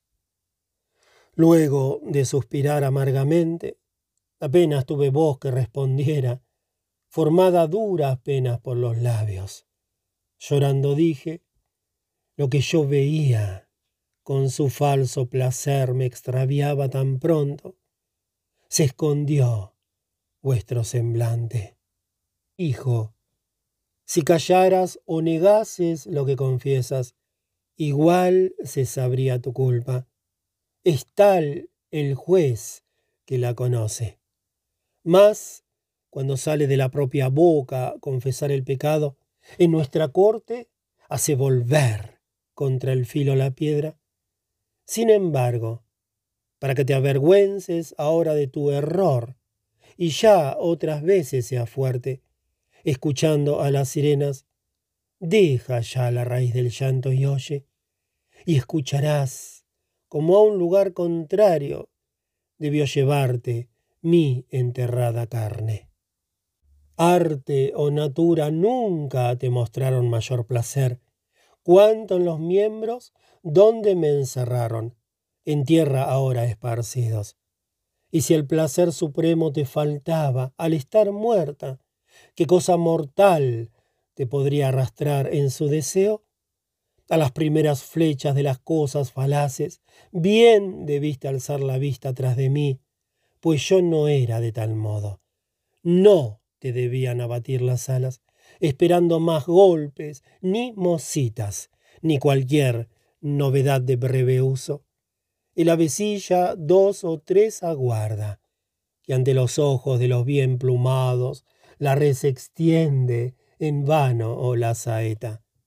Cual los chiquillos, por vergüenza, mudos están con ojos gachos, escuchando, conociendo su falta arrepentidos, Así yo estaba, y ella dijo, Cuando te duela el escuchar, alza la barba, y aún más dolor tendrás si me contemplas. Con menos resistencia se desgaja robusta encina, con el viento norte o con aquel de la tierra de Jarba, como el mentón alcé con su mandato. Pues cuando dijo barba en vez de rostro, de sus palabras conocí el veneno, y pude ver al levantar la cara, que las criaturas que llegaron antes en su aspersión habían ya cesado. Y mis ojos, aún poco seguros, a Beatriz vieron vuelta hacia la fiera, que era una sola en dos naturalezas, bajo su velo, y desde el otro margen, a sí misma vencerse parecía, vencer a la que fue cuando aquí estaba, me picó tanto el arrepentimiento con sus ortigas, que enemigas me hizo esas cosas que más había amado, y tal reconocer mordióme el pecho, y vencido caí. Y lo que pasara lo sabe aquella que la culpa tuvo, y vi a aquella mujer, al recobrarme, que había visto sola puesta encima, cógete a mí, cógete a mí, diciendo, hasta el cuello en el río me había puesto, y tirando de mí detrás venía, como esquife ligera sobre el agua. Al acercarme a la dichosa orilla, espolvoréame, escuché tan dulcemente que recordar no puedo ni escribirlo. Abrió sus brazos la mujer hermosa, y hundióme la cabeza con su abrazo para que yo gustase de aquel agua. Me sacó luego y mojado me puso en medio de la danza de las cuatro hermosas, cuyos brazos me cubrieron. Somos ninfas aquí, en el cielo estrellas. Antes de que Beatriz bajara al mundo, como sus siervas fuimos destinadas, temos de conducir ante sus ojos, más a su luz gozosa han de aguzarte las tres de allí, que miran más profundo. Así empezaron a cantar, y luego hasta el pecho del grifo me llevaron, donde estaba Beatriz vuelta a nosotros. Me dijeron, no ahorres tus miradas. Ante las esmeraldas te hemos puesto, desde donde el amor lanzó sus flechas. Mil deseos ardientes, más que llamas, mis ojos se empujaron a sus ojos relucientes, aun puestos en el grifo. Lo mismo que hace el sol en el espejo. La doble fiera dentro se copiaba, con una o con la otra de sus formas. Imagínate, lector, mi maravilla, al ver estarse quieta aquella cosa y en el ídolo suyo transmutarse mientras que llena de estupor y alegre mi alma, ese alimento degustaba que saciando de sí, aún de sí, da ganas, demostrando que de otro rango eran en su actitud, las tres se adelantaron, danzando con su angélica cantiga. Torna, torna, Beatriz, tus santos ojos, decía su canción, a tu devoto que para verte ha dado tantos pasos.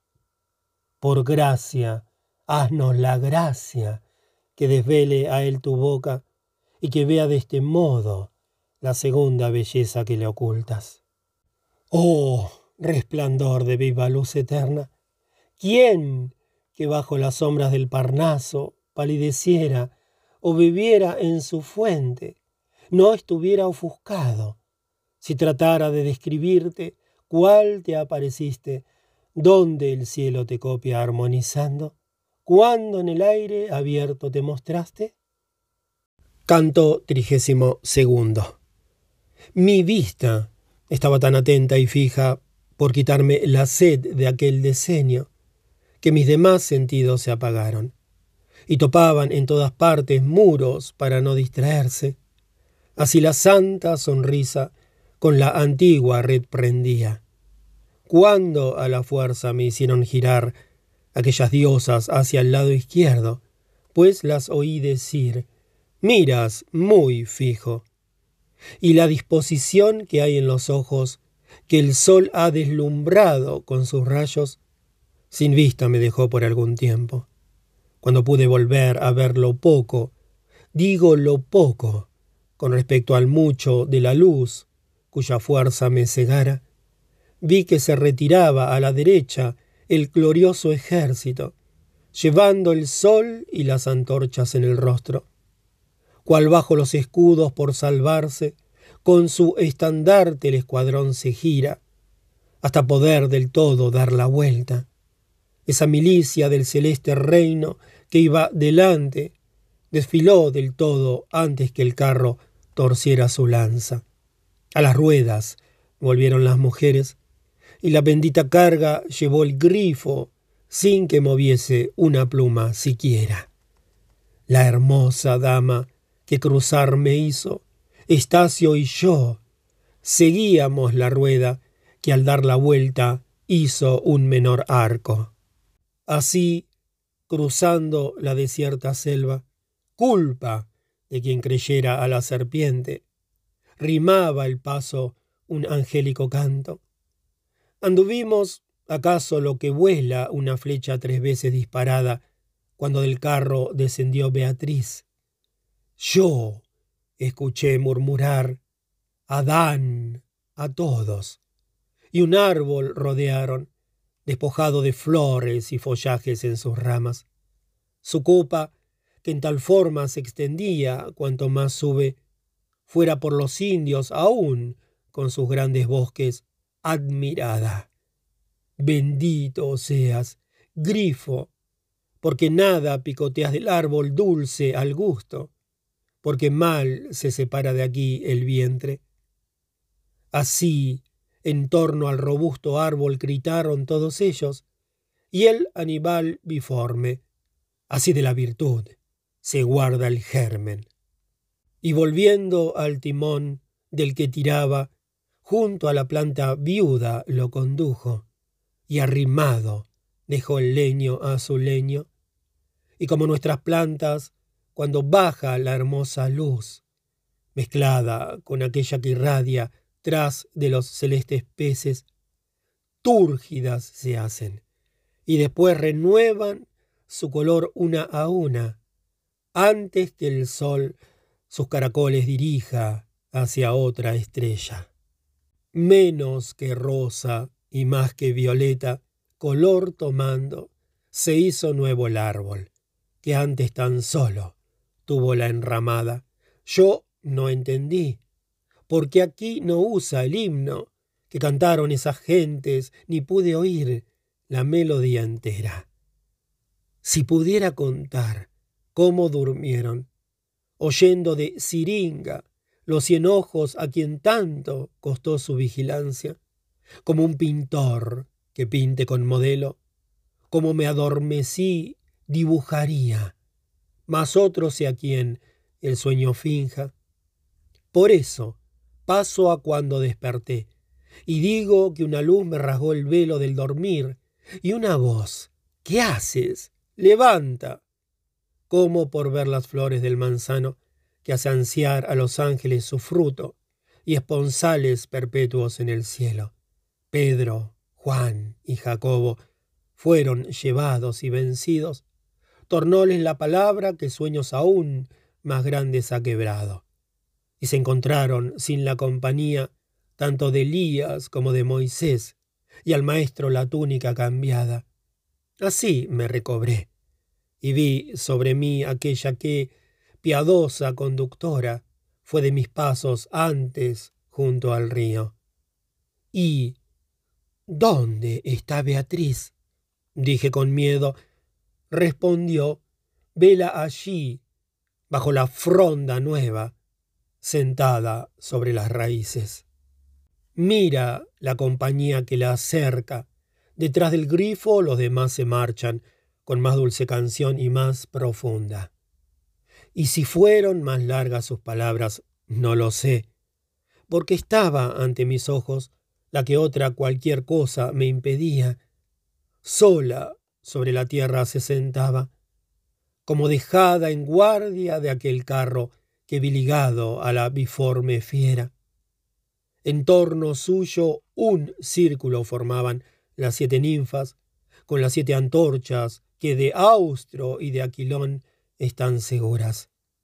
Silvano, aquí tú serás poco tiempo habitarás conmigo para siempre esa Roma donde Cristo es romano. Por eso, en pro del mundo que malvive, pon la vista en el carro y lo que veas escríbelo cuando hayas retornado. Así Beatriz y yo, que a pie juntillas me encontraba sumiso a sus mandatos, mente y ojos, donde ella quiso puse. De un modo tan veloz no bajó nunca de espesa nube el rayo, cuando llueve de aquel confín del cielo más remoto, cual vi calar al pájaro de Júpiter, rompiendo árbol abajo la corteza, las florecillas y las nuevas hojas. E hirió en el carro con toda su saña, y él se escoró como nave en tormenta, a babor o a estribor de olas vencida. Y luego vi que dentro se arrojaba de aquel carro triunfal una vulpeja que parecía ayuna de buen pasto, más sus feos pecados reprobando. Mi dama la hizo huir de tal manera cuanto huesos sin carne permitían. Y luego, por el sitio que viniera, vi descender al águila en el arca del carro y la cubría con sus plumas y cual sale de un pecho que se queja, tal voz salió del cielo que decía, Oh, navecilla mía, qué mal cargas. Luego creí que la tierra se abriera entre ambas ruedas, y salió un dragón que por encima del carro hincó la cola, y cual retira el aguijón la avispa, así, volviendo la cola maligna, arrancó el fondo y se marchó contento. Aquello que quedó, como de grama la tierra, de las plumas ofrecidas tal vez con intención benigna y santa, se recubrió y también se recubrieron las ruedas y el timón, en menos tiempo que un suspiro la boca tiene abierta. Al edificio santo, así mudado, le salieron cabezas, tres salieron en el timón y en cada esquina una. Las primeras cornudas como bueyes, las otras en la frente un cuerno solo. Nunca fue visto un monstruo semejante. Segura, cual castillo sobre un monte, sentada una ramera desceñida. Sobre él apareció, mirando en torno, y como si estuviera protegiéndola, vi a un gigante de pie, puesto a su lado, con el cual a menudo se besaba. Mas al volver los ojos silenciosos y errantes hacia mí, el feroz amante la azotó de los pies a la cabeza. Crudo de ira y de recelos lleno, desató al monstruo y lo llevó a la selva, hasta que de mis ojos se perdieron la ramera y la fiera inusitada. Canto trigésimo tercero. Dios vino a las naciones, alternando ya las tres, ya las cuatro, su salmodia, llorando comenzaron las mujeres, y Beatriz, piadosa y suspirando, lo escuchaba de forma que no mucho más se mudara ante la cruz María. Mas cuando las doncellas la dejaron lugar para que hablase, puesta en pie, respondió, colorada como el fuego. Un poquito y no me verás, mis queridas hermanas, y otra vez un ratito y me verás. Luego se puso al frente de las siete y me hizo andar tras de ella con un gesto, y a la mujer y al sabio que quedaba. Así marchaba y no creo que hubiera dado apenas diez pasos en el suelo, cuando me hirió los ojos con sus ojos, y con tranquilo gesto, ven deprisa, para que si quisiera hablar contigo, estés para escucharme bien dispuesto. Y al ir, como debía, junto a ella, díjome, Hermano, ¿por qué no te atreves ya que vienes conmigo a preguntarme? Como aquellos que tanta reverencia muestran si están hablando a sus mayores, que la voz no les sale de los dientes. A mí me sucedió, y balbuceando dije, Señora, lo que necesito vos sabéis, y qué es bueno para ello. Y dijo, de temor y de vergüenza. Quiero que en adelante te despojes y que no me hables como aquel que sueña. Sabe que el vaso que rompió la sierpe fue y ya no es. Mas crean los culpables que el castigo de Dios no teme sopas. No estará sin alguno que la herede mucho tiempo. Aquel águila que plumas dejó en el carro, monstruo y presa hecho, que ciertamente veo y lo relato, las estrellas cercanas a ese tiempo de impedimento y trabas ya seguro, en que un diez, en que un cinco, en que un quinientos enviado de Dios a la ramera matará y al gigante con quien peca. Tal vez estas palabras tan oscuras, cual de Finge o de Temis, no comprendas, pues a su modo el intelecto ofuscan. Mas náyades serán pronto los hechos, que han de explicar enigma tan oscuro, sin daño de rebaños ni cosechas. Toma nota, y lo mismo que las digo, lleva así mis palabras a quien vive, el vivir, que es carrera hacia la muerte. Y ten cuidado cuando lo relates, no olvides que has visto como el árbol ha sido despojado por dos veces, Cualquiera que le robe o que le expolie, con blasfemias ofende a Dios, pues santo solo para su uso lo ha creado. Por morder de él, en penas y en deseos, el primer ser, más de cinco mil años, anheló a quien sí purgó el mordisco. Tu ingenio está dormido, si no aprecia por qué extraña razón se eleva tanto y tanto se dilata por su cima. Si no hubieran sido agua del Elsa, los vanos pensamientos por tu mente y el placer como a píramo la mora. Solamente por estas circunstancias la justicia de Dios conocerías, moral merite al hacer prohibido el árbol. Mas, como veo que tu inteligencia se ha hecho de piedra y empedrada, oscura, y te ciega la luz de mis palabras, quiero que si no escritas, sí pintadas, dentro de ti las lleves por lo mismo que las palmas se traen en los bordones. Y yo, como la cera de los sellos, donde no cambia la figura impresa, por vos ya mi cerebro está sellado. Pero ¿por qué tan fuera de mi alcance vuestra palabra deseada vuela, que más la pierdo cuanto más se obstina? Porque conozcas, dijo, aquella escuela que has seguido, y que veas cómo puede seguir a mis palabras su doctrina, y veas cuánto dista vuestra senda de la divina, cuánto se separa el cielo más lejano de la tierra. Por lo que yo le dije, no recuerdo que alguna vez de vos yo me alejase, ni me remuerde nada la conciencia. Si acordarte no puedes de esas cosas, acuérdate, repuso sonriente, que hoy bebiste las aguas del leteo. Y si del humo el fuego se deduce, concluye esta olvidanza claramente, que era culpable tu querer errado. Estarán desde ahora ya desnudas mis palabras, cuanto lo necesite tu ruda mente para comprenderlas.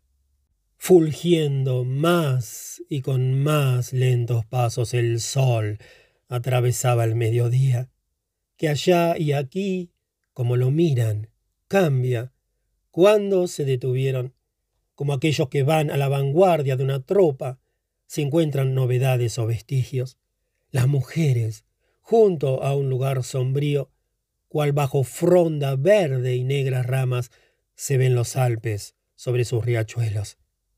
Delante de él, al Éufrates y al Tigris, creí ver brotando de una misma fuente, y casi amigos lentos separarse. Oh luz, oh gloria de la estirpe humana, qué agua es esta que emana en este sitio de un principio y que así de sí se aleja. A tal pregunta me dijeron, pide que te explique Matelda, y respondió, como hace quien de culpa se libera la hermosa dama. Esta y otras cosas le dije, y de seguro que las aguas del leteo escondidas no le tienen. Y Beatriz, ¿acaso otros cuidados que muchas veces privan de memoria? Los ojos de su mente oscurecieron, pero allí va fluyendo el Eunoé. Condúcele hasta él, y como sueles, reaviva su virtud amortecida. Como un alma gentil, que no se excusa, sino su gusto al gusto de otra pliega, tan pronto una señal se lo sugiere.